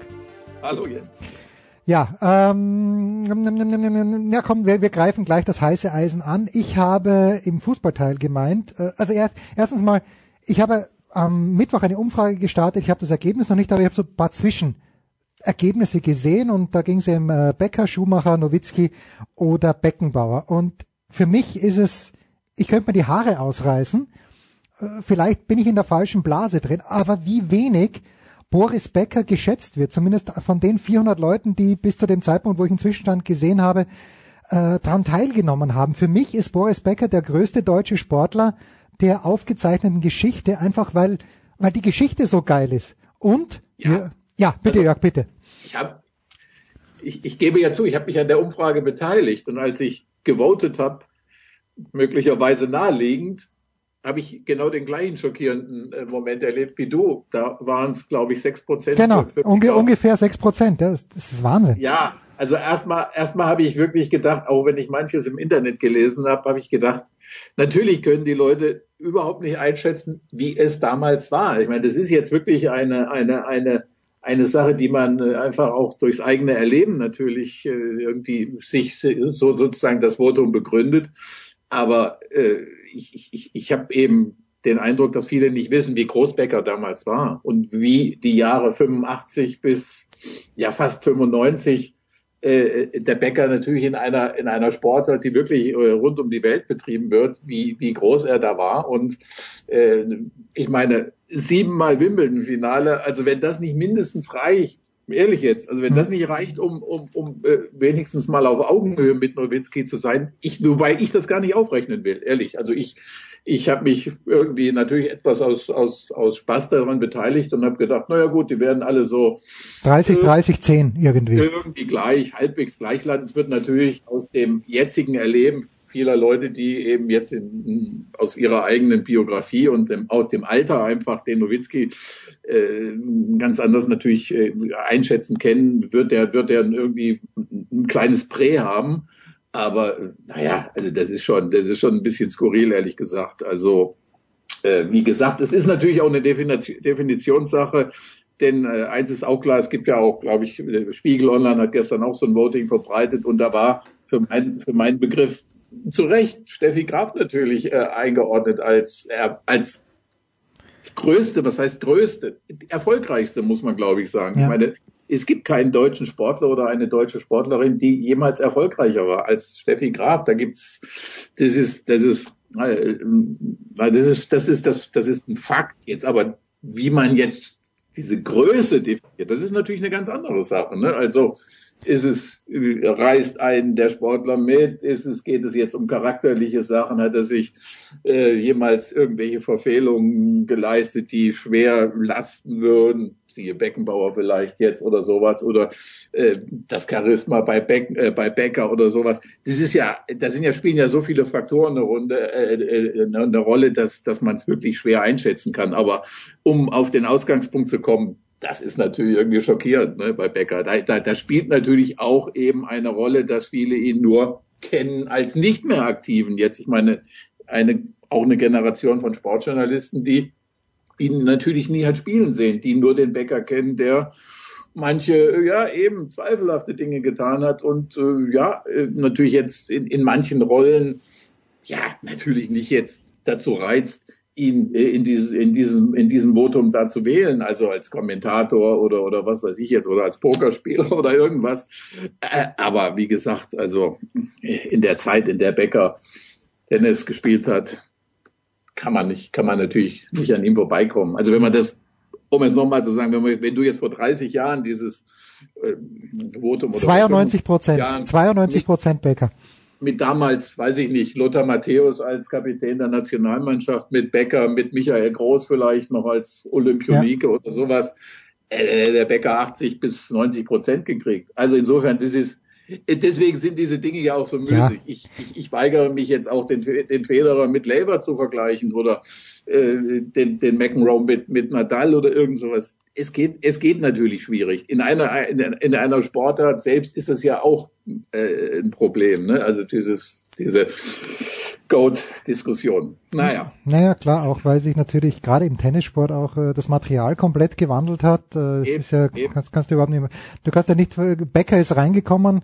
ich weiß gar nicht, wer uns das mal erzählt hat. Ich glaube, der Bungert hat das mal gesagt hier, dass Becker natürlich profitiert hat, dass er der Erste war, der mit diesen Kunststoffschlägern wirklich gut zurechtgekommen ist und äh, auf eine Generation getroffen ja, ist. Ja, ja, dann ist ja auch mal die Frage, die auch von allen komplett unterschiedlich beurteilt wird, wie war die Konkurrenz in der ja. jeweiligen Zeit. Ne? Also meine Becker, Agassi, Sampras und Wielander, Edberg und so weiter. Da haben natürlich viele in den Anfangsjahren, gerade in den Anfangsjahren von Federer und Nadal gesagt, ja, die haben ja gar keine Konkurrenz. Dass die sich jetzt sozusagen die Tenniswelt untereinander aufteilen, mhm. ist ja verständlich. Da ist ja niemand. Also, äh, wie gesagt, da spielen so viele.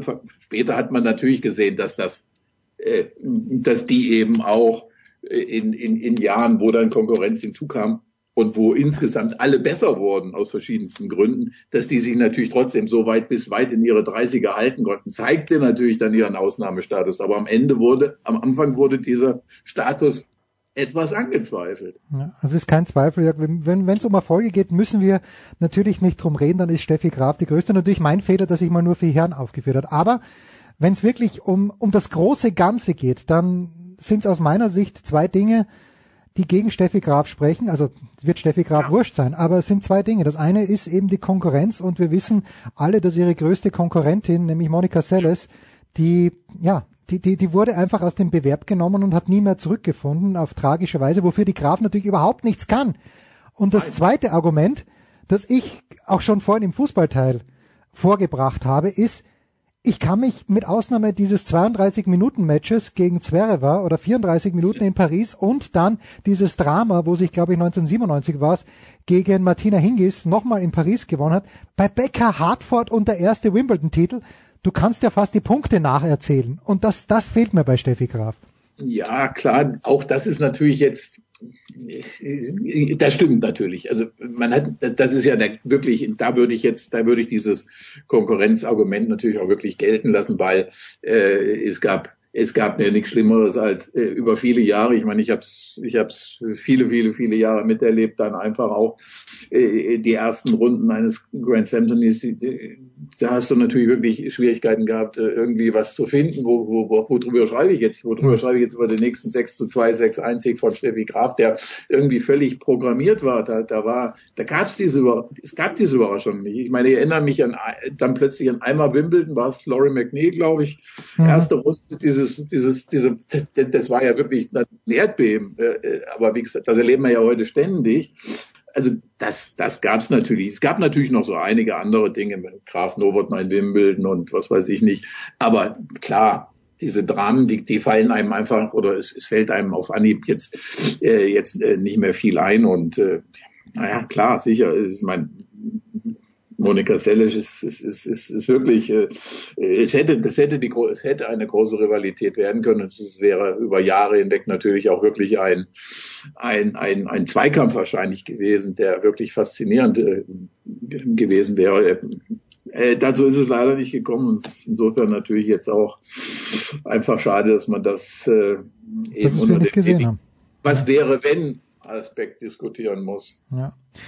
Wir machen einen ganz, ganz harten Cut, Jörg, und äh, mich würde nur deine Einstellung äh, zu, zu folgendem Thema wissen. Ich weiß, es hat jetzt überhaupt nichts mit dem äh, größten Sportler, Spieler, Tennisspieler aller Zeiten zu tun, aber in dieser Woche finden zwei, und das ist wirklich ein harter Cut, zwei ATP Tour 250er äh, Turniere statt. Das eine in Marrakesch, das andere in Houston. Beim einen, in Marrakesch nämlich, haben wir einen 32er Raster beim anderen in Houston haben wir ein 28er Raster und die Argumentation für das 28er Raster ist ja immer, naja, die Superstars, die wollen nicht äh, fünf Spiele spielen für ein 250er, das ist Turnier gewinnen, sondern die brauchen in der ersten Runde unbedingt einen Freilos. Jetzt ist natürlich so, dass der einzige Superstar, na, Superstar ist, ist ein kleines bisschen hochgegriffen, aber sagen wir so, der einzige Top-10-Spieler, der in dieser Woche am Start ist, ist Alexander Zverev in Marrakesch und dort gibt's das 32er Raster. Zverev spielt heute äh, seine zweite Runde gegen Jaume Monat, den wird er wegblasen wahrscheinlich.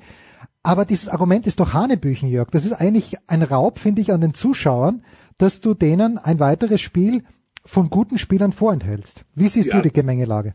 Ja, ich meine, das hätte, für mich haben diese 28er Felder wirklich nur Sinn gemacht. Ich kenne es aus dem eigenen Erleben, wenn man jetzt zum Beispiel nach den French Open, ja. wenn man da ganz am Anfang zum Beispiel nach Halle gewechselt hat, ne, und wo man jetzt wirklich gesagt hat, okay, das ist sowieso jetzt eine schwierige Transition. Äh, da möchtest du, wenn du jetzt den Nadal oder den Federer, der dann möglicherweise Finale oder Halbfinale gespielt hat, möchtest du wenigstens vor, vor dem unmittelbaren Wechsel oder vor dem, also zeitlich, ne, so vor dieser Gedrängtheit da irgendwie bewahren. Aber jetzt, äh, so wie du es jetzt für diese Woche, ist es natürlich komplett sinnlos, ne, weil äh, man da natürlich eher denke ich, vom Zuschauer, vom Kunden her denken muss. Und äh, der fragt sich ja auch, was ist jetzt eigentlich äh, Montag, Dienstag, da kriege ich äh, gar nichts äh, von den großen, im Extremfall erst am Donnerstag ja, steigt. Also in Houston ist es ja so, nicht, dass Steve Johnson ein großer wäre, aber er ist an Nummer eins gesetzt und steigt ja. am Donnerstag ins Turnier ein. Ja, ja, und ich meine, klar, macht es natürlich Sinn, wenn du, ich sage jetzt nochmal ganz konkret, wenn du den Nadal am Sonntag im French Open Finale hattest ja. und der dann erst am Donnerstag in Halle in, zu seiner ersten Runde auf Rasen äh, einsteigt. Das ist komplett, das ist komplett in Ordnung natürlich, ja. weil es für alle irgendwie natürlich Sinn macht. Was, was macht es dann für Sinn, wenn der in der ersten Runde am Dienstag schon gegen einen, der sich dann, äh, weiß ich nicht, Tage, wenn nicht Wochen auf, auf Rasen vorbereitet hat äh, und der selbst äh, gar nicht, vielleicht einen Tag oder ein Training oder sowas hatte, äh, ja, das ist okay, aber äh, so natürlich nicht und da muss man, glaube ich, auch äh, da muss man auch Differenzierungen finden, denke ich. Und das ist, das, das ist jetzt, also mit einer einheitlichen Regelung finde ich, finde ich schon ziemlich problematisch. Klar. Der nächste harte Cut. Also Zverev und äh, Koschraber sind äh, heute noch am Start. Zum Zeitpunkt unserer Ausstrahlung wird der Philipp schon gespielt haben gegen Pablo Andujar. Ist auch lässig, dass der wieder zurückgekommen ist und ja. Zverev eben ein bisschen später. Toni Lottner übrigens in Lugano Bencic geschlagen. Die spielt allerdings erst äh, heute um 18 Uhr am das Donnerstag. Ist genommen Übrigens eine wirklich ganz interessante Sache natürlich, weil ich mich noch erinnere an ein Spiel, das ich in der Juniorinnenkonkurrenz mhm. bei den French Open war es sogar das Finale oder das Halbfinale äh, zwischen äh, Lottner und Bencic gesehen hatte und man damals ja dachte, beide sind eigentlich ja, auf dem Weg da, äh, zum, im, im, im, da im Frauentennis eine wirklich äh, interessante Rolle zu spielen. Und dann haben sich die Wege komplett getrennt und meine Bencic ist durch einige äh, Aufs und Abs gegangen und, und, und, und Lottner durch noch viel größere und Unsicherheiten und so viele Dinge, die da äh, ja nicht so, nicht so linear gelaufen sind. Und, und, und jetzt äh, begegnen sie sich irgendwie wieder und naja, ist das jetzt ein Moment, äh, ein Augenblicksding äh, Ding mit, mit Lottner oder es kommt die wirklich nochmal? Ich meine, das ist ja, ich, ich äh, habe gerade vor paar Tagen nochmal mit Barbara Rittner auch über, mit Blick auf den Porsche Grand Prix, über die ganze Situation so im deutschen Frauentennis gesprochen. Und da war natürlich auch dieser, wieder mal das Argument, was ist denn jetzt eigentlich hinter unseren 30ern, den, der goldenen Generation. Was mhm. ist hinter, hinter Petkovic, Gerber, Görges? Äh, was ist denn da?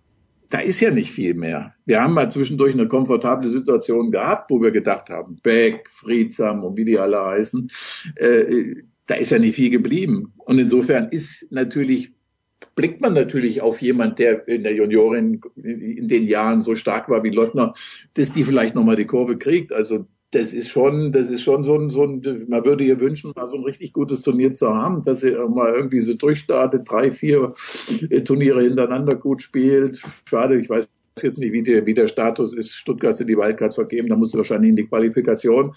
Ja, na, also das, äh, das ist schon so ein Ergebnis, was man, äh, das ist eigentlich äh, nicht, nicht ein Randereignis, schon relativ interessant fürs deutsche Frauentennis, wie, wie, sie, wie sich die Toni Lottner so schlagen würde in den nächsten Wochen und Monaten. Ja, das würde auch gut tun, einfach vom Ranking her, dass sie eben keine Quali, sie hat in, in Lugano jetzt Quali spielen müssen, gewinnt gegen Bencic in der ersten Runde, ist ja noch nichts gewonnen dadurch, weil sie in nee, der zweiten Runde spielt gegen Kristina Pliskova und hat bis jetzt 30 WTA-Punkte gemacht, plus ja. das, was sie in der Quali gemacht hat. Abschließende Frage, Jörg, du bist ähm, viel, also räumlich, nicht inhaltlich, aber räumlich viel weiter weg von der ganzen Dominik Thiem, Günther Bresnik Geschichte ja. als ich. Äh, es sieht jetzt tatsächlich so aus, als ob sich der Dominik äh, langsam aber doch von Günther trennen würde. Äh, jetzt mal mit seinem Vater trainiert und Nicolas Massou mitnimmt auf die Tour. Ganz kurz deine Beurteilung der Situation. Ja, das sollte man, also ich sollte man von, also sowohl von der einen wie der anderen Seite nicht nicht äh, dramatisieren. Ich glaube, das ist ein, das ist der normalste Vorgang überhaupt im Tennis, dass man, dass man also äh, irgendwann natürlich und ich glaube, ich weiß nicht, hat das, hat das, äh, ich glaube, Vater Team, und das fand ich wirklich sehr interessant, wie, wie der die Dinge, wie, wie differenziert der, der die Dinge beurteilt, wie, wie abge, wogen er das auch dargestellt hat, äh, seinen eigenen Konflikt, der dann natürlich auch noch mit in der ganzen mhm. Causa drin liegt. Äh, ja, aber, aber er, er natürlich ist begrüßt und ich, ich denke, das, das muss letzten Endes auch Günter Presnik begrüßen, dass Dominik Thiem versucht, eben jetzt auch, das ist ja, ob es andere Wege ist ja noch die Frage, einfach eigene Wege geht und, und, und äh, es einfach wenigstens probiert haben muss. Es ist ja noch gar nicht gesagt, ob das erfolgreich ist, ob ihm das auch irgendwie sozusagen zu Pass kommt, viele Dinge jetzt dann einfach selbst entscheiden zu müssen und, und, und, und sich da äh, abzunabeln etwas. Aber das ist ja, das ist ja der normalste Vorgang der Welt eigentlich. Ich meine, wenn man sich überlegt, wie, wie, wie, wie dramatisch es um, das, da schließt sich jetzt der Kreis ja. Becker und Günter Bosch. Denken wir mal wirklich an Boris Becker, 85. Und wie schnell, wie schnell war Günter Bosch dann schon Geschichte? Ich meine, was war das für eine Geschichte? Das können sich Leute heute nicht mehr vorstellen. Mhm. Günter Bosch entlassen damals in der Nacht in Melbourne nach der, nach der Niederlage 87. Das war, das war eine Staatsaffäre. Aber wirklich eine Staatsaffäre. Das war größer als, da ist also tagelang äh, nichts, wer, wer hat da über Fußball berichtet? Nein, also ich will damit nur sagen, dass Dominik Thiem, wie alt ist er jetzt? 25? 25 ist er, 25. Naja, also bitte. Das ist ja, wie, und, und wie lange war er bei Günter Bresnik naja, eigentlich? Sein glaub, seit, seit, er, seit er zwölf ist, oder hat er, glaube ich, wirklich begonnen, also ist ja Wahnsinn eigentlich. Also stell, stell dir das jetzt mal vor, der Normalfall, dass du, du hast ja äh, vielleicht als Junior hast du deine Trainer und dann steigst du ins Profigeschäft an und kriegst dann einen Trainer. Sagen wir mal mit 19 oder irgendwas oder 20. Und, dann, und dann rechne die zwölf Jahre drauf. Das ist schon das Ende der Karriere. Und er ist jetzt 25 und war schon zwölf Jahre bei Gunter Press. Also da, nee, also wirklich. Na, ist es verständlich, dass äh, viele denken, das geht jetzt immer so weiter und das wäre so wie bei äh, äh Nadal, vielleicht mit Toni Nadal. Aber auch das hat ja mal aufgehört. Mhm. Und also insofern, nein, da würde ich, da würde ich kein Drama raus. Man muss, man muss gespannt sein, wie er mit der Situation klarkommt. Also ich rede jetzt von Dominik Thiem und bei Gunter Bresnik weiß ich, sehe ich gar kein Problem. Der ja. sieht das nicht nüchtern, weiß, dass das normal ist, kümmert sich um andere Dinge und okay, that's it. Tja. Und so, so hat sich wirklich der Kreis geschlossen, dass wir heute noch über Günter Bosch sprechen, finde ich großartig. Jörg, ich danke dir ganz, ganz herzlich. Das war die Big Show 401. Es gibt noch ein Daily morgen, vielleicht sogar eins übermorgen. Nächste Woche dann Big Show 402. Das war die Big Show auf Sportradio 360.de. Folgen Sie uns auf Twitter, klicken Sie den Gefällt mir-Button auf unserer Facebook-Seite und abonnieren Sie uns via RSS-Feed oder auf iTunes. Die nächste Ausgabe der Big Show gibt es am kommenden Donnerstag. Bis dahin sollten Sie die Zeit nutzen und die weiteren Angebote auf sportradio360.de wahrnehmen. Play Ball! Da ist gar nichts toll!